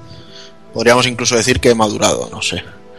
Ya no necesito hacer esas cosas que hacía, de imitar acentos gitanos, ni salir de aventuras, el riesgo y todo eso. Tengo una vida, como decía, pues plenamente feliz junto a la rubia, que, que, que parecía que no, al final me la pinché. Y es que vaya culito que se gasta la tía. En fin que me paso todo el día por aquí, eh, pasándolo bien, sellando facturas, hago inversiones de submarinismo y bueno, no es que sea la repanocha, pero me sirve. Mi vida es sencilla, curro, casita, disfrutar de Elena, la dejo que gane un poquito en las puntuaciones de Crash Bandicoot para que se crea que no sé jugar y vuelta a empezar. Aunque la verdad, suelo necesitar encerrarme en, en mi altillo, mi pequeño altar y recordar pues todas mis aventuras.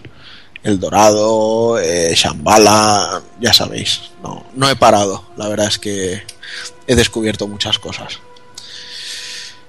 No sé, chicos, ¿qué cojones estará haciendo Sully? La verdad es que me lo pregunto constantemente. Fijo que está ahora, ahora mismo en Colombia o en Cuba disfrutando de, de los mejores puros y empotrándose a las mejores mujeres. No sé, ¿estará metido en algo? Al, al, algún negocio en el que valga la pena entrar? La verdad, mejor no pienso en ello. Sé que me engaño a mí mismo, pero sirve. O al menos, ¿qué queréis que os diga? Lo hacía hasta que mi hermano Sam picó a la puerta.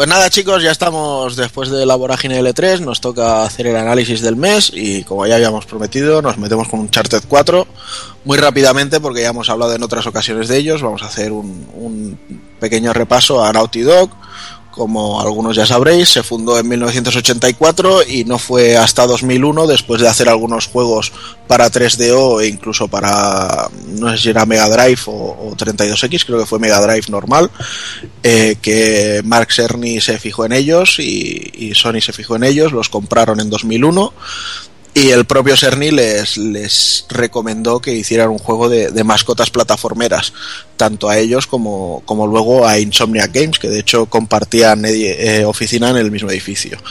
Y bueno, de esa propuesta nació Crash Bandicoot. Eh, esta compañía se caracteriza por haber trabajado siempre en, en una misma, una saga por, por generación. De hecho, tampoco han ido mezclando cosas. Entonces en PlayStation vimos eh, Crash Bandicoot, en PlayStation 2 vimos Jack and Daxter y en PlayStation 3 ya se rompió la racha porque bueno, crecieron tanto y, se demandaba tanto y tenían realmente una idea tan buena que, que, llevar a cabo que aparte de Uncharted que fue la saga que presentaron, a final de la vida de PlayStation 3 nos llegó The Last of Us que tanto nos gustó y de hecho, bueno, quizá por, por haber sacado ese The Last of Us eh, no terminaron la, la saga de Uncharted y ha sido con PlayStation 4 donde en teoría, porque eso parece y eso esperamos, termina la saga de Uncharted. Esperamos más que nada para que luego no, no saquen un título que no esté a la altura, no por otra cosa. O sea, mejor retirarse a tiempo. Eh, lo que sí es cierto es que después de Last of Us notamos un, cambio muy, muy importante en, en, el desarrollo de Uncharted 4 y bueno, eh, básicamente serán las novedades que veremos en el título y que, y que vamos a ir comentando luego. Como ya os hemos dicho otras veces también, Uncharted la saga nació en 2007 para PlayStation 3 y las bases del juego fueron muy marcadas, exploración, tiroteos, puzzles y mucha cinemática y aquí pues la cosa no va a cambiar, ¿vale? Quizá está tirado demasiado ya de, largo y, incluso en algunos momentos, eh, José, tú me has llegado a comentar que, te ha aburrido, ¿no? Un Charted 4. Hombre, bueno, lo, a mí es que, bueno, no me, lo, lo, lo, que son las fases de tiroteo no, no es que me apasione mucho. Aquí lo han mejorado porque está el sigilo, poder liquidar a los enemigos por detrás, bueno, los puedes pillar y irlos liquidando sin que te vean, y está interesante pero bueno, mm, a mí lo que me ha pasado, sobre todo, el, el efecto Uncharted 2. Lo iba a decir en, cuando hubiera dado conclusiones y eso, y es que el juego está tan a tope en algunos momentos que luego baja de intensidad y a mí me, me jode eso, ¿sabes? Que, mm. no esté ese, eh, que no mantenga ese nivel de tan bestia, tan bestia. Y luego mm, se me hace repetitivo en ese aspecto, pero bueno, eh, igualmente es una, una gozada. Pero bueno, sigue, sigue, Juan. Bueno, pues venga, vamos a meternos un poquito con la historia, ¿vale? Eh, en este Uncharted 4 nos encontramos con un, con un Nathan Drake ya retirado del pillaje y todas estas cosas, como hemos escuchado en, en la intro que hemos hecho. Eh, ahí lo vemos asentado en su hogar, trabajando en una oficina, poniendo y quitando sellos a las facturas, eh, incluso haciendo inmersiones de submarinismo para rescatar cofres y cosas así de materiales. bueno, aquí lo vemos con, con me parece que eran tuberías de cobre y cosas así. Bueno, un contenedor de estos típicos de. Sí, típicos que encuentras en los puertos con, con carga y cosas de, cargos, eh, yo qué sé, de naufragios así actuales y cosas del estilo. Bueno.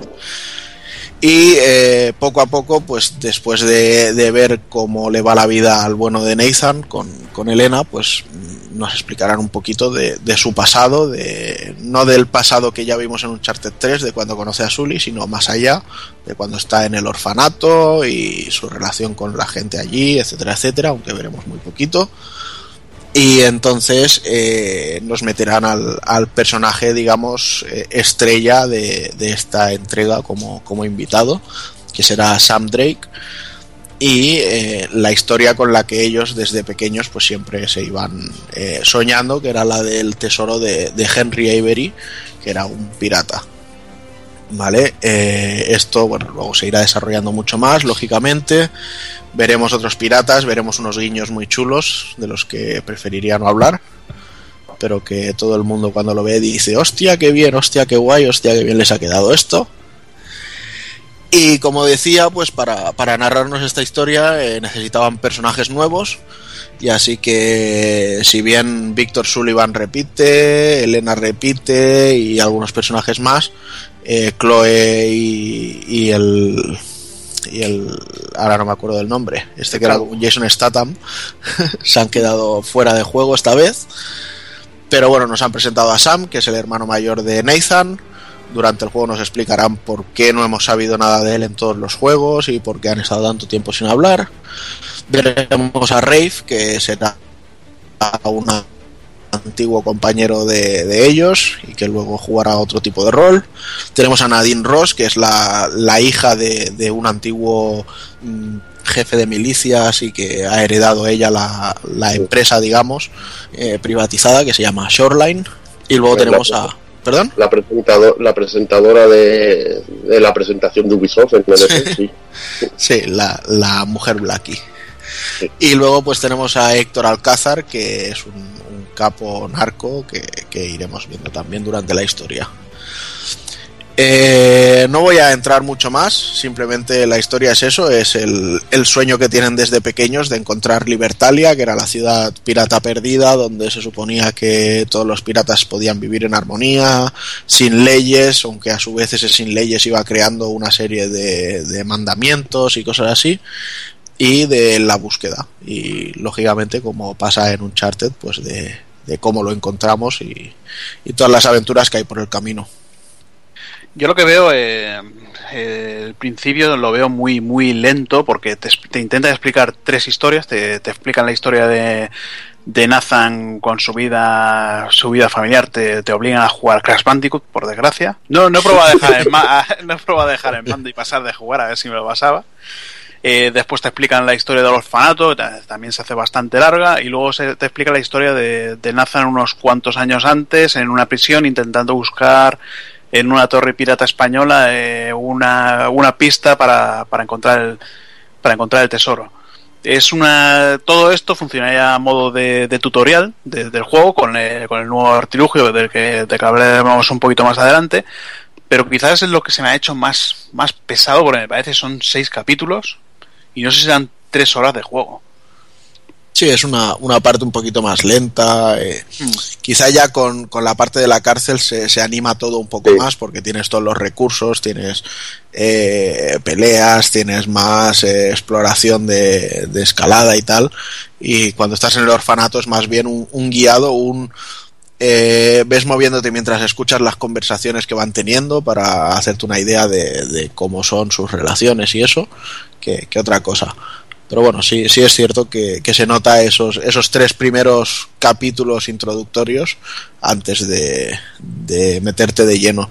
De todas maneras, también digo que para mí ese, esa cotidianez del primer capítulo, por ejemplo, de, bueno, pues te subes al desván y empiezas a ver cosas de tus anteriores aventuras, eh, incluso el rollo de jugar con la pistola de, de juguete y cosas así, le dan un toque que es lo que hablaba antes, que son cosas que han cogido un poco de, de, Last of Us. En este caso, quizá de, del DLC que salió del Left Behind, en el que nos enseñaban que podían narrarte una historia y tenerte enganchado unas horas a la consola sin, sin que realmente pasara nada más que cosas cotidianas. Pero bueno.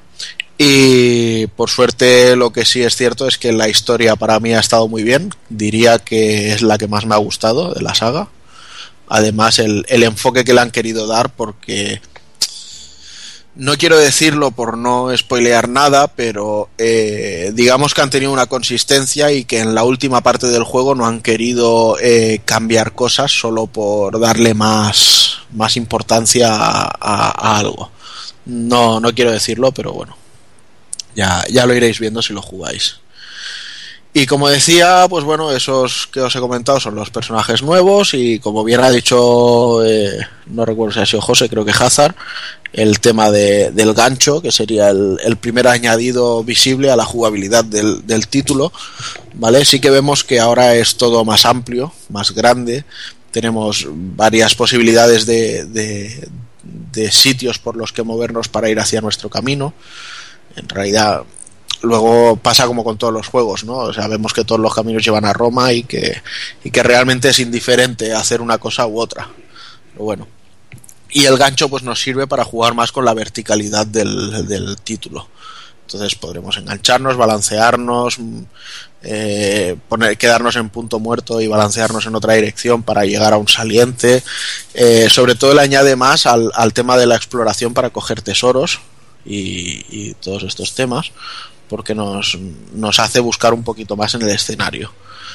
Y luego, bueno, pues también nos sirve para, para el, multi, el multijugador, por ejemplo, le, le da mucho, mucho rollo a, algunos combates, pero poco más tiene que eso. Luego lo que os decía eso, de que las zonas son más abiertas y entonces el, el componente de sigilo que ya ha comentado José eh, se hace bastante más interesante. O sea, ahora tenemos eh, zonas en las que podremos estar a cubierto, rollo hierbas, arbustos y cosas así.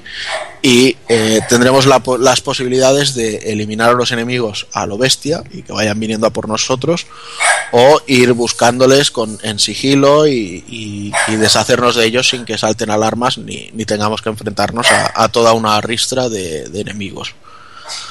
Yo quizás el añadido del gancho sí lo, lo veo interesante porque está bastante bien añadido pero digamos me recuerda mucho a los primeros Tomb Raider de Crystal Dynamics en que, la, en que Lara tenía, tenía también una especie de gancho en el cinturón que quedaba cutrísimo, todo hay que decirlo, menos mal que lo han quitado en los nuevos. Pero aquí le da, bueno, le da bastante vidilla eh, para, para columpiarte por ciertas zonas. Pero quizás veo muy, muy guiado todo, todo, todo el plataformeo.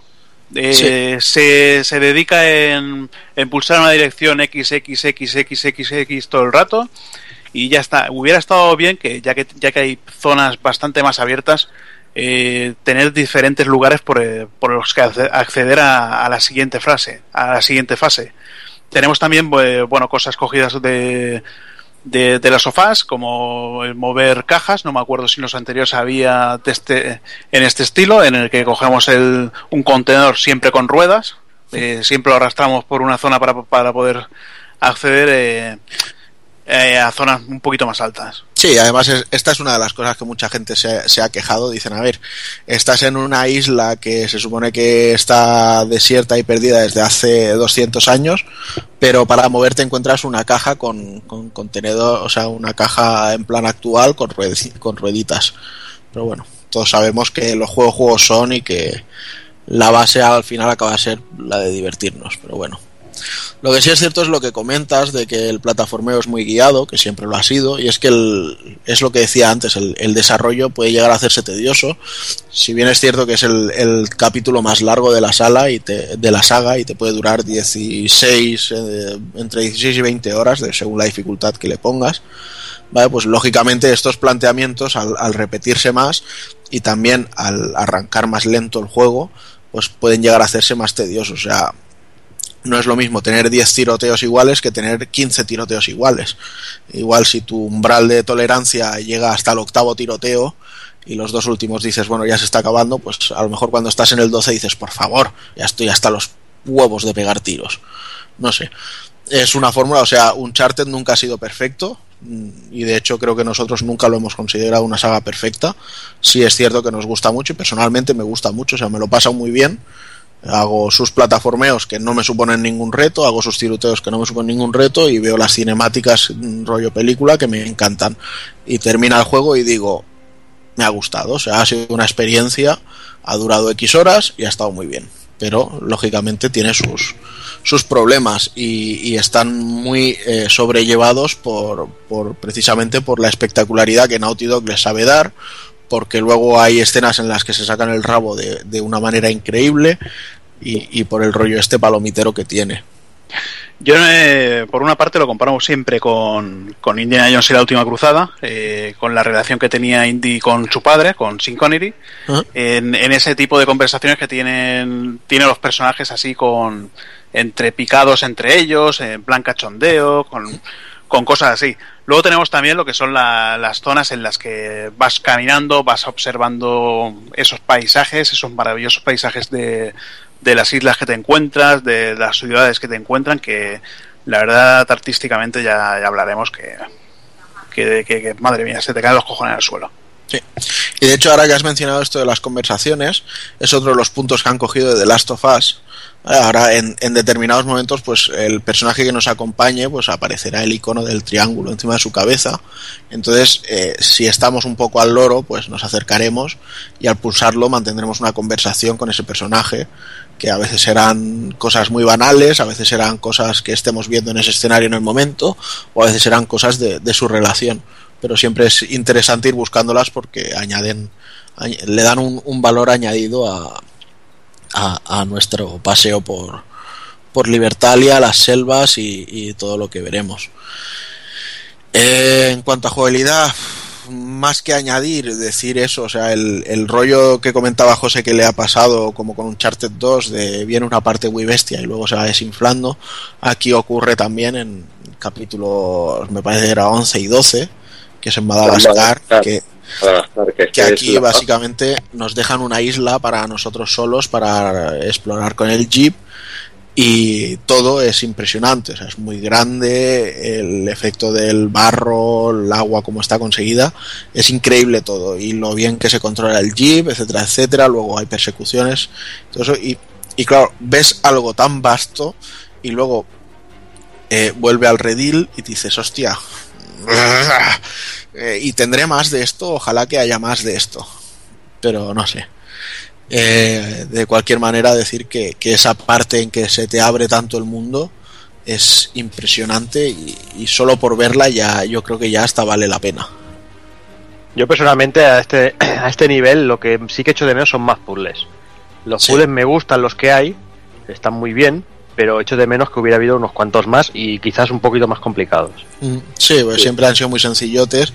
Y aparte lo que tienen es que son sencillotes de por sí, pero además te, obligan a ir a la libreta. Sí, porque si no, no los sacas. Pero lo suyo hubiera sido tener un, un, término medio, o sea, decir, los puzzles puedes resolverlos por ti mismo y si necesitas pistas, pues tirar de libreta. O sea, ¿sabes? Que no, que no fuera estrictamente necesario el tirar de bloc de notas para poder resolver un puzzle. Mm. O bueno, o ir encontrando pistas en diferentes zonas y llegas al puzzle, ver que te falta alguna, pues tener que volver a algún sitio para, para buscar pistas. Quizá, quizá hubiera sido un poquito más tedioso, pero... Y no sé, pues mm, podemos quizá pasar un poquito ya al, al apartado técnico antes de, de, meternos con el multijugador. Y bueno, es lo que decía, o sea, con, con cosas como Madagascar y persecuciones y demás, el, el, juego en sí es una pepinada gráfica. O sea, es lo más bruto que he visto hasta el día de hoy y se nota que Naughty Dog tienen un, un, un pequeño grupo de trabajo que está ahí trabajando con Sony, con los motores gráficos y demás, porque siempre han, han sabido sacar el, el mayor rendimiento a, a, los juegos que hacían para PlayStation. Y realmente con este lo demuestran una vez más. O sea, yo sigo sin ver ningún juego que se le acerque. Es alucinante. El nivel de detalle, yo lo hablaba con Jordi, es que es enfermizo. Es un nivel de detalle enfermizo la fase esta que empiezas, nada más que empiezas con el trabajo de buzo, tío, es alucinante lo del fondo marino, tío. Sí, sí. Está hecho, pero que, que, lloras, tío. Es que, no sé, es un nivel de detalle. En la casa de, de Nathan también, es que lloras, tío. El nivel de detalle que hay allí, es que te sí. puedes tirar un, pero, un buen rato mirando todo y, y, y, mirando ahí, dices, joder, tío, se han currado, pero muchísimo. Es un nivel enfermizo que se ve en muy pocas producciones y eso hay que, hay que alabarlo, pero pero muchísimo, y, muchísimo. Y, y, decir que necesitan señora de limpieza. Sí, sí. sí. que Curran trabaja mucho, tío. Sí, sí. Ahí está, tío. No, la verdad es que es lo que dice Evil, ¿no? De, de, gráficamente, yo es que bueno, lo, comentaba con, con, con creo también, no sé si con Hazard. Hay momentos que dices, a ver, estos detalles son brutales, son, una, son la hostia, pero realmente eh, valía la pena el esfuerzo de, de hacer esto Mm, porque pues, seguramente habrá mucha gente que, que ni, ni, ni, se percate de esas cosas. No sé, hay cosas como cuando lo del GK que decía Takokun, que, que estás ahí en la montaña y, se ve el cielo nublado y pasa una nube y por todo donde pasa la nube se ve toda la sombra, todo el suelo y todo eso, ¿no? Que son detalles son brutales, ¿no? Pero que dices, realmente es necesario que hagan ¿sabes?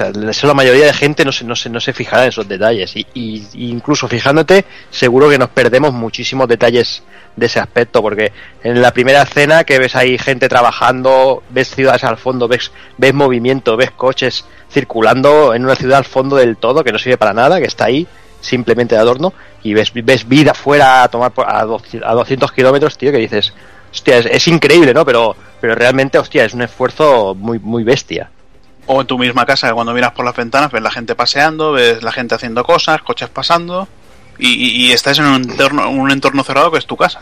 Sí, sí, sí, es brutal. Sí, realmente se, se, ve un cariño extremo por decir quiero entregar mi, mi producto lo, lo, mejor posible y me da igual el tiempo, me da igual tenerlo que retrasar como hemos tenido que retrasarlo, o sea, quiero que salga como quiero que, que se vea.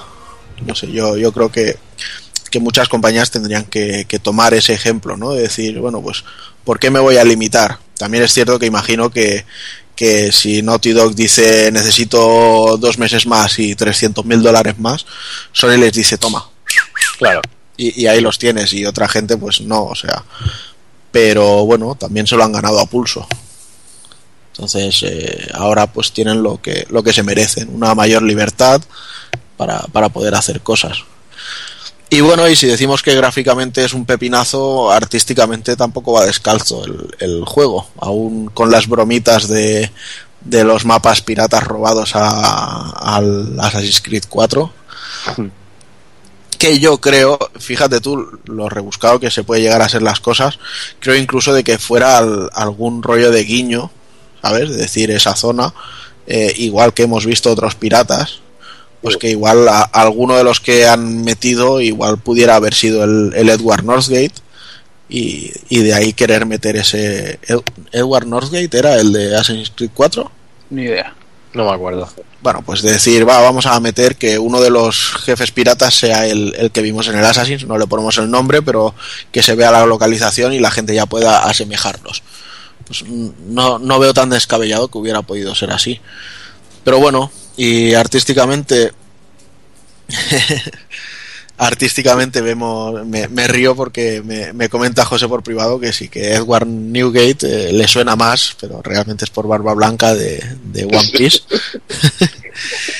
Y bueno es igual sea el nombre que sea hace años que jugué Assassin's Creed 4 y no me acuerdo o sea es lo que hay y que si decía eso, que no iba nada descalzo técnicamente y artísticamente tampoco. ¿Sabes? Eh, vemos muchísima selva, muchísimo colorido, muchísima fauna, eh, localizaciones muy diferentes entre sí, eh, ciudades, o sea, hay, hay pueblos que, que sí, o sea, que impresionan sobre todo porque técnicamente han sido capaces de, de plasmarlos, pero que bueno, que, que, tener esa, esa, imagen en la mente y, plasmarla es, es, brutal. Entonces yo creo que en todo este aspecto eh, Naughty Dog ha hecho un, trabajo excelente. Repito, o sea, no, no es un juego eh, no es un juego de 10 precisamente por, por los esquemas jugables, pero a esquemas de, de técnica artística y demás eh, es de, de, lo mejorcito que podemos encontrar. Y entrando en ello, pues decir eso, que el, que el frame rate, si bien es cierto que no, no, han ido a los 60, sino que se han quedado en los 30, es estable como el solo. Entonces, ningún inconveniente con, con que sea así. La banda sonora, no sé qué os habrá parecido a vosotros. Para mí ha sido buena, pero creo que las anteriores eh, sonaban mejor. Sí, aquí no destaca. Está ahí, me acompaña, pero no, no hay un tema fuera, así que. Fuera del tema fuera del tema principal de siempre, pues el resto es más un, acompañamiento, entonces un poquito inferior a, al resto. Y el doblaje pues me parece supremo, o sea, igual que, que, lo ha sido siempre. Y aquí siempre haré la, la mención especial al, a la voz de Sully, de Víctor Sullivan, que en castellano creo que no podían haber elegido un actor de doblaje mejor, ni que se llegara a comprometer tanto en meterse en el personaje. No sé, no sé qué os parece a vosotros, pero yo creo que, es que se lo gana completamente. Para mí lo, una de las cosas, de las mejores cosas de un charter son las conversaciones con el Sully. Eso también lo comentaba siempre con Jordi. Que esté el Sully allí y que luego vaya interactuando también con su hermano, que también tiene conversaciones geniales, ah. es una de, la, de, la, de, lo, de, lo mejorcito que tiene un charter. Y este 4 va sobrado de eso, que, tiene muchísimo. Y, bueno, va sobrado. Nosotros siempre quisiéramos más que estuviera siempre Sully con, con Nathan porque siempre hay cachondeo del bueno. La verdad que, que, muy bien. muy bien, está muy bien. A nivel de, de doblaje es un, es un, gran trabajo. Decir también que, la, que en el doblaje original la voz de la voz de Sam, de, bueno, del hermano de Nathan, es Troy Baker, que es el hombre de las mil voces y joder, es, es la voz del, del protagonista de, de Bioshock, es la voz de, del Ocelot, de Metal Gear Solid 5, es la voz de, un montón de personajes. Aquí la verdad que el doblaje, ninguna queja en, en castellano. Me lo puse en versión original, eh, hay gente purista que me van a matar. Y la voz de picardía que tiene, que tiene Nathan en castellano, me gusta más que la voz la voz en inglés que es es seria no tiene no, no sé no quizás porque no, Quizás porque no le pillo el acento americano, pero no tiene esa voz de pícaro que tiene, que tiene Nathan en castellano. Están más amargados los yankees. supongo. Y bueno, pues quizá eh, con todo esto eh, lo compilaríamos y cerraríamos un poco la, la experiencia de, jugador eh, de, campaña a la que nos tiene acostumbrados un charted y decir eso, pues lo que ya hemos comentado es el más largo de la saga, eso le viene bien y al mismo tiempo le viene mal porque al ser una fórmula un tanto repetitiva pues puede llegar a, cansar si, si, no consigues meterte de lleno en la historia. Eh, la historia, como ya he dicho, personalmente me parece la mejor de la saga y estoy realmente muy, muy contento con, con lo que nos han ofrecido. Eh, quizá hubiera buscado más variación en, en escenas de acción y eso, pero bueno, nadie es perfecto y, y, Naughty Dog tampoco lo es. No sé, os pregunto ahora porque sé que el multijugador no lo habréis tocado mucho, por si me queréis dar una, una conclusión sobre el, el modo de un jugador. Bueno, bastante pues- entretenido. Yo la, yo la verdad que, he gastado bastante tiempo en el modo foto porque eh, puedes hacer puedes hacer de todo, de, todos los ángulos. Quizás he hecho en falta un poquito más eh, poder enfocar al personaje porque siempre se te, siempre que acercas la cámara se te queda por encima de la frente una, una lástima porque tienen unos gestos eh, de la, la, calidad de, de las texturas de, de, la piel y todo impresionantes pero bueno me conformo con hacer fotos a esos a esos paisajes esos grandes escenarios que tiene que, la verdad sorprende, sorprende bastante todo lo que han conseguido hacer gráficamente. Esperemos a ver el siguiente juego de Naughty Dog. Por suerte han anunciado el, el, remaster este de los Crash Bandicoot y sabemos que no van a hacer un Crash Bandicoot nuevo. Prefiero que hagan un juego de esta calidad, de esta factura técnica y de esta seriedad un poquito más adultos que, que son los que me gustan a mí de, ellos.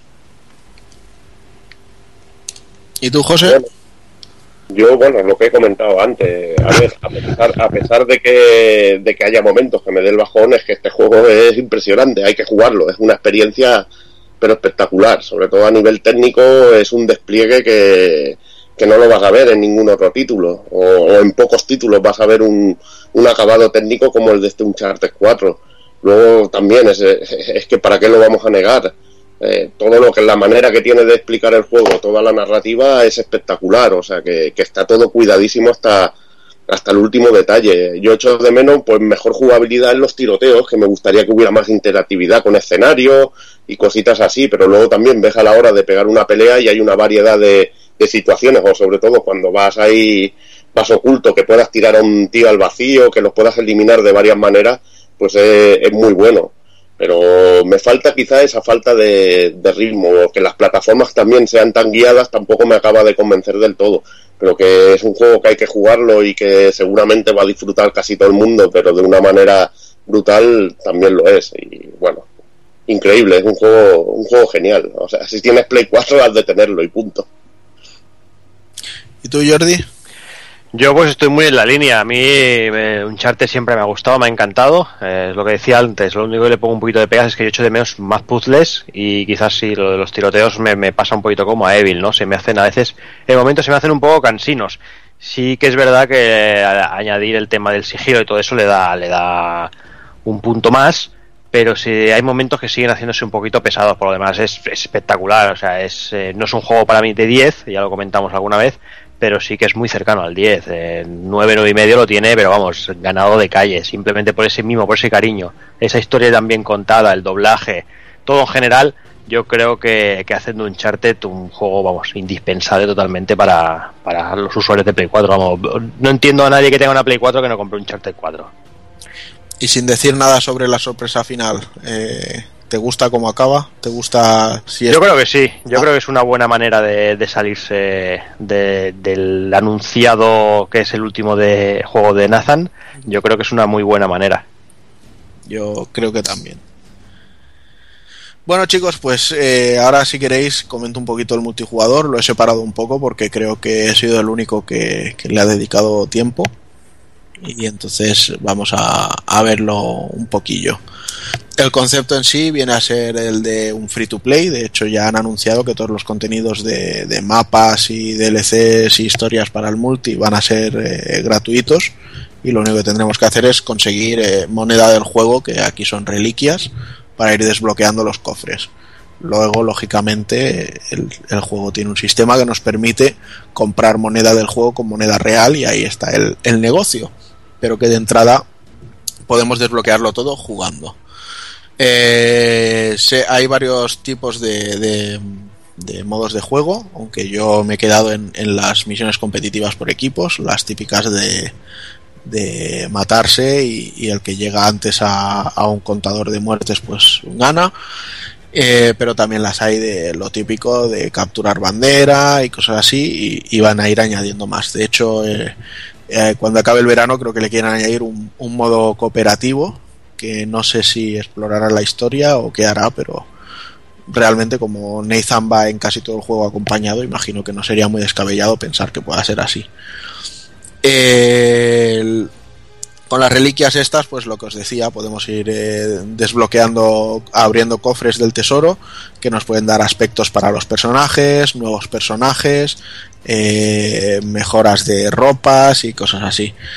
Eh, yo y también podemos comprar potenciadores que nos pueden seguir para nos pueden servir para una partida o cosas así.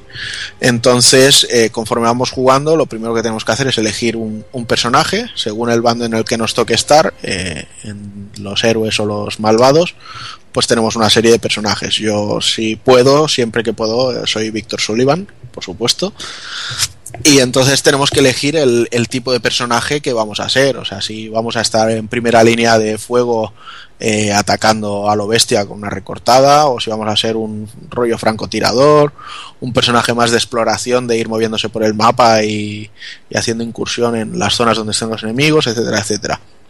Y cada tipo de personaje que elijamos, pues tiene una serie de armamento predefinido que eh, si vamos desbloqueándolos a base de, usar armas o de subir niveles de clase, etcétera, etcétera, pues podremos desbloquear nuevo armamento. Yo, por ejemplo, lo que más juego es una clase en la que voy con una, un rifle normal y corriente eh, y luego puedo desbloquear según qué extras porque mientras estamos jugando eh, hay tesoros y aparte pues matar a los enemigos también te da una serie de, dinero que solo sirven para la partida y es como si fuera en, el concepto MOBA de que puedes ir evolucionando un poco al personaje durante, durante la partida ¿no? entonces aquí pues con el dinero pues podremos entrar a una tienda rápidamente y tenemos cuatro opciones que serán las que tiene ese tipo de personaje en el que yo llevaba por ejemplo eh, de reliquia pues tiene una que cura a los personajes y los revive dentro del área de esa reliquia. De luego de apoyo, eh, los hay que llevan un. saca un personaje de estos en plan torreta que va con una Gatling y, se va cargando a todo el que pilla. Yo, mi, mi compañero era un rollo cazador que se piraba corriendo a, a buscar a un enemigo y en cuanto lo pillaba lo engancha por detrás y te lo deja a ti para que puedas dispararle y, matarlo sin que te pueda matar él a ti, cosas así.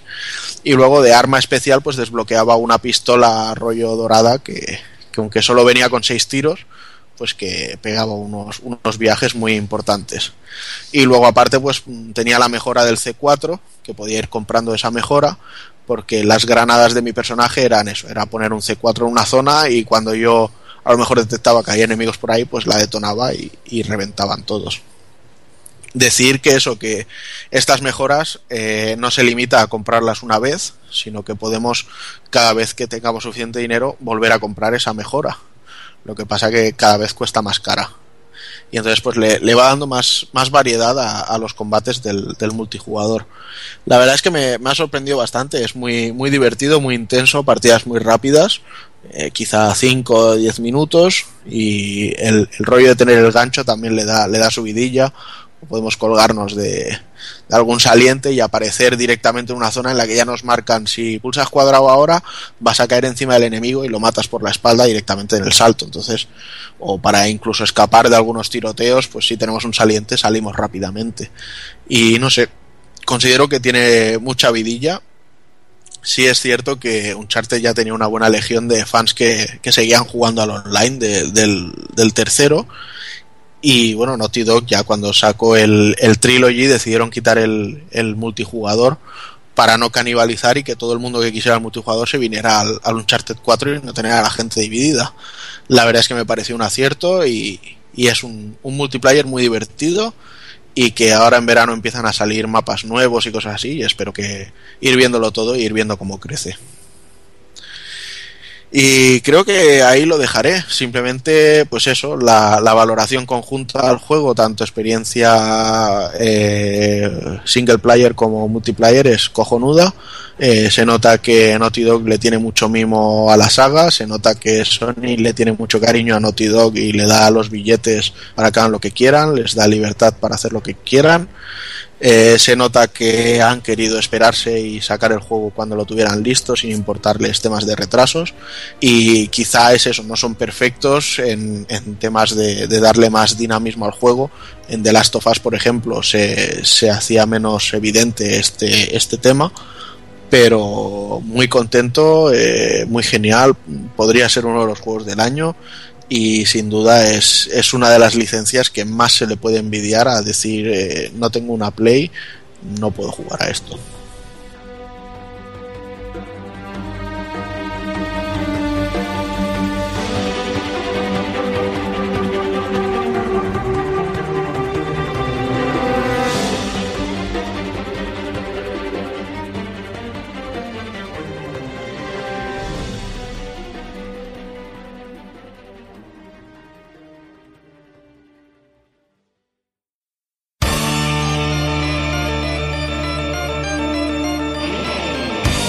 Y recuerda, si no te mola hacer un calamar y quieres estar bien informado, pásate por el blog pulpofrito.com. También puedes seguirnos en Twitter y Facebook.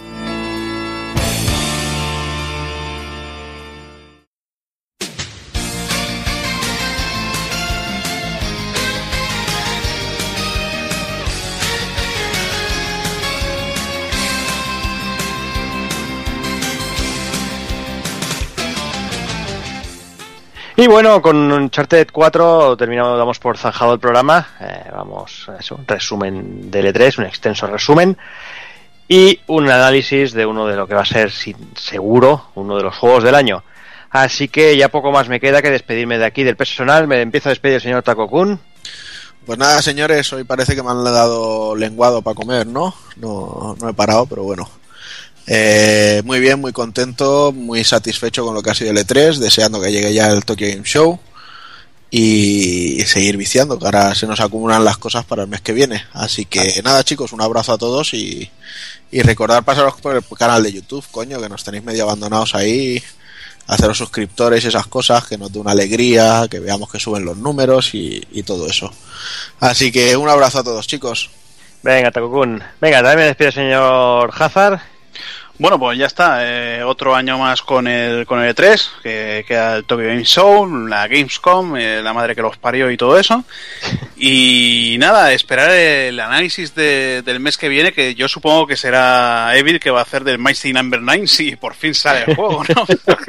que sale, sale. sale el 24, Igual, sale, Es una patada en los cojones comunes, o sea que seguramente. Sale el día 24 de este mes, en teoría, que igual, igual dentro de dos días nos dicen que el señor Inafune que, que se ha hasta las, las pedas en el E3 y que no puede sacarlo. Y nada, vamos a ver a ver qué tal, vamos a darle a ese Overwatch para poder hablar más a fondo de él, que ya llevo 100 horas, 100 niveles. Y como te parezca una mierda, te doy una paliza. Mm, Bueno, ya se hablará, ya se hablará. Eh, todo tiene sus pros y sus contras. Y Overwatch no, no es diferente a todos los juegos. Así que nada, a ver qué, qué tal, a ver qué analizamos el mes que viene, que, a qué jugamos, a darle caña al vicio y ya toma por culo. Ahí está. Venga, Hazard. Nos vemos. Venga, pues me despido también, señor Suchama. Pues bueno, gente, le he pasado muy bien hablando de, y rajando del, E- del E3. Quiero pediros perdón, sobre todo al señor Evil Sama, porque ha hablado muy mal de su juego favorito, el Nier, ese juego que es horrible, pero Oh. bueno, es mi criterio, ¿no? Le Ya tienes que está. pedir O sea, he, sido, he sido una rata mala, un niño rata muy malo, ya está. Perdóname, Evil Sama. Si Hay en- hay criterios y criterios no válidos. y si te acabas en- Elige, elige el tuyo, pero solo tienes la segunda opción. Bueno, tranquilos, abuelos. Ya Sí. el día que tenga que ir al ge- al geriátrico a veros, os llevaré vuestra medicina. Relajaros. A mí mientras me traigas me, el me traes la Viagra que te comerás la polla, pero de lado a lado. Vale. y nada, canallas, pues muy bien. A seguir viciando al Overwatch y a ver si podemos cambiar un poco la opinión de- del maldito Hazard, que seguro que se arranca diciendo que es una puta mierda, pese que es un juegazo. Sí, sí, Nos vemos. 100 horas. Es un juego Venga. tiene sus. Y venga, también me despido, señor Evil. Joder, aún me estoy descojonando, puto Juanan. Qué cabrón que eres, macho. Ay. Nada, bueno, un hecho es que nos va a violar la cartera a largo plazo, eh, es lo que es lo que tiene, que nos gusten muchas cosas y de diversas plataformas y nada, eh, deseando que llegue el próximo programa, sobre todo de retro, que vamos a tocar una leyenda como es el, el Super Mario Bros. 3, uno de los, de los mejores plataformas y de los que más ha marcado el género por su calidad y bueno, la jugabilidad y por todo. Ya lo hablaremos bien de, de él y nada, que he disfrutado mucho con vuestra compañía, incluso hasta con la del niño ratilla, que bueno, nos hace disfrutar de estos momentos y nada. A los, a los abueletes nos hace disfrutar, la verdad. Claro, Pues nada, Evil. Hablamos en breve. Hablamos en breve. Y poco más, eh, como siempre, ya muy poco me queda para despedirme de vosotros. Eh, simplemente, pues nada, eh, deciros que el E3, un, poco de, resumen final, ha sido un gran evento. No creo que merezca la pena entrar en quién ha ganado, quién ha perdido, porque me parece una soberana gilipollez. Porque, bueno, para uno siempre será uno, para otro siempre será el otro, y aquí, pues, como, como en el fútbol prácticamente.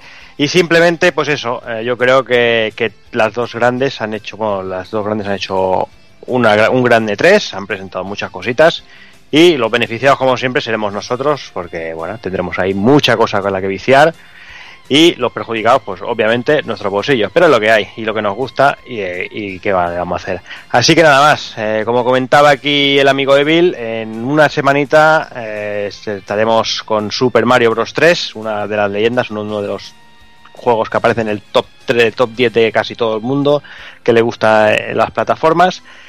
Y de aquí, pues quizás dos, tres semanitas, volvemos con al ritmo normal, con el programa de actualidad, que ya veremos a ver qué, analizamos, a ver qué, encontramos por ahí y recuperaremos, pues lo dicho, las novedades de este mes que, que han quedado ahí en el limbo. Así que nada, como siempre os digo, señoras, señores, niños y niñas, portaros bien, ser buenos y un saludo a todos.